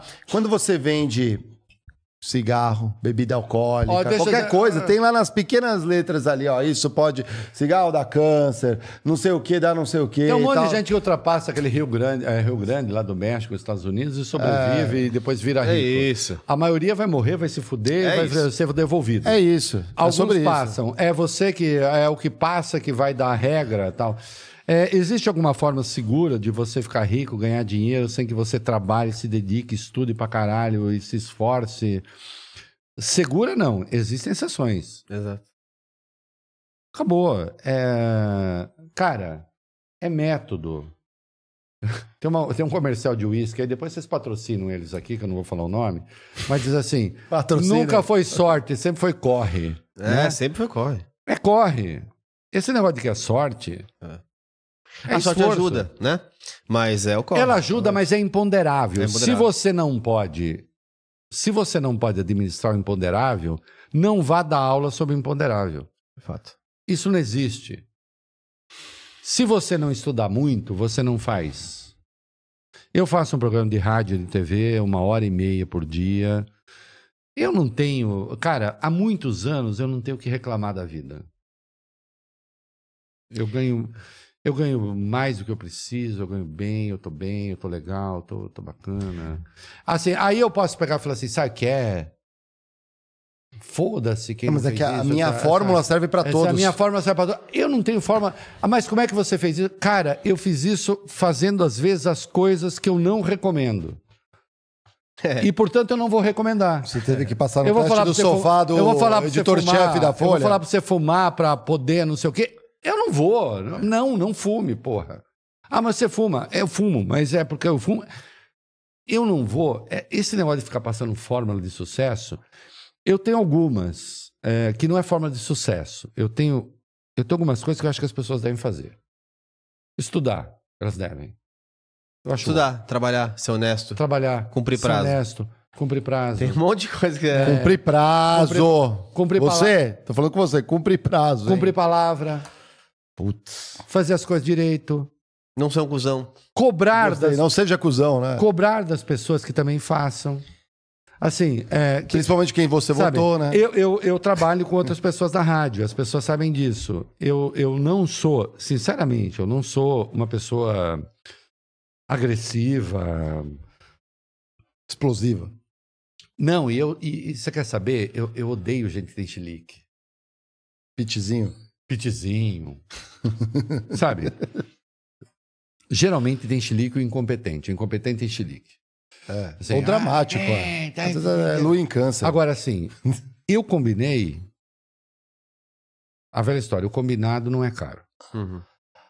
Não foi isso? Você disse que ia me entregar?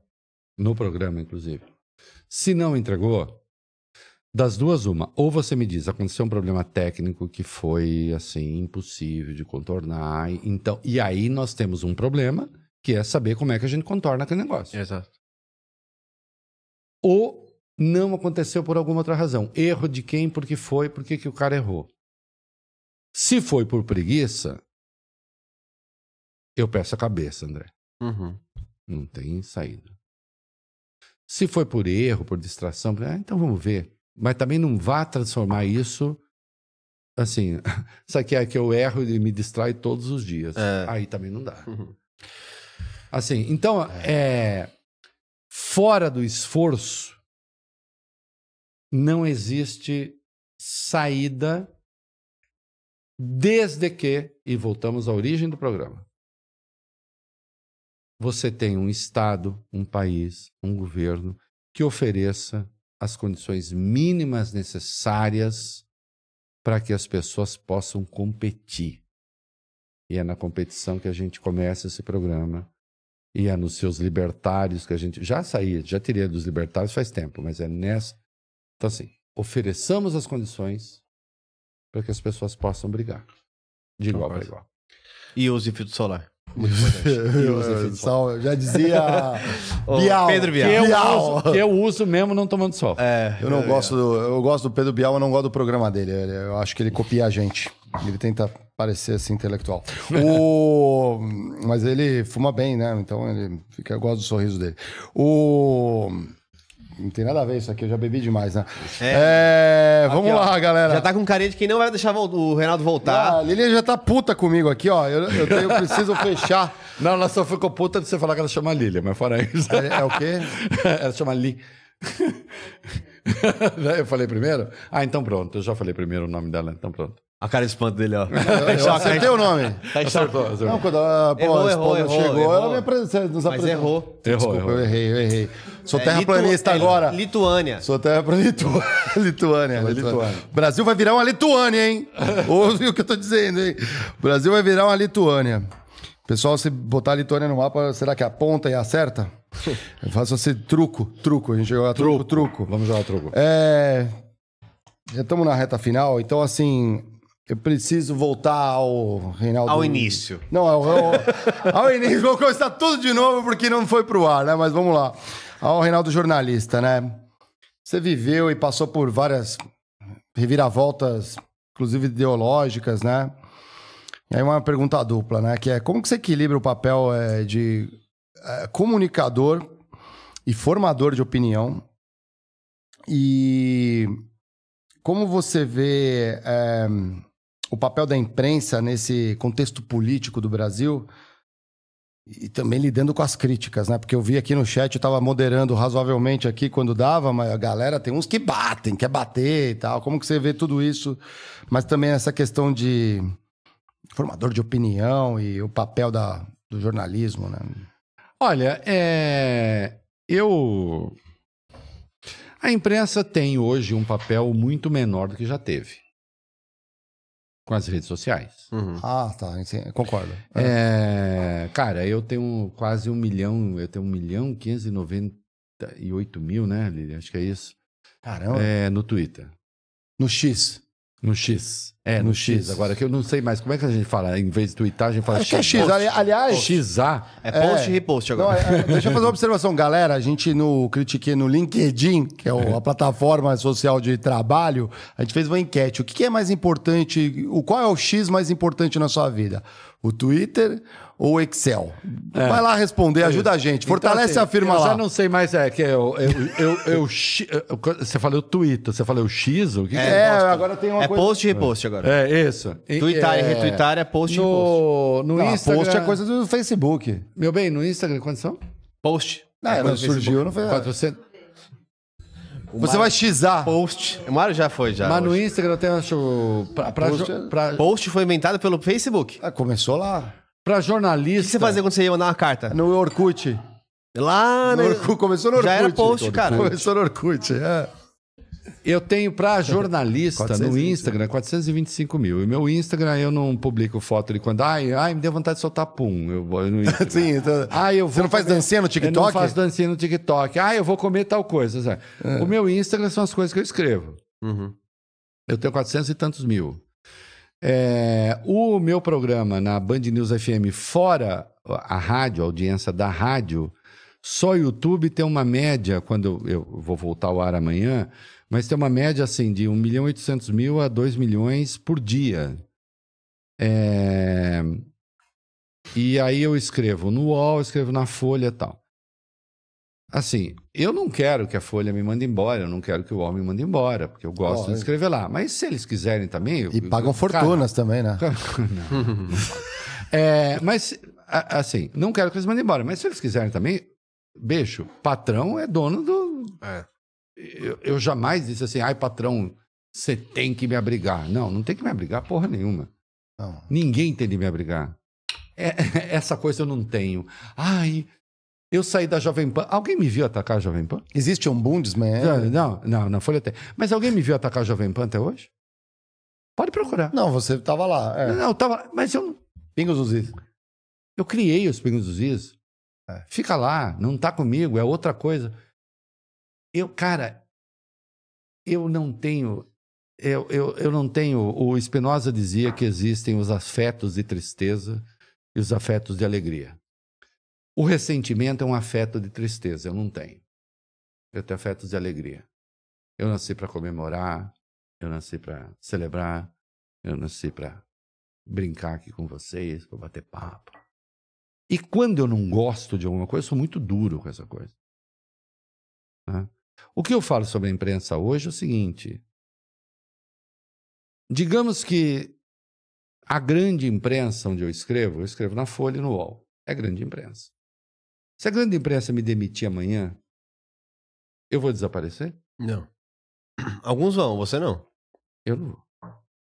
É, alguns vão, é. Eu não vou.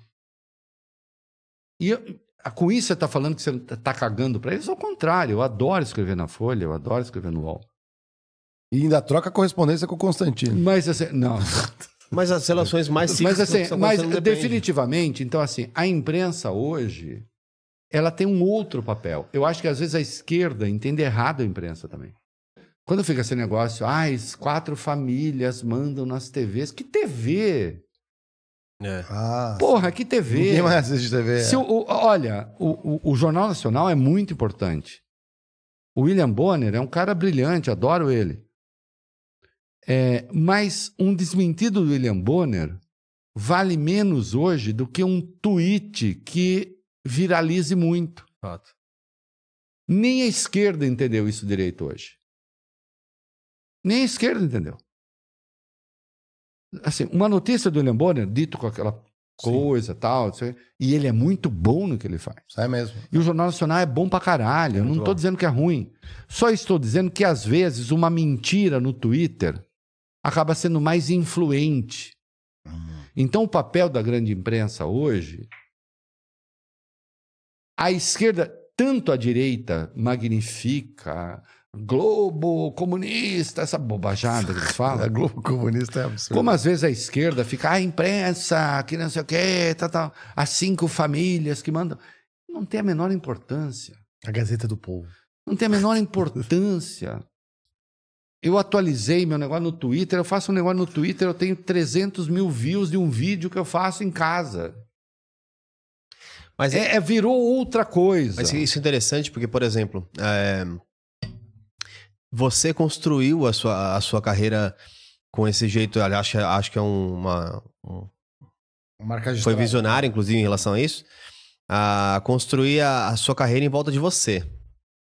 É, tem outros que estão sofrendo mais, por exemplo, agora, que estão vendo, começando a ver benefícios disso, até tá vendo, é, mesmo é, não gostando de algumas coisas que eu ouvi sobre o flow do, do próprio Feltrin, mas ele tem feito uma- um, um caminho agora para aparecer, e era um cara que, assim, já escrevia há anos de carreira, só que quando ele saiu do guarda-chuva, ninguém conhecia.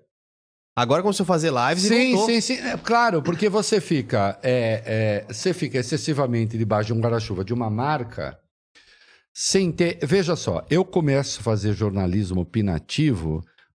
Meu bem, nós mudamos de Brasília para cá em 1996, né? É, 97. Eu começo fazer jornalismo opinativo em 97, 96. Ainda impresso. Precisa, né? Ela vol- volta. É, ainda precisa. impresso, que eu faço a revista Bravo, que foi a maior revista de cultura do Sim, Brasil. Foi mesmo. É, eu fui redator-chefe da revista, o diretor foi o Wagner Carelli. É, Qual queria ser ilustrador? e foi, uma, e, foi, e foi uma revista, a melhor revista de cultura que já se fez no Brasil, do caralho, só de cultura. É, e a revista República, depois faço o site e não sei o quê. Agora, eu sempre fiz, eh, sempre, a partir de 96, 97, eu começo a fazer jornalismo opinativo. Só que aí, eh, eh, veja só, Maria André, existe a fake news, que é grave, é uma merda. Uhum. Mas existe a fake opinion também. Ah. A fake opinion é a opinião sobre uma mentira. É um, é- é- esse- é- é- essa expressão fui eu que criei como conceito. Você opina sobre uma mentira. Então, assim, aquilo que você diz não é verdade e a partir da mentira você cria uma opinião. Ela até pode ser influente, mas ela continua mentirosa. Uhum. Existem opiniões verdadeiras no seguinte sentido: é uma opinião e, portanto, é uma escolha, mas ela nasce de um fato. E existe opinião que nasce de uma mentira. E não tem como. A opinião que nasce de uma mentira jamais será verdadeira. Mas é danosa, O- hein? Muito. Hum. Provoca estragos. Quanto mais influente ela for, pior. E nós vimos isso acontecer no processo eleitoral. Sim.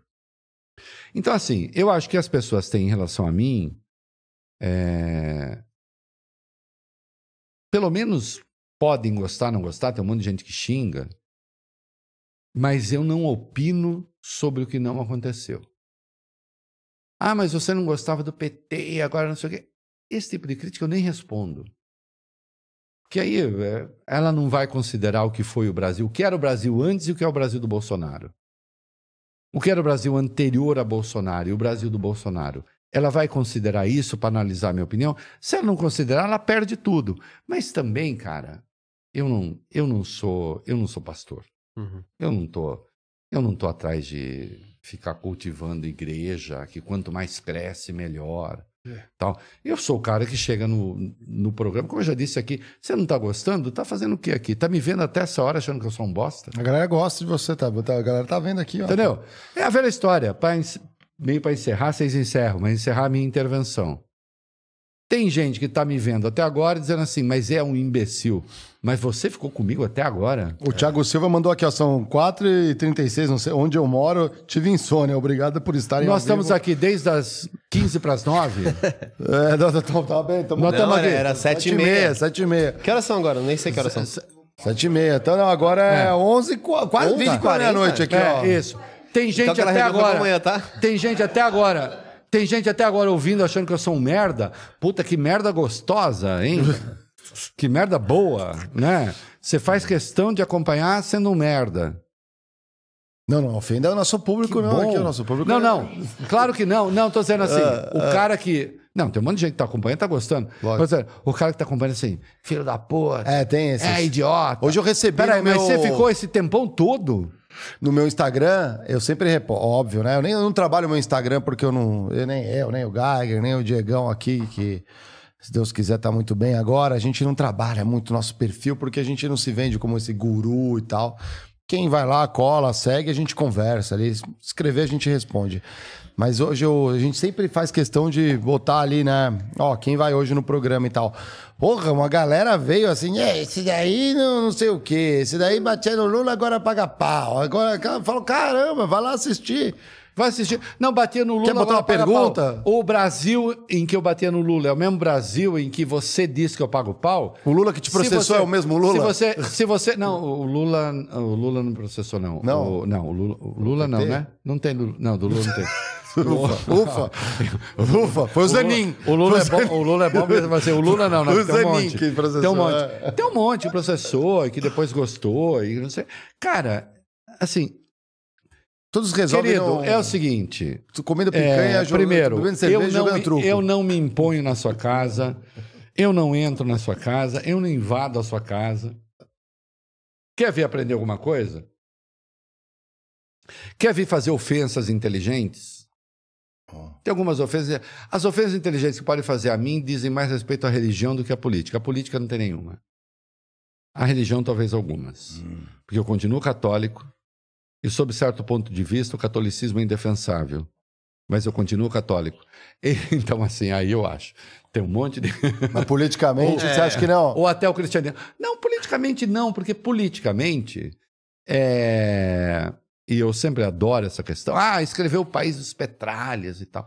Olha o Brasil em que eu escrevi os países, o País dos Petralhas, olha olha, o País de agora. É, é verdade. Olha o que eram os liberais quando eu escrevi o País dos Petralhas, olha o que eram os liberais agora. É. E assim, e mais, eu ponho um desafio final, né?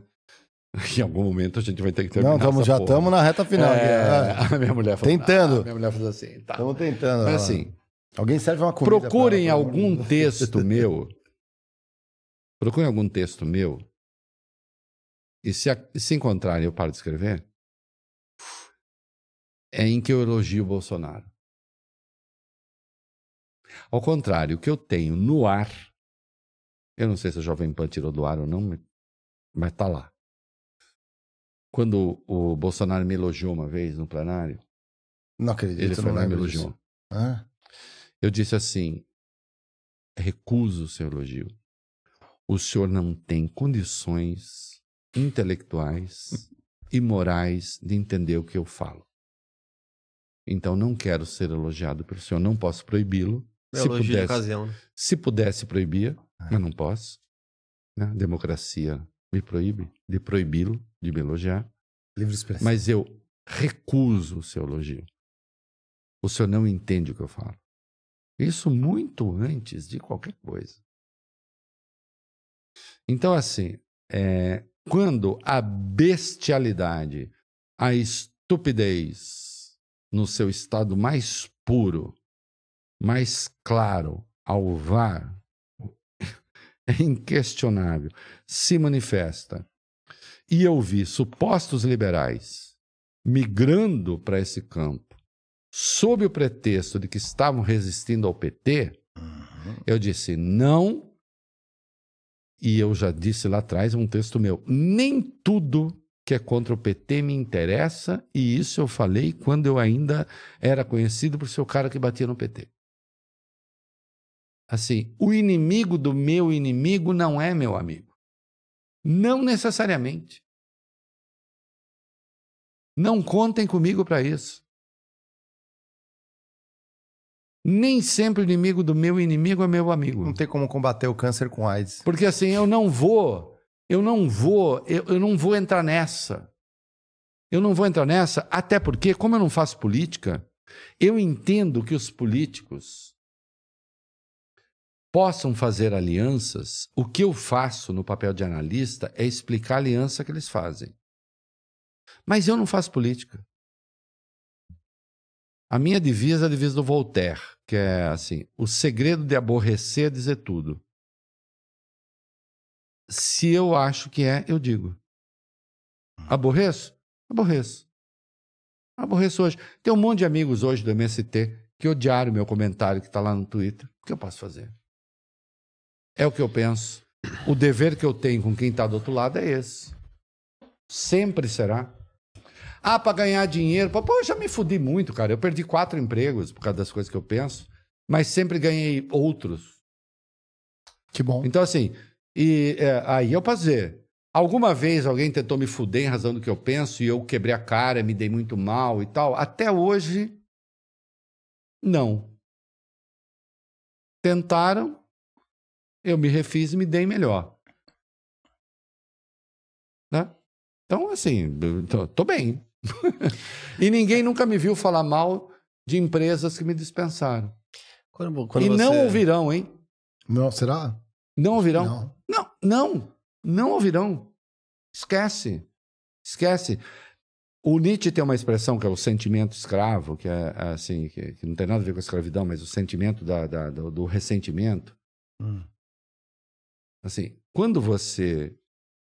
Assim, o cara te empregou um tempo, te pagou salário, você estava feliz recebendo o salário dele, fazendo as coisas. Caiu fora e depois passa a atacá-lo. É. Você não vai me encontrar nessa. Inclusive, aprove- aproveitando antes de a Não gente acabar, nunca.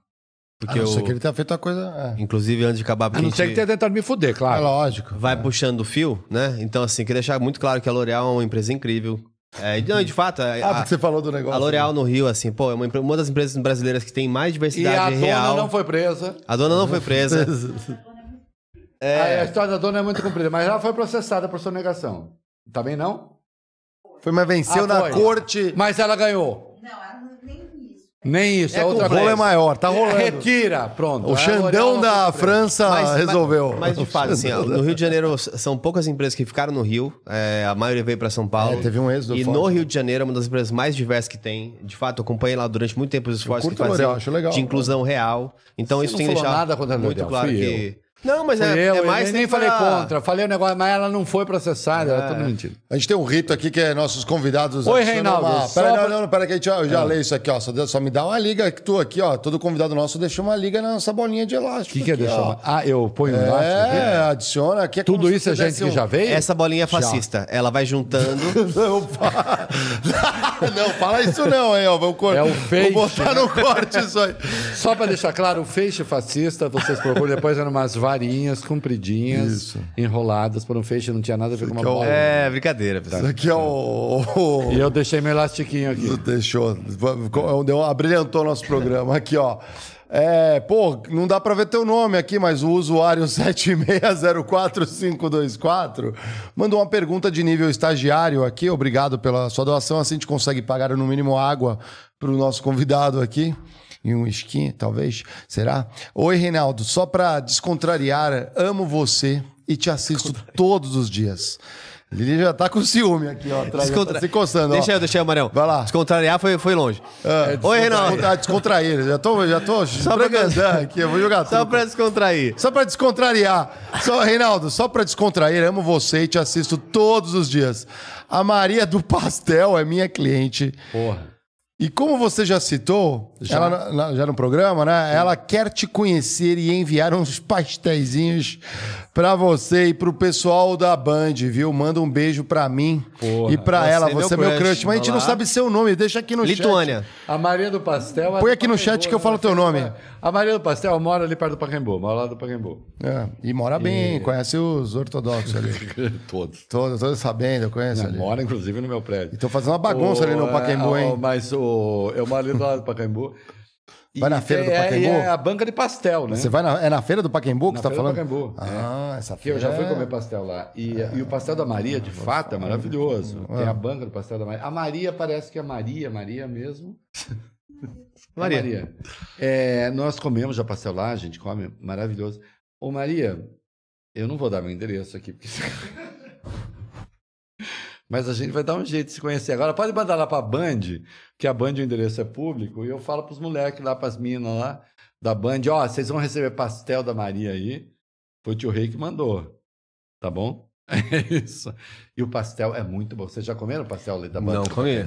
Eu, faz- eu não Pô, vou você porque é muito na feira- elitizado ali, Reinaldo. É muito elitizado vai a feira do. Ai, o outro- Ai, o outro vai pagar de pobre agora. Não posso ir à feira do Não, Pacaembu. eu posso ir, mas é que eu, tenho, eu, vou vai, feira, mas- eu ajudo a minha comunidade. O meu bairro tem uma feirinha ali, do, ali Mas do- a- a- no Campo o Belo. pastel da Maria na feira do Pacaembu.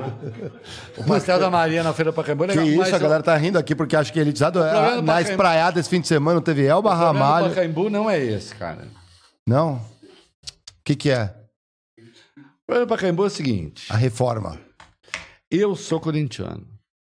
Ixi, já estamos mal aqui nessa mesa. Tem um, tem, um, tem um palmeirense ali eu sou São Paulino aqui já. Você é palmeirense? Mas eu não sou intolerante, não. Não, não sou Não, até- é. Não, eu Você- abraço. eu sou- tipo, Não, eu entendo o Eu corintiano. sou, eu sou corintiano. Quando, quando Mesmo, Portugal de chegou no verdade. Brasil, ver- de sacanas. verdade, eu sou corintiano. Hoje eu já não passo mal, mas já foi do tipo assim, ai, perde. Curte o Sócrates. Não, mas antes até.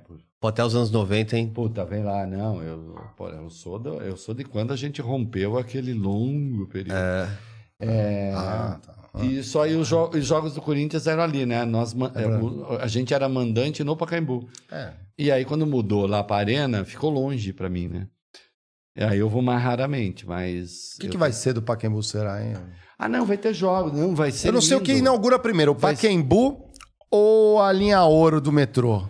Do, do, do- Eu tô é, achando, eu tô achando que é o Pacaembu. eu acho que é o Pacaembu, hein? Aí, Tarcísio, Não, valeu, mas hein? o Pacaembu vai ficar bem bacana, sabe? Tem, vai ter, porque primeiro que o, campo vai ser mantido. E tem vários subsolos, Ah, sim, de... E Mas mataram as piscinas, tudo lá, restaurantes né? e tal. Não, vai ficar bacana, vai ficar bacana. Pela projeto- população. O projeto dizem que sim, eu vou cobrar. Mas também a população do Pacaembu também não é assim, ah, os pobres todos vão invadir o Pacaembu. Já não invadiam antes, a não ser os jogos do Corinthians, né? É. Entendeu? O Pacaembu é o que é do povo, é o meu pensamento O aqui. ó. Pacaembu é do povo. O Daniel... O Pacaembu é do povo como o céu é do avião. O Daniel mandou bem aqui, hein, galera? Ó, o Daniel é Daniel Lin 91 Santo André, aqui, ó. eu morei Ele mandou uma, uma, uma pergunta a nível sênior, hein? Hum. Olha, ele já não é mais estagiário aqui, hein? Ó, já manda lá. Daniel de Santo André aqui passando para dizer que todo podcast com o tio Rei é todo é da coisa, todo reconversa. Todo podcast com o tio Rei. Todo e é da todo coisa. é da coisa, todo, reconversa. reconversa é uma aula política impagável. Eu tô meio ruim aqui porque o braço do microfone tá na É, o frente. braço fica na frente. Um grande abraço. Reconversa é o podcast. É só baixar aqui, né? Reconversa é o podcast que eu faço com o advogado Valfrido Vardi e o É da Coisa é o programa da Band News FM na Band News TV, que volta amanhã. É, e, quer dizer, eu volto amanhã, o, o programa continuou. Eu tirei duas semanas ali de férias para que a gente prometeu é, reformar todo o escritório e, e o estúdio e a gente não fez porra nenhuma. A gente perdeu tempo e não fez. É honesto, é honesto, é honesto, pelo menos, é honesto. A gente é. ficou com as filhas, a gente ficou com a família, a gente ficou escrevendo, a gente ficou vendo série. A família a tradicional. gente, a gente é, matou o, o Yellowstone, né? Que agora acabou. Assistiram jeito. Succession? Da- Cara, pô, porra, é a melhor seriado. Muito bom, né? Em muitos anos. Será que ganhou do. do, do... Agora, no Critique Seriados, vamos falar de Succession. Vamos falar de sucesso do velho. O velho é o melhor. O velho é o Você acha melhor. do caralho. É, É muito pai. bom, é muito pra bom. Será que ganhou do. Assim pô, como- Do Madman? Ganhou do Assim- Madman? Mad Men, quem pode falar é minha mulher. Eu acho Mad Men chato pra caralho. Eu também amo, eu gosto de Madman. Você também eu- gosta? É porque eu trabalhei Eu comprando marketing, eu acho que aqueles Eu acho caras. chato aquele cara. E todas as mulheres querem dar pra ele. Tem cara que nem toma banho. Vai se fuder, porra. É, Como é que chama ele lá? O, O Don Draper. o Don Draper. Puta, que é todo engordurado, tudo fedido. Ele é engordurado mesmo, mas ele usa zipo. É, usa... A Zipo é legal. Eu também usei Zipo Aí, ó, há muito aí, tempo. ó. Aliás, eu tenho até o Tem fluido. Zipo todo- ainda? Claro, claro. Só que depois dá muito trabalho, sabe? Porque o Zipo acaba, ele te deixa na mão no meio do caminho. Você nunca sabe quando o Zipo É que você vai. não tem Tem que ir na o padaria pedir pro. Acaba num dia. Ele pega e some com seu isqueiro. É. Ele não é. Eu não uso isqueiro, uso pra acender o fogão aqui que não tem choque elétrico aqui. Não, não. E agora, série brasileira. Choque- choque série brasileira. que não vai ser, né? Vou fazer merchan da Globo aqui. Série brasileira. Os outros é do caralho. Os outros eu não vi. Os outros Eu não é vi. bom pra cacete. Não vi, eu tava vendo aquele da plataforma de petróleo, que Os eu trabalhei uma época têm uma, no... aquele eu não vi. Os outros têm uma direção impecável. E tem um texto impecável também. Eu- É, só queria falar uma coisa, que é aproveitar aqui as pessoas que passaram quase quatro horas conversando com a gente. É, sim, de um lado é impagável, de outro, se você quer suportar, e não é só que o Critique não. Se você é, acompanha qualquer criador de conteúdo, suporte ele com um membro, qualquer coisa. Não precisa que no, ser no, no, Critique. Pode ser no Reinaldo, pode ser em alguém que você gosta, que acompanha todos os dias. Às vezes as pessoas, elas comem, pede McDonald's 20 reais ali todo dia, e o criador que ele vê todos os dias vai da coisa, ele não vai lá e não deixa um, não deixa lá um, um like, É... num, né? Compartilha, não clica no Like, sininho. compartilha. Você sabe que no, no, eu- no Reconversa, eu, a gente tá com Reconversa há quatro meses, né? Eu gostei do É, recomendo. o Reconversa a gente começou, eu, eu- começou no meu, eu botei no meu próprio canal no YouTube, né? Eu tinha 20 e poucos mil, a gente tá com 100 e Vocês levaram o Igor lá, não foi? 130 mil, tá? Levamos o Igor. É. Levamos o Igor, foi uma baita entrevista. Foi legal né? mesmo. Ele- acho que ele só perde pro Gilmar até agora, né? Acho que ele só perde pro Gilmar Mendes. Olha só. Foi legal levar o Vilmar Mendes. é. Porra, meu, eu tô perdendo só pro Gilmar Mendes. É. É, Já imitou bem, é. e, eu, e eu brinco assim, negócio, dá like, dá não sei o quê, é muito importante pra gente continuar. E eu sempre brinco no podcast, ó, é muito importante pra gente continuar. Se você não fizer, a gente vai continuar do mesmo jeito, foda-se. Mas, dá like, porra, que, você ficou até agora. Não foi assim tão ruim, né? Fortalece, pô. Meu, sexo ruim não dura quatro horas. Não dura. Não dura quatro horas, não dura. Tenho certeza que não. Não, sexo, sexo Máximo ruim duas. Não, e aqui a gente tem um Não, efeito caldo, a galera vai ver. Dura no mínimo, no máximo cinco minutos. Cinco. É que o Geiger é imbrochável também. É o Geiger- Sexo ruim em cinco minutos. Acabou aí, Se acabou. falar isso, cinco minutos, a, É, não, o cinco- mozão fala, caralho, cinco quatro minutos. horas. Dá like, fala que você gostou, se inscreve. O Borga quase se enfiou embaixo da cadeira agora, aqui você ferrou Bor- nosso o Bor- produtor o aqui. O recorde do Borga é O quatro. Borga tá assim, puta que pariu. Sacanagem. Vamos para um ping-pong rapidão e antes eu vou dar um recado, Ping-pong. galera. Ah, opa, sempre tem um momento Marília Gabriela. Isso, é o Bem, ping-pong. ping-pong final para. te amo, vai lá. pra antes Maria do Helena, também você ama, vai. Ping-pong. É, mas antes eu dou um recado. ó, quin- amarelo. É na Não. quarta? Quarta-feira o pro, né? Dia 2, Que é é quarta-feira, ó. Vamos trazer o Walter Longo. Conhece o Walter Longo? Conheço, claro. Boa, vamos trazer aqui o Walter Longo de co-host vai estar o Fernando Seabra. Vamos trazer a galera. Vamos, o Walter agora é- investe em um monte de empresa, startup, e a gente vai sim. desmistificar Walter isso Longo aqui. foi da Abril, não foi? Foi da Abril, é o que fechou a porta lá. Sim, você tava, você era é. colunista na época lá, né? É, não, já tinha saído. Walter Longo, você não teve o prazer de me demitir. Não teve. Seria- Walter Longo, ele vem a próxima? Não, mas É, o Caldini, que foi CEO lá, ele teve. A minha mulher a minha mulher é a hora que ela faz cara de pânico. Walter Longo, você não teve o prazer de me demitir nem a honra. Né? Eu já tinha saído antes.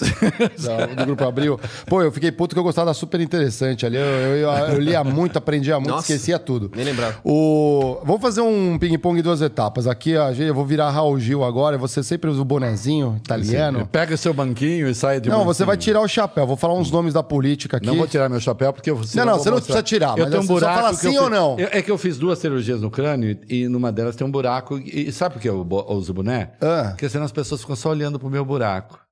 é mesmo? É, eu Olhando pro buraco ficou estranha tô- essa frase, hein? ó, pô. Você acha que eu falei à toa? É que eu não tô preparado. Eu não sou isso. o Igor, mas eu já ia ficar assim, aí, como é que o Igor falou? Ih, aí, Ih, meu, ih, meu amigo, aí fudeu, porra. O Mário, ele viu o negócio, mais um podcast do Porta hoje, ele tá igualzinho. Ih, aí eu tô, é verdade, hoje eu tô... Vai lá. Eu ia falar o primeiro, eu sou tudo político aqui, o primeiro eu já vou riscar, que era o nosso inominável. Mas vamos lá, Franco Montoro, tira.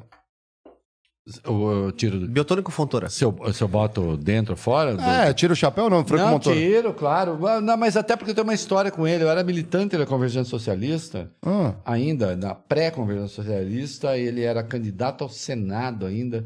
E ele chegou lá, nossa área de militância. Tadinho. E ele era da militância católica, né? Porque o Franco Montoro vem da militância católica e tal.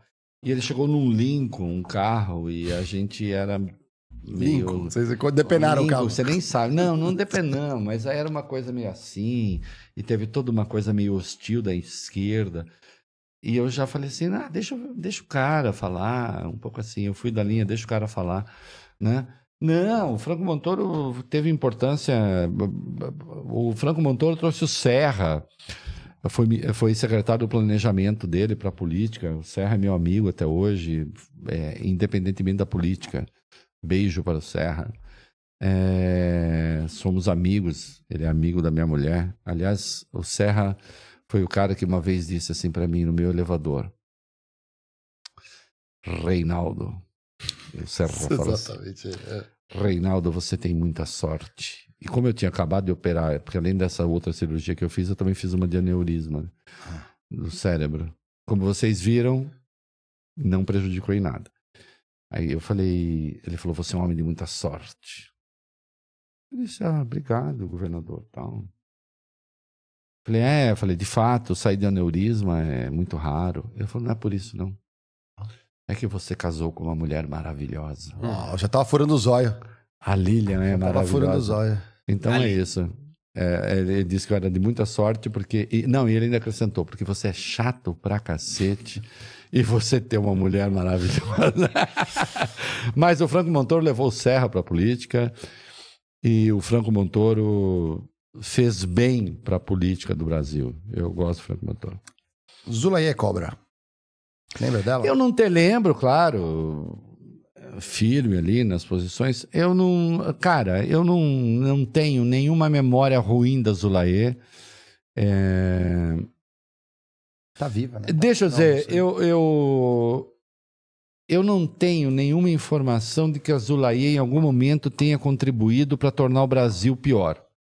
Ou para tornar São Paulo pior. Então, viva Zulaê Cobra. Falando firme, que eu lembro disso, eu lembro. Firme, forte, grave, né? Viva Cobra. Luiz Erundina. Primeira prefeita do PT, numa época que não tinha segundo turno. Enfrentou, é, fez coisas com as quais eu não concordo, mas paraibana, né, da terra de Zé Neumann e Pinto, é, enfrentou uma barra, né, e soube superar mulher, mulher na política, sendo prefeita de São Paulo, no momento em que havia ainda um machismo muito mais cafajeste do que esse de hoje, Uhum. É né? verdade. É, Nordestina. Cara, né? nordestina. Cara, eu vejo é, uma das minhas filhas, eu tenho um monte de filhas, né? Mas uma das minhas filhas, que é advogada, é, é uma baita advogada, baita advogada. Né? Fez São Francisco. Aí um dia ela estava com um saltão enorme. Eu disse, ô filha, mas esse salto que é difícil de andar tal, né? Até fiquei preocupado, falei, pode se machucar. Eu falei que eu sou mulher. E eu, sendo advogada mulher, não posso olhar para baixo. Hum. Não, ou melhor, não posso olhar para cima. Ah. Porque eu sou mulher. Se eu fosse homem, podia. Então, assim, o machismo existe no Brasil. Existe mesmo nos ambientes mais sofisticados, nos ambientes mais requintados, no ambiente do direito. Né? Aí eu penso numa mulher, voltando Luiz Arondina, nordestina, que não é um exemplo da beleza é, que é celebrada, solteira, Uhum. e que vira prefeita da maior cidade da América Latina, cometeu erros, cometeu. Viva Luiz Erundina. Vota errado às vezes como deputada. E daí? Ninguém é obrigado a votar como eu para que eu possa gostar da pessoa. O Fernando Pessoa tem um verso maravilhoso que diz assim: é, em algum, eu gosto de algumas pessoas pela presença de algumas qualidades. Uhum. E de outras eu gosto pela ausência dessas mesmas qualidades. Eu entendo. Eu entendo. Não, mas- mas, mas é. Sim, porque às vezes tem as pessoas que têm umas convicções tão genuínas que não são as suas. Eu te dou um exemplo. Eu vou te falar de um amigo relativamente recente que eu tenho, com quem eu já troquei porrada. Minha mulher sabe do que eu vou falar. Vou falar de Guilherme Boulos. Ah, eu ia falar nele. Pô, você já raspou um aqui, ó, vai. Guilherme Boulos. Fala dele. Guilherme então. Boulos. Tira o chapéu? Eu já ba... tiro. Guilherme Boulos eu já bati nele pra cacete. Ele já me bateu. Já nos chamamos de cachorro, cada um escolhendo a raça. Hoje é um grande amigo. Não estou fazendo campanha. Eu, eh, desculpe, eu não tenho esse tipo de vulgaridade. Você vota em quem você quiser. Estou cagando para você, em quem você vai votar. Vota em quem você quiser. Mas assim, é, de algumas pessoas eu gosto pela presença das qualidades, de outras eu passo a gostar pela ausência dessas mesmas qualidades, que são outras qualidades que você descobre. Eu sou tolerante. O meu mundo é um mundo tolerante. Só não tente fazer um mundo em que eu não existiria porque ele é tão intolerante que ia me matar. eu não posso Mas você tá aberto a mudar de opinião, pelo completamente. É, Vamos lá. Tarcísio.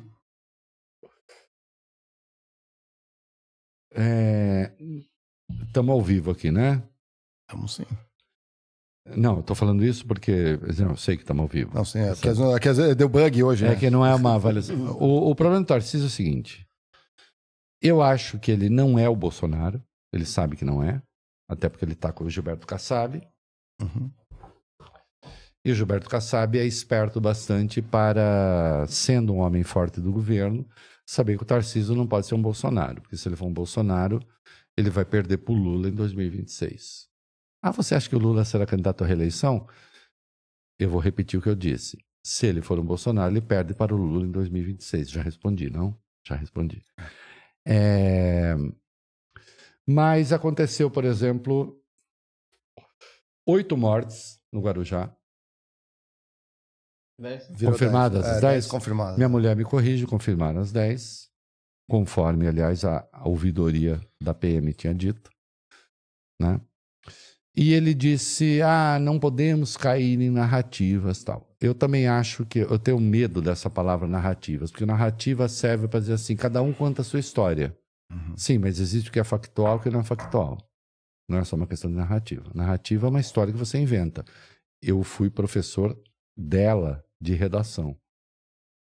Eu sei o que é uma narrativa. Então, narrativa é uma história que você conta.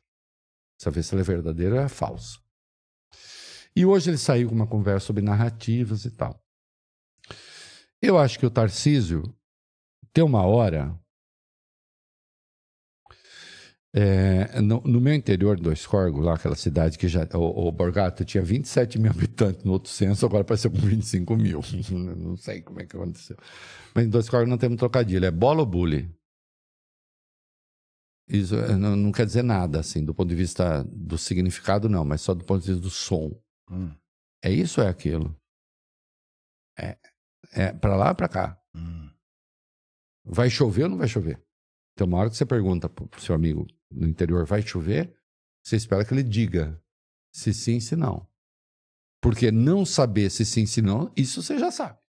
Você quer a opinião dele. Uhum. não tem. Isso você já tem. Então, assim, eu acho que ele vai ter que escolher. É, isso que ele falou hoje, no dia em que, fal- em que conversamos, sobre é, as mortes no, no Guarujá, foi amplamente insuficiente e pode contribuir para tornar uma polícia de São Paulo, que é eficiente, é a mais eficiente do Brasil, pode contribuir para ser uma má polícia. São Paulo tem 8,4 mortos por 100 mil habitantes. É a mais baixa taxa de homicídio do Brasil. É. Eu não sei se vocês sabem disso. No estado mais populoso. né? É, a mais baixa taxa do Brasil. A segunda mais baixa é Santa Catarina, 9, vírgula alguma coisa. O Amapá é mais de 50. São 17 estados com uma taxa de mortes superior à do Brasil, que é 23, acho, vírgula 4 por 100 mil. É, quando você endossa uma ação violenta sem ter os dados, você estimula uma polícia eficiente a ser ineficiente. Então, eu vou falar para o Tarcísio o seguinte: não tenha medo de fazer o que Vossa Excelência sabe que tem de fazer. Né?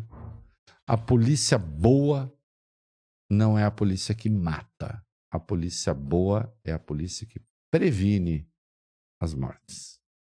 E foi assim que São Paulo se tornou o estado com menor número de mortes por 100 mil habitantes. Prevenindo e não incentivando. Então não caia nessa armadilha. Se o senhor quer um bom conselho, mas só pode seguir o mau conselho, aí com o senhor. Flávio Dino. Eu acho que é, tem se mostrado um bom ministro da Justiça. É mais candidato ao Supremo do que se tem dito por aí, acho eu. É, virou um alvo da extrema-direita, porque a extrema-direita acha que ele poderia, na condição de ministro da Justiça, ter impedido os ataques de 8 de janeiro. Ele não poderia ter impedido, nas circunstâncias dadas, porque nas circunstâncias dadas, quem poderia ter impedido o ataque do 8 de janeiro, e aí é uma ignorância absurda da extrema-direita, não é ignorância, ou, enfim, é ignorância industriada, né? Quer dizer, o cara se finge de ignorante. Quem poderia ter impedido era a Polícia Militar do Distrito Federal, que facilitou o ataque, a imagem deles abrindo caminho para os, aqueles que foram atacar as, a- as respectivas sedes dos três poderes. Recuando. Né? Hum. É, o GSI não estava sob o comando do novo governo. O GSI, o, o Gonçalves Dias, general, É. havia mantido o comando anterior, que era do general Heleno. Portanto, então, não se conteve via Polícia do Distrito Federal. Né? Ibanez Rocha, governador, que foi afastado do cargo pelo Alexandre de Moraes, aliás, bem afastado, e eu não teria devolvido o cargo. É. Nessas coisas eu sou muito duro. Quando eu tento atacar a democracia, eu realmente não brinco, né? É, o Alexandre devolveu, porque, enfim, as circunstâncias políticas impuseram, enfim, eu entendo. Ah, mas a Polícia do Distrito Federal poderia ter impedido, o GSI poderia ter impedido, e o batalhão que fica no subsolo do palácio também poderia ter impedido. E o batalhão não estava lá, e, portanto, nós temos o comprometimento das Forças Armadas façam esse corte, por favor. Vocês fazem cortes também do programa, né? Opa. É claro que as Forças Armadas, não como orientação do Exército, não como orientação das forças. É claro que membros das Forças Armadas colaboraram para aquele ataque. E, por exemplo, aquele batalhão que deveria estar no subsolo do palácio deveria ter impedido. Quando eu digo deveria ter impedido, talvez fosse até mais dramático, porque eles deveriam ter impedido mesmo, e aí poderia ter conflito. E não houve esse impedimento. Então é claro que o governo não teve responsabilidade, tentam jogar isso nas costas do Flávio Dino, ele não tem nada com isso, obviamente, né? Agora, houve sim é, uma espécie de confiança de que aquilo não aconteceria. Confiança que eu nunca tive. Eu estava na praia. Eu estava na casa na praia, nós estávamos lá, né? Não, não citei a praia. Só falei. A Lília tá, tá Não, maluca. não, não Você- cita a praia, não. Não, assim. Não, Capinho, mas- foda-se. que- pô, que Não, o Mário também errou muito. O? Mário fez um ping-pong, Não, ele listou eu tô ligado. 83 Não, nomes. já risquei aqui. um monte aqui, ó. Já tô pro Quem final, fica pergunta, tranquilo. quem pergunta quer a resposta. Vai tomar no cu também, não quer ouvir, não ouve. Porra, vai se fuder. Vocês não vão dormir hoje aqui, vocês vão ficar até o final por- na curiosidade. O cara aqui, fala, ai, muito chato, muito longo. E Não ouve, vai dormir, vai bater punheta. Acorda amanhã. É, eu sou longo. Eu sou longo. Eu sou longo. Que porra. Não, mas tá certo, continua. Você eu tava, tava na lá, praia. assim, e aí? ah, aconteceu. Ai, oi, aconteceu um ataque e tal. Eu, eu tive de entrar no ar dia 8, dia 9, nas minhas tava na férias. praia, andando Ah, de jet ski. É, mas tava frio também pra caralho. O caralho. Ah, eu tava você frio. tava pra- comemorando tava o frio jet pra- ski, o Não, desastre. Mas era frio Sebastião. tipo do sul ou frio do... É frio, frio pra caralho. Frio Parnasiano, né? Tipo, Frio que não dava cortina, praia. a cortina era de que cor? Frio que não dava praia, frio que não dava piscina, frio que não dava merda nenhuma. Eu falei, então vamos fazer live. Alencar aqui na mesa. Então vamos fazer live, né? Vamos fazer live. Entrei ao vivo. Então, assim, é, talvez tenha havido uma certa confiança de que aquilo não fosse acontecer. Desde o começo nós achamos, né? Lembra? É assim, sabe, que tenho- sabe a memória que eu tenho desse dia 8, qual é? Ah, Eu vou falar. A memória que eu tenho desse dia 8 é meu marido, como eu chamo minha mulher. Eu levantei e, e já tinha aquela movimentação. Eu sou mais. A minha mulher é mais dura do que eu. Ela falou: escuta, ninguém vai parar esses porra, não. sim, tá muito estranho, né? Eles vão chegar lá. Eu disse, eu falei. falei, ah, É que eu achei que ia rezar pra um pneu. eu falei, não, eu falei, mas eu acho que não. Será que eles chegam? Ela falou, olha, do jeito que tá, vão chegar. Cantar, né? um hino pro pneu, né, na verdade. E aí depois eu tive que entrar no ar ao vivo. Assim, minha mulher estava mais certa e era mais do que eu, assim, na linha. Porque mulher sempre sabe com mais rapidez das coisas. A intuição feminina. Não é intuição, É observação. é pragmatismo. Ah, Elas sabem que a gente é idiota. Elas sabem que a gente é meio idiota. É. Você fala, não, não vai acontecer. Vai. Ninguém vai parar esses caras? Não pararam. Acho que houve um certo excesso de confiança. Agora, evidentemente, o governo não tem nenhuma responsabilidade. O governo Lula foi vítima daquela merda. Foi vítima da contaminação das Forças Armadas, foi vítima da contaminação das, da- da- da- do GSI, foi vítima da contaminação da polícia do Distrito Federal, né? que deixou os caras passarem. Não é para passar, cara. A partir de determinado ponto é porrada, acabou. Tem. João Dória. João, a gente se dá bem, né? É, Uma vez eu disse que eu achava que ele era. Ele desconsiderava um pouco a política. O João Dória foi um. ba- Eu acho, o João Dória, eu acho que o João Dória foi um baita governador de São Paulo. Eu acho que ele foi eficaz. Teve um papel fundamental na vacina e na vacinação, porque à medida que ele cria uma espécie de competição interna ali com o Bolsonaro, ele faz o governo se mexer. Articulando com a China, né? Tudo, né? É, mas não com a China, no no caso da vacina, né? É. Que, que trouxe a vacina. Agora, acho que ele foi. Acho que ele desconsiderou que a política é um domínio próprio. A política não é o domínio dos negócios. Vocês nem eram nascidos, talvez, quando o Antônio Hermílio disputou a. Tom Dermílio, O- Antônio Hermílio. É. Antônio Hermílio disputou o governo de São Paulo com Quércias? Que Eu idade eu- tinha? 80 Não, eu tinha, eu, eu Você tava já- vivo, é, mas eu era era. pequeno, mas eu. já não era tão pequeno. Quércia, lá de Salve Ribeirão. O Antônio Emílio disputou com o Quercia. O Antônio Emílio era um baita empresário. É. Figura simpática, todo mundo gostava. Tinha batido até no regime militar. Tal. Ah, o Antônio Emílio ele fazia campanha eleitoral ensinando como você tirava raiz cúbica, nem era raiz quadrada. Cúbica. Cúbica. Caraca. E ele ia tirar raiz cúbica tal. O Partido Comunista Pra vocês terem uma ideia, o PCB apoiou o Antônio Hermílio. O PCB apoiou o Pode Antônio Hermílio? procurar. Cara, eu vou ter que perguntar PCB pros- apoiou pro- Antônio Hermílio. Pra, pra, ele tirava raiz cúbica. pra Sofia Manzano. Eu, eu já, eu que já, não, Manzano. eu já era meio, né, já estava na vida, digamos assim, né, É. na vida política, já não vai dar certo. O Quercia foi ali, aos pouquinhos. É. Corroendo, corroendo, corroendo, corroendo. Então, assim, você é preciso ter noção do que é a política. A política não é negócio, só. Ela também é negócio. Mas um grande empresário não é necessariamente um grande político.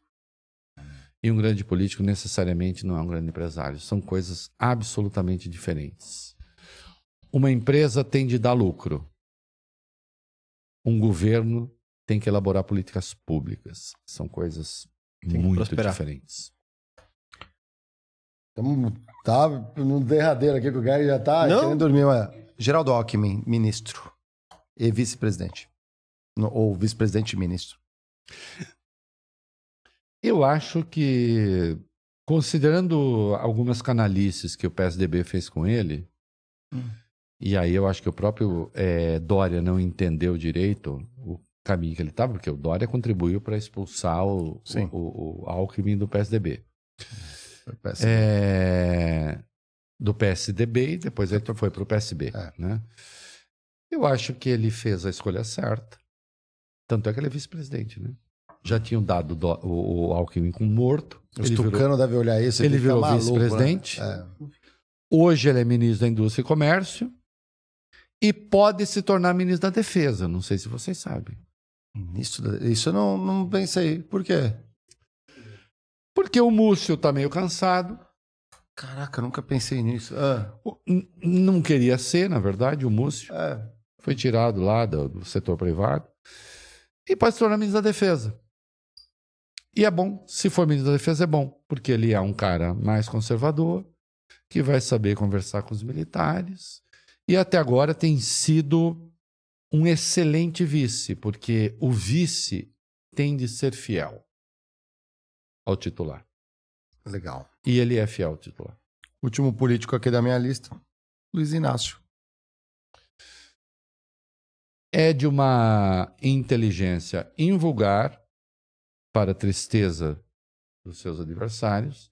Mesmo quando eu batia muito no Lula, né, hoje eu bato muito menos. Sim, bato muito menos porque o Brasil é outro, as circunstâncias são outras. E eu sempre existo no país real. Eu não existo no país ideal. Eu citei hoje a ideologia alemã aqui, né? Sim. Do Marx. Eu falei sobre Alsácia-Lorena. Sim. O mundo se dá no mundo real. Como diz o poeta Fernando Pessoa, não me importa quantas humanidades você estreite no peito. Eu quero saber o que é que você pode efetivamente fazer. Não é? É, acho que tem se comportado muito bem no governo. Ele não é uma surpresa para mim. Eu acho que eu achava que ia ser assim. Ele é uma surpresa para aqueles que acharam que ia ser o caos.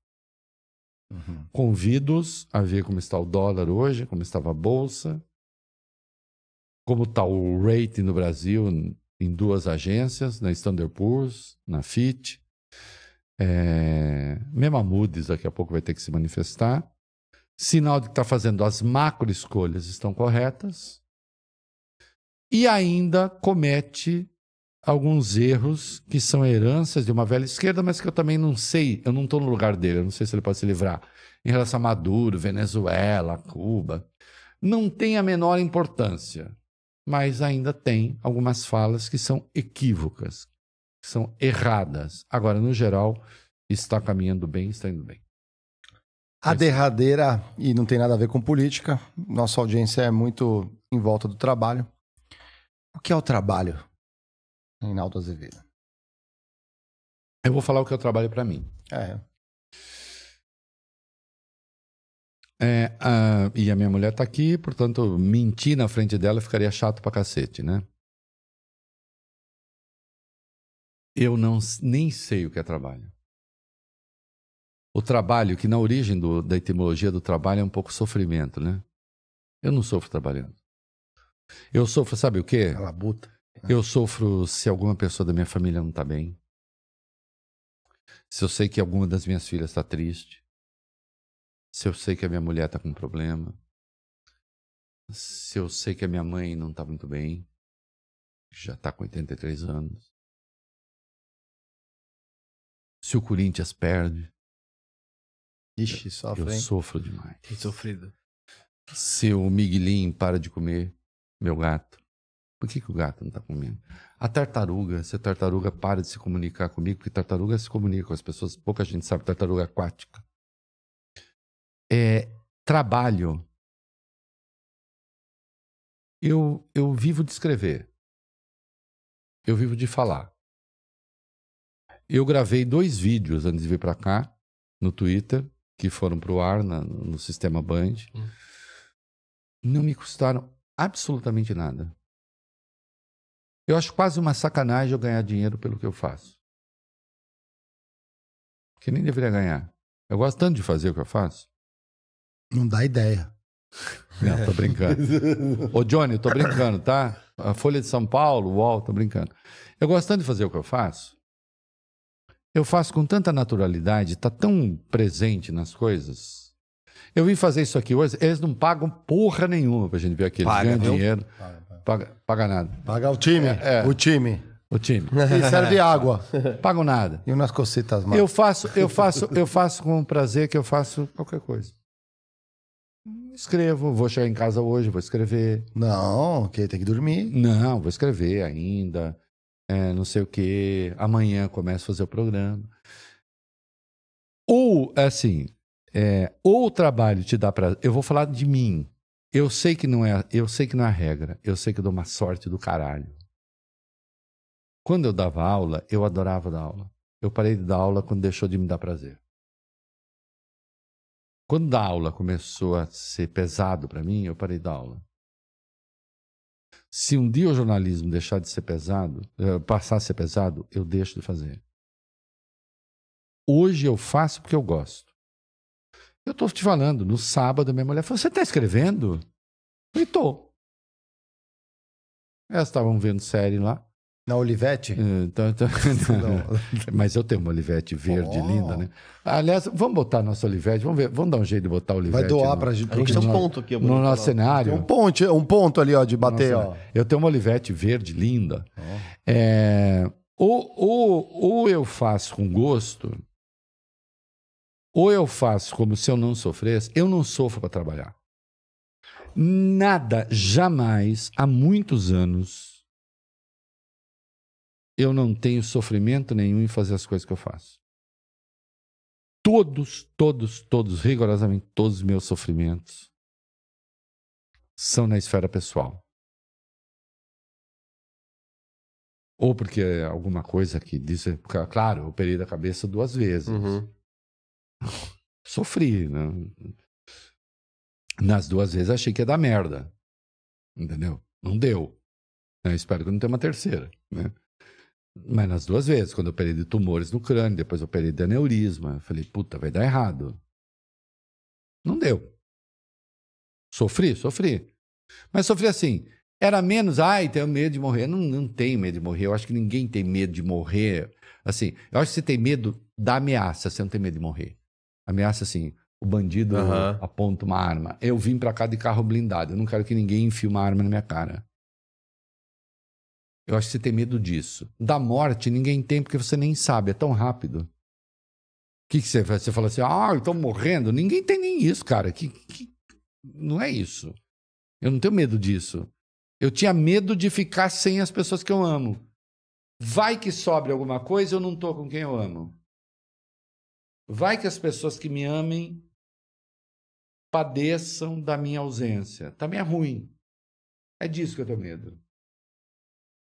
Eu não quero sofrimento das pessoas que eu amo. Eu só tenho medo disso. Eu só tenho receio disso, eu só sofro por isso.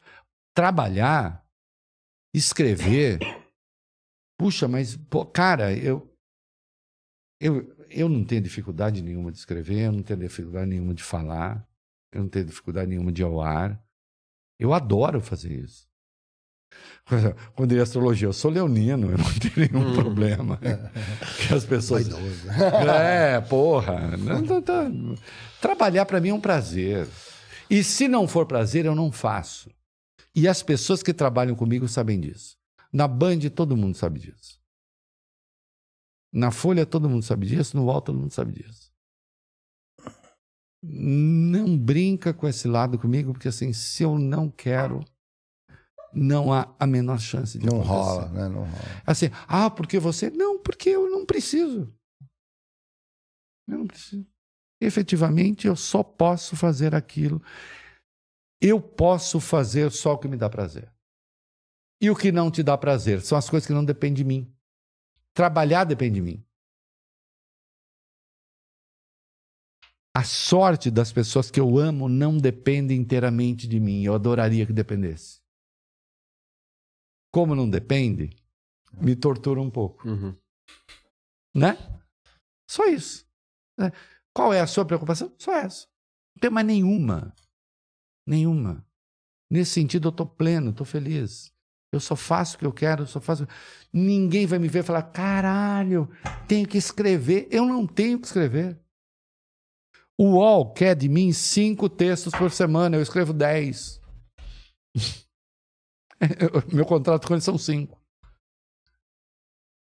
E tome tento, hein?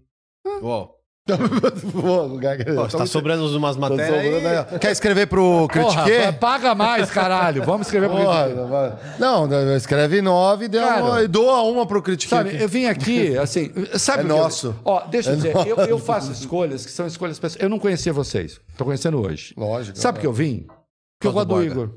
Ah, Pô, obrigado, mudou, Igor. hein, Borga? Obrigado tá aí, ó. Se fudeu, Borga. Ele falou vendo? que Já esqueci de você já. ferrou E o nosso Borgato- produtor. O Borgato também gosta. O Borgato Espero que você saia daqui gostando, né? A Porque gente- sair tá odiando, né, Geiger? Aí Tá já- maravilhoso. Eu fui. O o Igor me chamou para uma entrevista. Ele foi tão generoso, tão bacana comigo, e foi tão bom o papo. Eu chamei ele para o meu podcast. E foi muito bom de novo. Eu me entendo bem com o Borgato, a gente se dá bem, né, Borgato? Assim, eu nem conhecia vocês, eu falei, sei lá, os caras vão me. São os caras do ô, mundo mala, corporativo. seu escrota, mundo corporativo e tal. Assim, eu faço escolhas, eu posso, no terreno profissional, eu posso fazer escolhas que são ditadas pelo meu gosto. Poucas pessoas podem. Eu posso. Se você falar assim, ah, existe uma certa fama de arrogante que te segue, vocês talvez tenham ouvido. Não vão fazer de conta que Não, não. sai assim. Já ouviram, né? Lógico. Sabe do que isso decorre? Ah. Decorre do seguinte: se eu não gosto da pessoa, eu não falo com ela porque eu não preciso falar com gente de quem eu não gosto. Mas ela também não precisa falar comigo. Mas eu não vou fazer nada contra quem eu não gosto. Eu não vou mover uma palha. Só que se eu não gosto, eu não gosto. Por que eu vou fingir que eu gosto?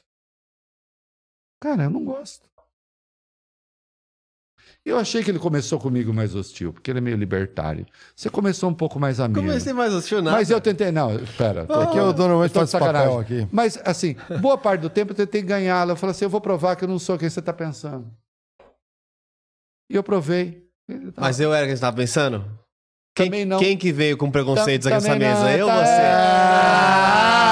Truco nessa mesa agora. Pronto, aqui, já ó. tá love. Truco daí, ó. Entendeu? Assim, cara, eu só faço o que eu quero. Quantas pessoas podem falar isso no trabalho? Ah, pouquíssimo. eu só faço o que eu quero. Puta, eu nunca consegui fazer o que eu queria no trabalho. Eu só faço o que eu quero. Não, eu fazia um pouco. Atenção, não- é diferente de eu faço tudo o que eu quero. É, Presta não, atenção. sim, é verdade. é. eu, eu, eu faço tudo o que eu quero é diferente de eu só faço o que eu É quero. teimosia, né? É. Porque, não, eu- é velha história, né? Eu tenho rádio, eu tenho um canhão na mão. São milhões de pessoas. Eu tenho TV, eu tenho internet. Eu vou falar tudo o que eu quero? Se eu falar tudo o que eu quero, eu boto fogo na porra do... Não. Agora, eu só falo o que eu quero. Eu só falo o que eu quero. Quantas pessoas podem falar isso no jornalismo? Ah, pouquíssimos. Pouquíssimas. Porra, eu adorei o papo aqui, Muito ó. bom, Não é- vocês não. Obrigado por vocês que ficaram até gente essa hora. Tem, tem um milhares ainda. E o. Alguns milhares. E aí, galera, vocês que ficaram até essa hora com a gente, muito obrigado. A gente sabe que galera normalmente que assiste a haters, gente, olha, né? Deixa eu dizer uma coisa. Sejam felizes. Fiquem bem. Fiquem tranquilos. Né? Tudo uma questão de manter a, a mente, a, a- como é que é? A, a coluna ereta, a mente tranquila do, do Walter Franco, que cantava, vocês nem sabem o que eu estou falando. Walter Franco É um cantor, Walter Franco, sabia? Meu pai tem Esse 83. é o seu pai? Ah, Não, não, eu tenho 62. Ele ouvia 61. Lupicínio Rodrigues. É, e tudo. opa, Lupicínio. Tá na minha lista, Lupicínio. Começa uma lista nova de músicas agora, a partir de amanhã. Porra. Só músicas de amor. Tem Guaranias também? Não, Guaranias não tem, mas tem músicas de amor feliz, tem músicas de amor traído, tem músicas de Só vai ter amor sertanejo. silencioso. Não, não. Tem um Mas coração. também tem, mas, mas também tem, mas também tem, mas também tem sertanejo. Ah, é ti- Só que- Tunico Tinoco. Só que tinha um carreiro pardinho. Tinha, mas aí você é do interior, você eh, sabe bem isso aí. Pegou Aí no eu sei bem. coração. Vamos fazer uma hora, uma só de música sertaneja. Legal, muito bom. Vou, vou- quero, quero ver essa lista. Foi aí bom, também. viu? Gostei, gostei. Gostei. obrigado, obrigado pelo excelente. Galera, quarta-feira Você, nós estamos você aí. não né? é libertário, André. Sou um Eu- cara será que eu sou comunista? Porque a galera acha que eu Você sou não- você comunista. não é comu- também não é comunista, Ah. mas o André não é libertário. Estamos mais juntos do que parecia inicialmente. E, e esse, gente. Não se- somos polarizados, Se talvez. teve né? algo que, que sobrou dessa conversa no final, e que acho que é assim, não é nem só a missão do Critiquei, mas do Flow também como um todo, o diálogo é sempre o melhor caminho. Claro. Não tá falando pra você, tipo, é, conversar com quem você odeia ou com quem você acha que é uma pessoa intolerante, mas há muito mais comum do que em comum entre as pessoas. Não, é um negócio seguinte, é, sabe qual é a divisa? Que é, de novo, o paradoxo da, da, da tolerância. A divisa é... Você comunga de algumas teses que, se triunfasse, eu não existiria? Se é assim, eu não posso falar com você. Quando eu acho isso, eu não falo. Se ele ganhar, eu tô morto? Então não quero. Por que, que eu vou ajudá-lo? Né? Mas eu não quero matar Uma ninguém. coisa é estar eu morto, quero que as, outra coisa é estar falido. eu quero que as tá pessoas igual. vivam. Eu quero que as pessoas vivam e digam o que pensem e, e vivam felizes. É isso aí. Pega, pega a dica aí, ó. Isso. A gente vai fechar as câmeras para vocês. Sem antes, ó, quarta-feira tá aí. É, muita gente cola com a gente aqui, principalmente quando vem a galera mais é, com posicionamento de esquerda ou progressista. Até os comunistas, o Ian Neves veio aqui também, foi um excelente episódio. Agora o Roncalha. E a galera vai. Roncalha, quando o Roncalha veio? Ele já veio, ele veio na semana passada, Roncalha né? é Passada, né? excelente. Sim, sim. Retrasada, retrasada, retrasada. Foi um ótimo episódio também. O Roncalha é o melhor colunista da Folha. Aí, tá? ó. O segundo melhor sou eu, mas o primeiro é o Roncalha. Aí, ó, viu só? Foi um ótimo papo, veio aqui. Eduardo Moreira também, foi um excelente Eduardo episódio. Moreira, bacana. Só que quando vem a galera que são os empresários, os startupeiros e tudo mais, a galera meio que abandona.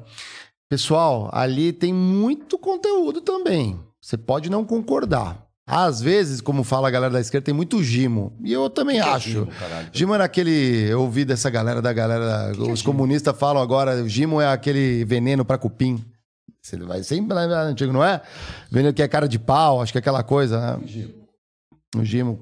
Gimo era um veneno de cupim. É, um veneno de lata, né? Bem antigo, né? Tipo. Aqueles. é, em cupim? É igual aquela lata de lustramóveis e tudo mais, de. de... Eu não sei, cupizeiro, eu sou Limpar do interior, metais, o né? o, o cupim faz aquela... mo- Você sabe aquele monte de terra? Sim, não, mas o cupim quando já tá na madeira, né? Aí Isso, já tá é. na- no teu móvel ali, você usa o gimo. Aí ele, às vezes, fala, é, é a expressão deles pra quando o assunto é, porra, tá falando besteira e tudo Mas mais. vocês têm um público mais à esquerda do que à direita? Cara, não sei, a gente tem um público bem variado. A galera, normalmente, ele é bem tui- educada, é eu bem sei que educada. eu, eu tuitei que eu vinha pra cá, eu achei que ia. Ah, eu falar, ah, foda-se, vai. Teve um monte de gente que reagiu. Reagiu? Milhares. Ah, não, assim, Ah, que que, que, que- Curtiram? curtiram. É, Ah, deu que lá, deram like. É o que a gente fala com o povo que trabalha.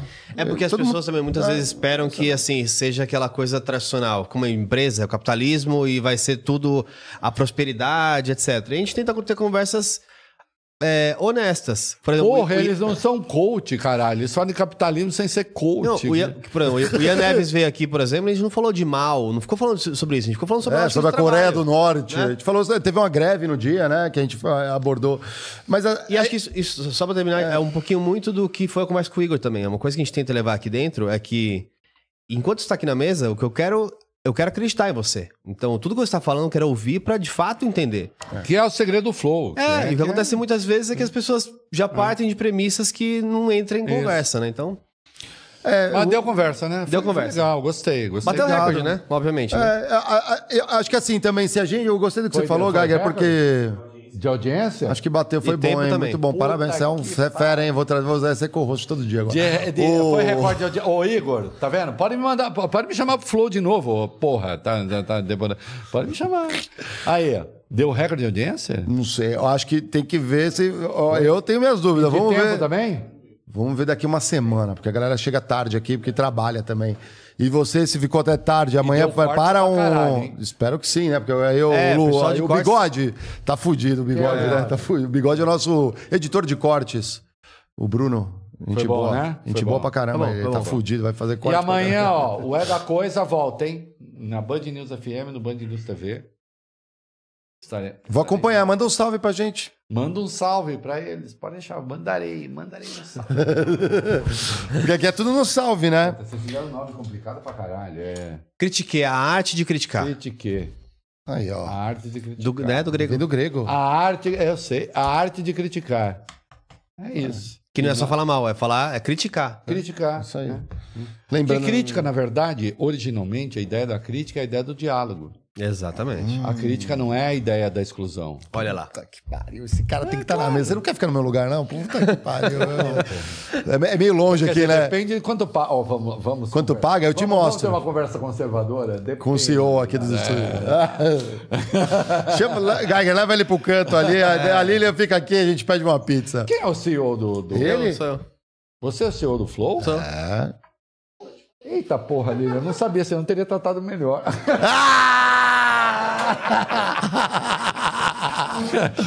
Se eu soubesse que era ele, porra!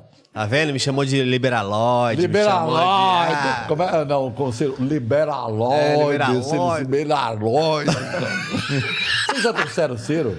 O Ciro. Não, eu gostaria. Ô, Ciro, No vem. momento certo. É divertido. Ó, e digo mais, quando vier o Ciro, pode vir o Tamiro também junto, que o Tamiro você gosta do Ciro. É. É. Traz, traz o Ciro, dá um puta papo.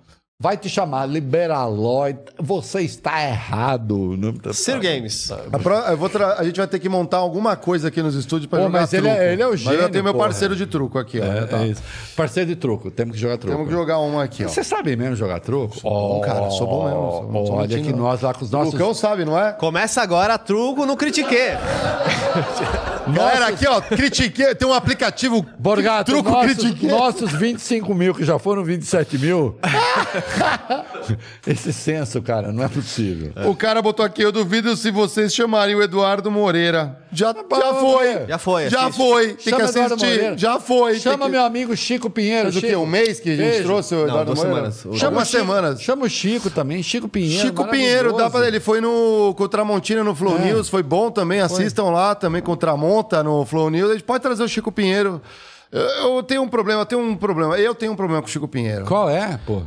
Aquele negócio de bairrismo de paulista, porque ele é mineiro, né? E aí ele ficou muito tempo nos programas de São Deixa eu te falar uma coisa. Paulo. Mas como eu, eu gostava dos programas musicais Você dele, não vai ficar músico. chateado Ah. se eu te fizer uma revelação? O quê? O Chico Pinheiro não é mineiro. Como não? Chico Pinheiro é gaúcho de Santa Maria. Ah, mas nem viveu lá. Pode botar aí. Chico Pinheiro. Mas quanto tempo ele viveu lá? Não interessa. O Mário o foi, fato não. é que ele é gaúcho. Só nasceu lá, é tipo o Geiger que nasceu na Arocha aqui. O fato é, Chico Pinheiro. Arocha ga- não, não, Aricanduva. Gaúcho, gaúcho de Santa Maria. Pode botar aí Chico Pinheiro, gaúcho de Santa Maria. Meu amigo pessoal. E vocês não viram ainda outra figura que vocês têm que trazer. Chico, vocês têm que trazer o Chico Pinheiro junto com o Falcão. Falcão. Que Falcão? Não é o Falcão lá do, F12. do grupo do, do- de, de rap lá. Tem, então, tem esse, tem o. Ó, o Falcão do Gengis Khan. O Falcão, o Falcão do cantor brega. Ah, Ah, eu adoro ele. O Falcão do sim. Coração de Frango, junto com o Chico Pinheiro. Ele é arquiteto. Tem uma arquiteto brilhante. Brilhante. Tem é uma bom live, arquiteto também. Tem uma live minha com Chico Pinheiro e Falcão cantando Coração de Frango, que é uma música do Falcão. É tava imperdível. com a, com a florzinha no, no bolso? Quase, mas é imperdível. É imperdível. Boa. Né? Uma, hora, assistir. uma hora você que está acompanhando, eu vou publicar essa live ainda. É imperdível. É imperdível porque eu e o Chico a gente desafina muito, né? O Falcão fica indignado. Mas a gente tava cantando uma música do Falcão. Qual delas? Fala qual que é. Coração de frango. Ah, Coração de frango. é muito bom. eu vou- eu vou- eu não tô lembrando dessa. Não, é uma, é uma namorada, namorada, e aí vai o coração de frango. Aqui é que é ele fala assim: a burguesia fede, mas tem dinheiro pra comprar perfume. Não. Ele fala isso, né? Adaptando E o leva chifre e não tem ciúme. Ele fala. Ele é um É, não, ele é o teórico do chifre, né? Gente, vamos nessa. A gente vai fechar as câmeras, a gente vai ter Aliás, que pedir beijo comida, Falcão, pra né? Chico e pra Eduardo. Boa. É. Quer chamar a vinheta? Fala assim, Lucão, roda a vinheta. E até quarta-feira, aí, ó, vocês não colarem pra ou elogiar ou xingar os convidados. Não, Eu falo não que é Lucão. Roda. Lucão é ele, ó. É o, ele parece o Freud, né? O, o Lucão ali. cantor. Lucão, roda a vinheta.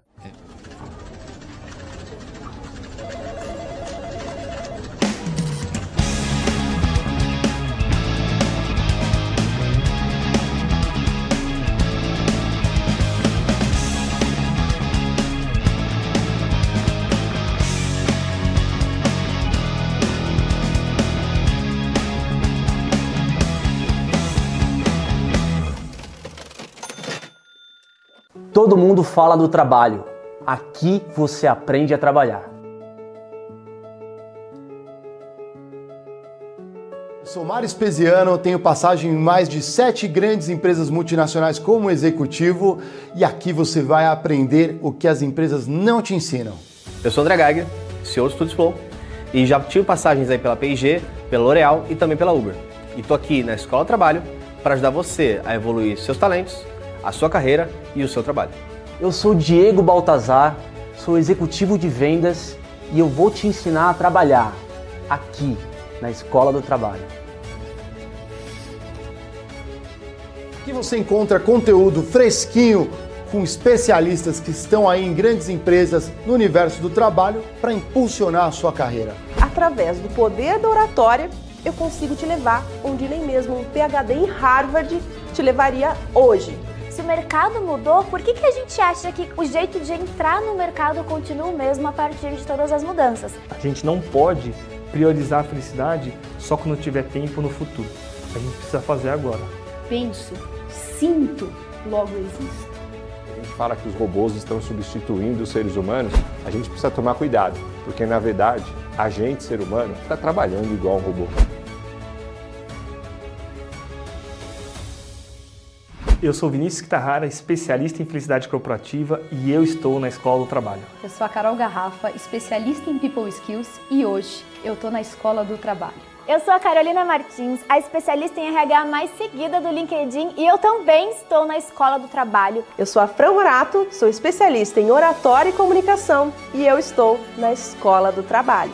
Eu sou o Fernando Barra e eu também estou na Escola do Trabalho.